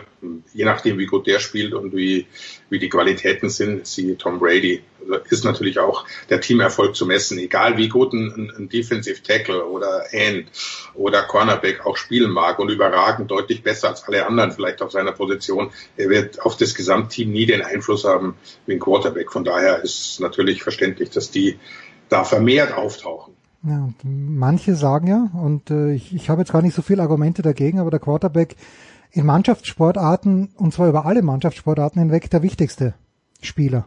Also fällt mir kein Gegenargument ein im Moment. Also es ist schon eine besondere Bedeutung äh, im Football. Es gibt auch Leute, die nicht zu Unrecht sagen, es ist die komplexeste Position im Gesamten. Also ich kann jetzt nicht, ich kenne nicht alle Sportarten, aber es ist, äh, gibt Leute, die sagen, es ist die kompletteste, Sport, äh, äh, komplexeste Position äh, in allen Sportarten insgesamt. Und ich glaube, ich würde das Argument eher umgekehrt aufziehen und würde sagen, wie wichtig der Quarterback ist, siehst du mal, wenn du keine Kompetenz auf der Position hast. Weil dann geht nämlich gar nichts. Und ich erinnere mich noch an ein Spiel, ich weiß nicht, ob sich Günther noch an, äh, also Günther kann sich bestimmt an dieses Spiel noch erinnern, an das Ereignis. Wir hatten doch NFL Europe, Frankfurt Galaxy gegen Rheinfire. Ähm, äh, das war im, äh, im Frankfurter Waldstadion. Die Bude war zum ersten Mal so gut wie ausverkauft. Es waren fast 60.000 Zuschauer in diesem Stadion. Äh, Riesenfest für ein Football. Ein Endstand war 3-0 für Rhein-Fire. auch deswegen, weil, noch. weil, weil bei, bei Frankfurt der zweite oder dritte Quarterback Bart Hendricks spielen musste und der an dem Tag wirklich also kein Scheunentor getroffen hat. Und das, das war so das Spiel, wo bei mir im Hinterkopf hängen geblieben ist, also wenn auf der Position jemand spielt, der das nicht kann, dann ist, dann, dann funktioniert überhaupt nichts mehr. Und das ist, glaube ich, so das, das Wichtigste beim Quarterback. Wenn du da nicht eine Bas ein Basislevel an Kompetenz hast, brauchst gar nicht anfangen. Übrigens, Tom Brady nur auf Position 14 und äh, was mich dann natürlich auch äh, überrascht, Nach der letzten Saison viel, viel, viel zu hoch. Aaron Rodgers nur auf 16. Ja, Auch, zu das hoch? zu hoch. Auch zu Ja. hoch. Na gut, okay. Dann, ah, na gut, also. Und übrigens, Patrick Mahomes in dieser Woche, ähm, er hat ein bisschen was von seinen 500 Millionen Dollar investiert. Er ist Anteilseigner bei den äh, Kansas City Royals geworden. Das nur als letzte Meldung zur NFL. So, wunderschön. Günther, auf zum Wrestling. Andreas, vielen, vielen Dank. Danke euch beiden. Wir machen eine kurze Pause und schmeißen uns in der Big Show 467 noch mit Tennis raus.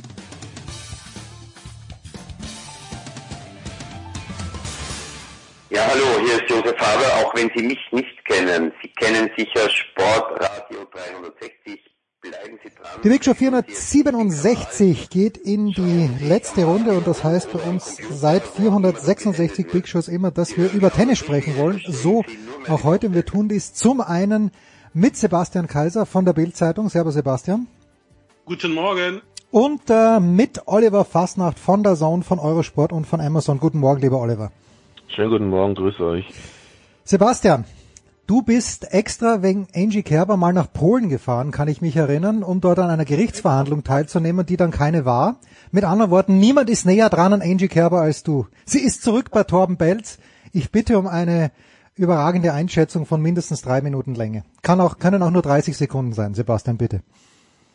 Ja, ähm, als Torben Belz sich von Dona Vekic getrennt hat oder sie von ihm, das ist ja noch nicht so ganz raus. Ähm, da war es so, dass das mein erster Gedanke war, ähm, wann wird denn Angie sich den Belt jetzt wieder schnappen? Und dann ist es auch tatsächlich so gekommen und ähm, ja, ich glaube, dass sie das letztendlich äh, keinen Schritt weiterbringt. Ähm, ich mag Torben sehr und das ist alles super, aber das sehe ich so, ähm, wie im Fußball niemals zurück zu deinem Ex-Verein. Und das ist äh, eine Geschichte, sie hat es schon einmal gemacht, da war es zugegebenermaßen sehr erfolgreich, nachdem sie sich den Torben damals wieder geangelt hat. Und ähm, aber jetzt halte ich es einfach für den falschen Schritt.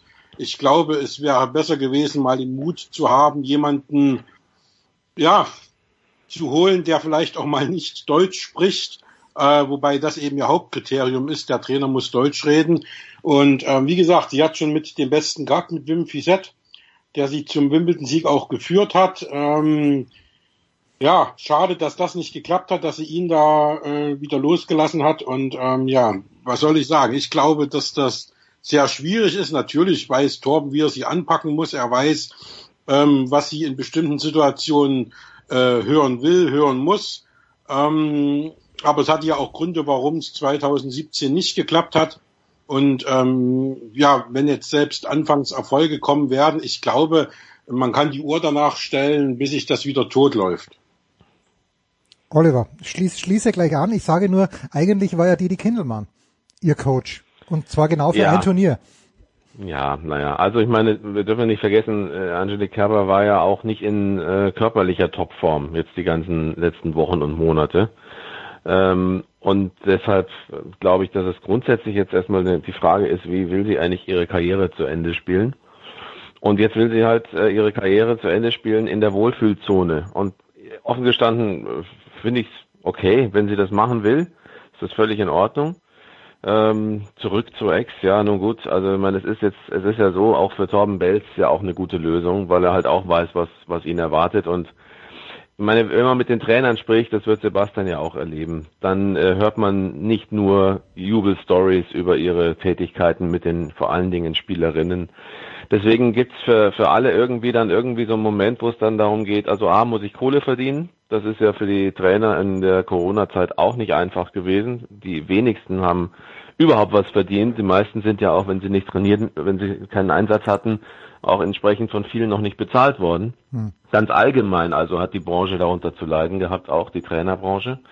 Und wenn ein Trainer sagt, ich weiß, was ich da bekomme, ich weiß, äh, was mich erwartet, ich bekomme das, was ich brauche, auch um für mich selber eben meinem Job nachzugehen und leben zu können und ähm, diese Kombination dann passt, ist das, finde ich, auf der einen Seite mal okay. Sportlich weiß man nicht, weil ich glaube, es ist völlig egal, wer Kerber trainiert. Es ist immer eine Frage von ihrer Motivation. Da kannst du auch sagen, Wim Fissett, ja, okay, aber ich meine, zu Fissett muss man sagen, äh, jetzt sehr viel neues Tennis hat der Kerber auch nicht beigebracht. Also wenn wir wirklich in die Tiefe gehen, dann ist doch relativ klar, viele Trainer haben versucht, sie aggressiver, sie offensiver zu machen in ihrem Spiel. Es haben äh, viele unterschiedliche Trainer versucht und sie haben, sind eigentlich letztlich alle gescheitert, weil es nur darum geht, was sie will und was sie auch für sich selber unterschreiben kann und womit sie sich wohlfühlt. Und auch das ist legitim. Aber dann passt's halt manchmal nicht mehr. Egal mit welchem Trainer und ob das jetzt mit Torben anders wird, wird man sehen. Also ich glaube einfach, ja, Wohlfühlzone, das, womit sie sich gut fühlt, ist entscheidend. Sie braucht diese mentale Unterstützung, sie braucht diese Sicherheit. Was das dann sportlich bringt, hängt auch nur von ihrer Motivation ab. Und äh, das werden wir sehen. Also ich glaube schon, dass der Wim Fissett sie nach vorn gebracht hat. Ich meine, die kam aus einem aus einem riesigen tiefen Loch. Dann hat er sie äh, übernommen Ende 2017 und hat sie zum Wimbledon-Sieg geführt. Also das alleine, glaube ich, sagt schon alles. Und ähm, sie war auch auf einem richtig guten Weg. Sie war auch äh, spielerisch auf einem richtig guten Weg. Und das hätte ja im Grunde genommen alles erst nach Wimbledon dann so richtig angefangen, weil dann hat man den Druck nicht mehr, ähm, dass man unter dem neuen Trainer was holen muss, sondern man hat schon was gewonnen und dann hätte es eigentlich erst so richtig losgehen können. Aber ich fand, dass er aus ihr schon also richtig viel rausgeholt hat und sie natürlich nach diesem 2017er Jahr schon um 180 Grad gedreht hat. Also da ist schon ein bisschen was äh, gekommen von ihm. Aber Sebastian, was hat er denn äh, spielerisch groß verändert bei ihr? Also ich meine, was äh, jetzt, äh, Der Aufschlag war zum Beispiel. Ja, aber die Aufschlaggeschichte ist doch auch. Das war bei ihr dann immer schon äh, besser gewesen unter seiner Regie dann. Das hat man damals schon in Australien gemerkt, äh, bei dem ersten großen Turnier, was beide zusammen hatten. Also ich finde schon, dass sie da auch äh, psychisch wieder absolut auf einem auf einem Top-Level war, so wie sie Wimbledon gespielt hat. Also Ich finde, es wird überschätzt. Ich finde, es wird überschätzt. Die Aufschlaggeschichte wurde ja durch alle, alle Medien durch, durch, durchgequirlt und das stimmt. Es mag sein, dass sie da angefangen hat, eben den, das, das Bein nicht nachzuziehen und dann eben eine etwas andere, stabilere Position zu haben. Aber wenn man sich die Matches angesehen hat, war das auch nicht immer der Fall. Und ich, ich bleibe einfach dabei. Für mich ist Kerbers eine reine Frage, was sie im Kopf, was bei ihr sich abspielt. Dann kann die alles abrufen. Die kann dann auch, und das hat sie auch unter anderen Trainern gezeigt, sie kann dann durchaus auch ein aggressives Rasentennis spielen, haben wir ja gesehen. Äh, auch in den Vorbereitungsturnieren war das ja zum Teil wirklich sehr offensiv gespielt von ihr. Aber, aber es ist ja so, das muss sie ja durchziehen. Sie muss ja, das muss ja durchaus immer klicken. Und äh, Fissette hat sicherlich äh, sie aufgefangen in einer Situation, in der sie äh, ziemlich down war. Das mag sein, aber Sebastian, das hätte jeder Trainer, dem sie es gestattet hätte, wahrscheinlich geschafft. Und das ist ja einfach mein Punkt. Die Trainer bei, bei Kerber können nur so viel erreichen, wie Kerber selbst gestattet und zulässt. Und ähm, es ist legitim, es ist ihre Herangehensweise, aber ich habe jetzt selten erlebt, dass sie komplett sich anderen Dingen geöffnet hätte, einen harten Weg gegangen wäre auf längere Zeit, weil sie halt auch ein sehr ehrgeiziger Mensch ist, weil sie natürlich auch mit Niederlagen nicht so gut leben kann. Sie will auch, dass alle Dinge relativ schnell funktionieren, das kann ich auch verstehen. Aber wie, mir wird Fissette ein bisschen zu hoch in den Himmel gelobt äh, bei der ganzen Geschichte. Man muss Nee, dazu, also wie gesagt, sehe ich komplett anders. Also das mit dem harten Weg, ja. Aber äh, Fissette, seine Erfolge sprechen für sich. Für mich nach wie vor der beste Trainer der Welt. Und es sollte ja ähm, nach Wimbledon erst richtig losgehen. Also ist ja nicht so, dass er mit seiner Entwicklung mit ihr und was er ihr beibringen wollte und Aufschlag hin, Aufschlag her oder andere Schläge, ähm, dass das da schon abgeschlossen sein sollte, sondern es sollte ja erst richtig beginnen, sich zu entwickeln. Und ich bin mir auch absolut sicher, dass, dass, dass Angie auch von dem Rainer Schüttler oder einem Dieter Kindelmann äh, Sachen angenommen hätte.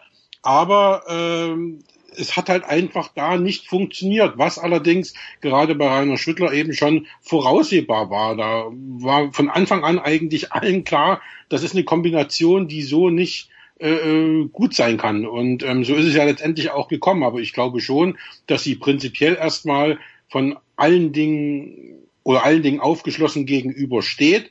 Ähm, was mich eben ein bisschen stört, ist eben ihre ihre, ihr, ihr enges Anforderungsprofil ne, mit unbedingt Deutsch sprechen und so weiter und so fort.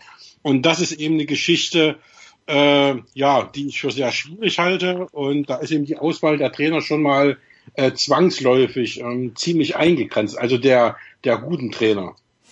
wir haben jetzt ja vier Monate, glaube ich, sind es insgesamt, Oliver, kein professionelles Tennis mehr gesehen. Das letzte Grand Slam Turnier war Australien mit Sophia Cannon als dann doch Überraschungssiegerin. Kannst du, Oliver, meiner Theorie, dass das Fenster für Angie Kerber geschlossen ist, was Grand Slam Siege anbelangt, zustimmen? Weil ich glaube, dass es jetzt mit dieser Generation, die sich nicht scheißt, wo Cannon eben dazugehört, aber vor allen Dingen sehe ich hier Osaka. Ich sehe vielleicht in zwei, drei Jahren auch Goff, vielleicht auch schon früher, dann die Andreescu, der ist alles egal. Die ähm, für mich ist das Fenster jetzt, und es ist ja großartig, dass Angie Kerber drei Grand Slam Titel gewonnen hat. Das ist fantastisch, das ist großartig. Aber ich glaube, äh, aufgrund der Konkurrenz, aufgrund der neuen Konkurrenz, ist dieses Fenster zu. Was sagst du, Oliver? Ja, das äh, auch da würde ich sagen, es hängt wirklich davon ab, wie, also vor allen Dingen erstmal macht der Körper mit. Hm. Ist sie voll, ist sie fit, ist sie in der Lage, ein, ein Grand Slam Turnier zu spielen, äh, von Anfang bis Ende ohne Probleme und kann sie sich vielleicht tatsächlich in der zweiten Woche dann steigern, hat sie ihre Grand Slam Form, dann ist es, denke ich, eher eine Frage, ist auch wiederum eine mentale Frage. Es werden jetzt bei diesen nächsten Turnieren, also gerade bei den beiden, wenn sie denn beide stattfinden, ich habe große Befürchtungen bei den US Open, aber gut, der amerikanische Verband will natürlich auch nicht pleite gehen und die brauchen die Kohle. Ja. Aber äh, sie werden alles versuchen, dass sie stattfinden. Nur, das, es wird eine Kopffrage sein. Also wer nimmt diese Situation an? Deswegen kann es auch überraschende Namen als Siegerinnen geben. Wenn äh, ein Kerber ist jetzt kein überraschender Name, aber wenn der Körper das mitmacht und sie sich im Kopf komplett klar ist, dass sie jetzt eine Riesenchance hat vielleicht gegen die, die mhm. vielleicht nicht die Einstellung haben, dann tatsächlich äh, das Ganze zu ihrem Vorteil zu drehen.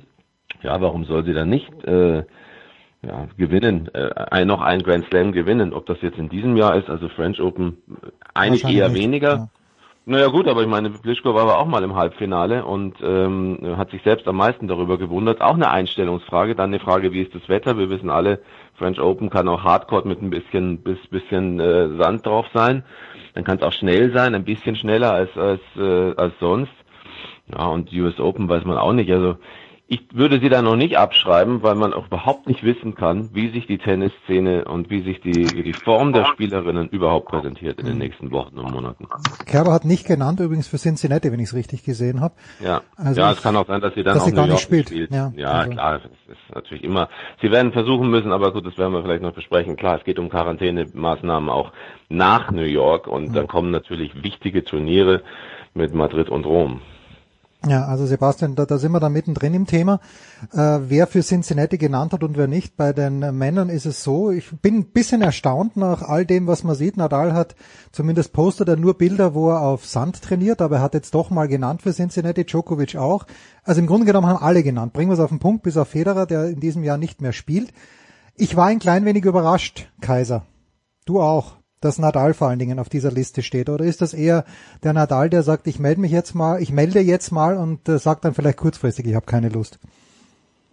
Ähm, ja, letzteres, ganz klar. Also ich glaube, dass, ähm, oder man darf jetzt erstmal nicht vergessen, dass ja die Grand Slam Turniere Pflichtturniere sind. So, also äh, jetzt in der Situation wird da keiner sagen, äh, ich spiele oder, oder du bist jetzt bestraft, weil du nicht spielst. Also wir haben es erlebt, äh, dass gerade bei den Frauen das Feld sich schon, schon sehr lichtet. Also Svitolina hat in Berlin äh, erzählt, dass sie äh, nicht fahren wird, nur wenn man ihr droht, dass ihre Punkte weg sind.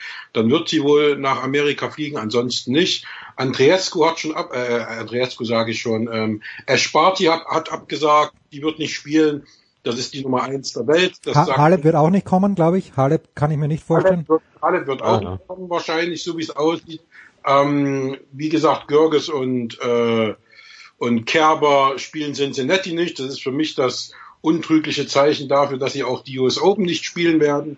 Ähm, Jule Görges hatte sich auch in Berlin geäußert und hat das schon ähm, sehr, sehr, sehr, sehr äh, offen gelassen, also nicht offen gelassen, aber sehr, sehr, ja, ich sag mal, so verklausuliert formuliert, dass man daraus schließen konnte, sie hat eigentlich keine Lust und ähm, wird auch nicht äh, nach Amerika fliegen. Und deswegen glaube ich, dass dieser Wettbewerb insgesamt sinnlos ist. Das ist, als wenn bei der Tour de France die ja jetzt auch stattfinden soll, die Kolumbianer nicht dabei sind. Ne? Also dann brauche ich keine Tour de France machen und genauso wenig brauche ich im US Open spielen, wenn Australien nicht dabei sind. Äh, eine Kyrgios konnte ja auch nicht nach Berlin kommen zum Spielen. Also die Situation in Australien ist jetzt noch nicht so entspannt. Also ich glaube nicht, dass der äh, nach Amerika kommen wird. Und äh, demzufolge glaube ich, dass diese ganze Aktion und dieses äh, permanente Festhalten an diesen US Open eigentlich total, ja, sinnlos und auch hoffnungslos ist. Die werden das Turnier absagen. Oliver, du sagst, der US, äh, die USD kann und darf nicht pleite gehen. Die gehen, die bekommen, glaube ich, 180 Millionen Dollar an Fernsehrechten äh, oder viel, viel mehr an Geld für die Fernsehrechte. wie wir alle wissen, sind die äh, Grand Slam Turniere die Veranstalter, also die Verbände, die diese Turniere veranstalten, reich gesegnet durch Grand Slam Turniere dieser Art und ähm, die USDA hat bereits vor einigen Wochen einige, meine bis zu 100 Leute entlassen. Hm. Ähm, es ist, also es ist eigentlich kein offenes Geheimnis, sondern es ist eigentlich bekannt, dass die USDA massive finanzielle Schwierigkeiten bekommen würde, wenn die US Open nicht stattfinden würden. Ob sie das dann auffangen können, wird man sehen, aber sie werden alles dafür tun, irgendwie, Sebastian hat ja recht, es kann auch eine Farce werden natürlich, äh, eine sportliche, ähm, was nicht heißt, dass, kein, dass da schlechtes Tennis gespielt würde. Also es braucht keine Spielerinnen und Spieler, die sowieso nicht antreten wollen ähm, und dann nur spielen, lustlos, weil sie müssen oder auch mit einem schlechten Gefühl. Die, die da wären, äh, sind, werden sagen, ja gut, mein Gott, wer nicht kommt, kommt halt nicht. Mhm. Die Bedingungen sind halt jetzt für mein, zu meinen Gunsten, hole ich mir halt so einen Titel mal, dann habe ich immerhin mal einen Grand Slam-Titel, also es gibt durchaus eine Motivation. Äh, aber klar, Natürlich ist das Feld dann nicht kompetitiv, so wie man sich von einem Grand Slam Turnier vorstellt. Nein, ich bin sicher, dass wenn es irgendwie möglich ist, wird man versuchen, diese, diese zwei Wochen durchzuboxen. Aber das hängt natürlich komplett äh, von den Pandemieregeln und von der Entwicklung ab und die ist ja in den USA tatsächlich äh, wirklich äh, erschreckend, wobei jetzt Florida ja New York überholt hat, aber das heißt ja nicht, dass es in New York gut aussieht. Also das, äh, das bleibt ein ganz großes Fragezeichen natürlich, klar. Ja, und ich kann mir immer noch nicht vorstellen, wir haben es ja alle schon live erlebt, äh, dieses ein Finale, ein Grand Slam Endspiel und lass mal Djokovic und Nadal dort antreten und die treten im Finale gegeneinander an. Jeder hat zwei Betreuer mit. Äh, auf der einen Seite Marian Weider und der Physio von Djokovic, auf der anderen Seite Carlos Moya und der Physio von Nadal und das sind die einzigen Menschen, die dann im Stadion sind. Also das ist, also atmosphärisch ist es, ich kann es mir nicht recht vorstellen. Sebastian? Weil du warst jetzt in Berlin, das war mit 200 Leuten schon schwierig. Na, mit 200 Leuten schwierig war es jetzt im, im Hangar nicht, weil da ist natürlich auch äh, nicht so viel Platz gewesen. Schwierig war es tatsächlich mit 200 Leuten, obwohl 800 Platz gehabt hätten ähm, im, im Steffi Graf Stadion. Mhm. Da war die Atmosphäre jetzt nicht allzu dolle, aber äh, prinzipiell ist, glaube ich, eher das Problem, was, was, was Oliver gesagt hat. Es geht schlicht und einfach wie im Fußball auch um die TV-Gelder. Und natürlich, äh, wenn die, die dort sind, äh, antreten, dann glaube ich nicht, dass da einer dabei ist, der lustlos antritt oder so weit, äh, oder so ähnlich, sondern dass die dann natürlich, wie er es gerade gesagt hat, die Chance sehen, pups, jetzt kann ich ja mal einen, einen Grand Slam Titel gewinnen, wobei bei den Frauen ist es ja so, dass das bei jedem Grand Slam Turnier jede sagen kann, weil da gewinnt ja fast jedes Grand Slam Turnier eine andere. Ähm, insofern ist es, glaube ich, eine Geschichte, die natürlich am Fernsehen hängt, ja, aber äh, wenn keine Nummer eins da ist, dann äh, braucht also keine unverletzte Nummer eins da ist, dann brauchst du dieses Spiel nicht äh, spielen. Dann ist es, dann ist es Quatsch, ein Grand Slam Turnier auszurichten. Und die Atmosphäre ist für mich, glaube ich, das das Unwichtigste, was es jetzt gibt. Das ist für die Spieler komisch und für die Spieler äh, äh statt vor 24.000 auf Arthur Ashe zu spielen, ähm, ist natürlich was anderes als vor null Zuschauern auf Arthur Ashe zu spielen, aber letztendlich ähm, gucke ich erstmal nach diesen anderen äh, Parametern. Und das sind mir jetzt äh, ist mir jetzt die Atmosphäre oder so erstmal zweitrangig, weil es geht ja jetzt hier um andere Sachen.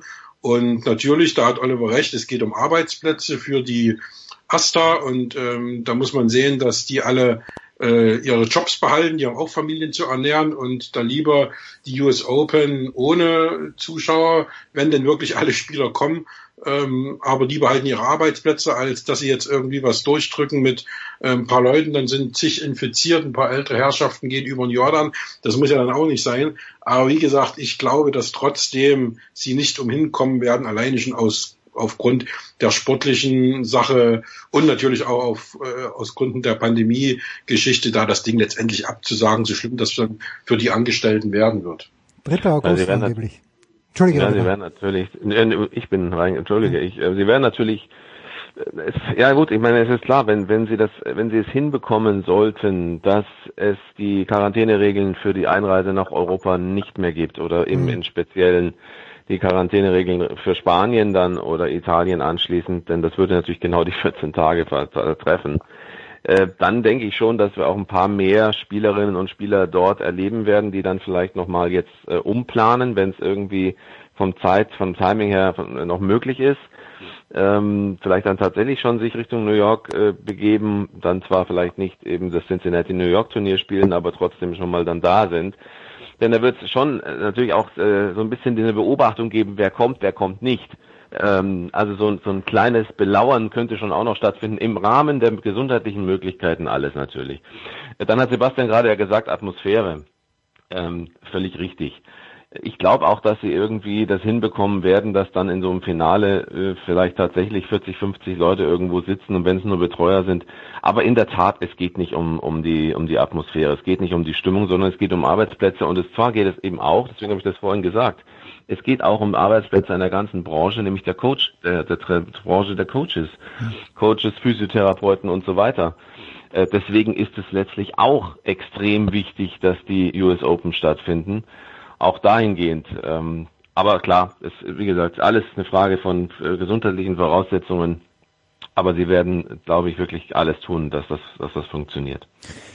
Ja, angeblich soll die Entscheidung, die nächste endgültige Entscheidung am kommenden Montag, am 3. August äh, getroffen werden. Dann übrigens, wenn in Palermo ohne Simona Halep gespielt wird. Das ist ein Thema für for another day, würde ich sagen. Simona Halep, die eigentlich genannt hat für Palermo. Dann hat sie auch die Woche drauf für Prag genannt. Vielleicht fährt sie dort ja mit dem Auto dann hin, weil sie wollte, glaube ich, nicht fliegen. Das war eine ihrer großen Bedenken. Danke Sebastian Kaiser, danke Oliver Fassner. Das war die Big Show 467. Wir hören uns wieder auf, an dieser Stelle mit der Big Show 468 am kommenden Donnerstag.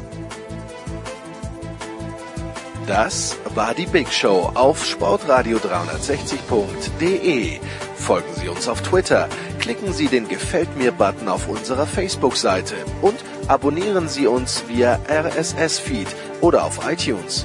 Die nächste Ausgabe der Big Show gibt es am kommenden Donnerstag. Bis dahin sollten Sie die Zeit nutzen und die weiteren Angebote auf sportradio360.de wahrnehmen. Play Ball! Da ist gar nichts toll!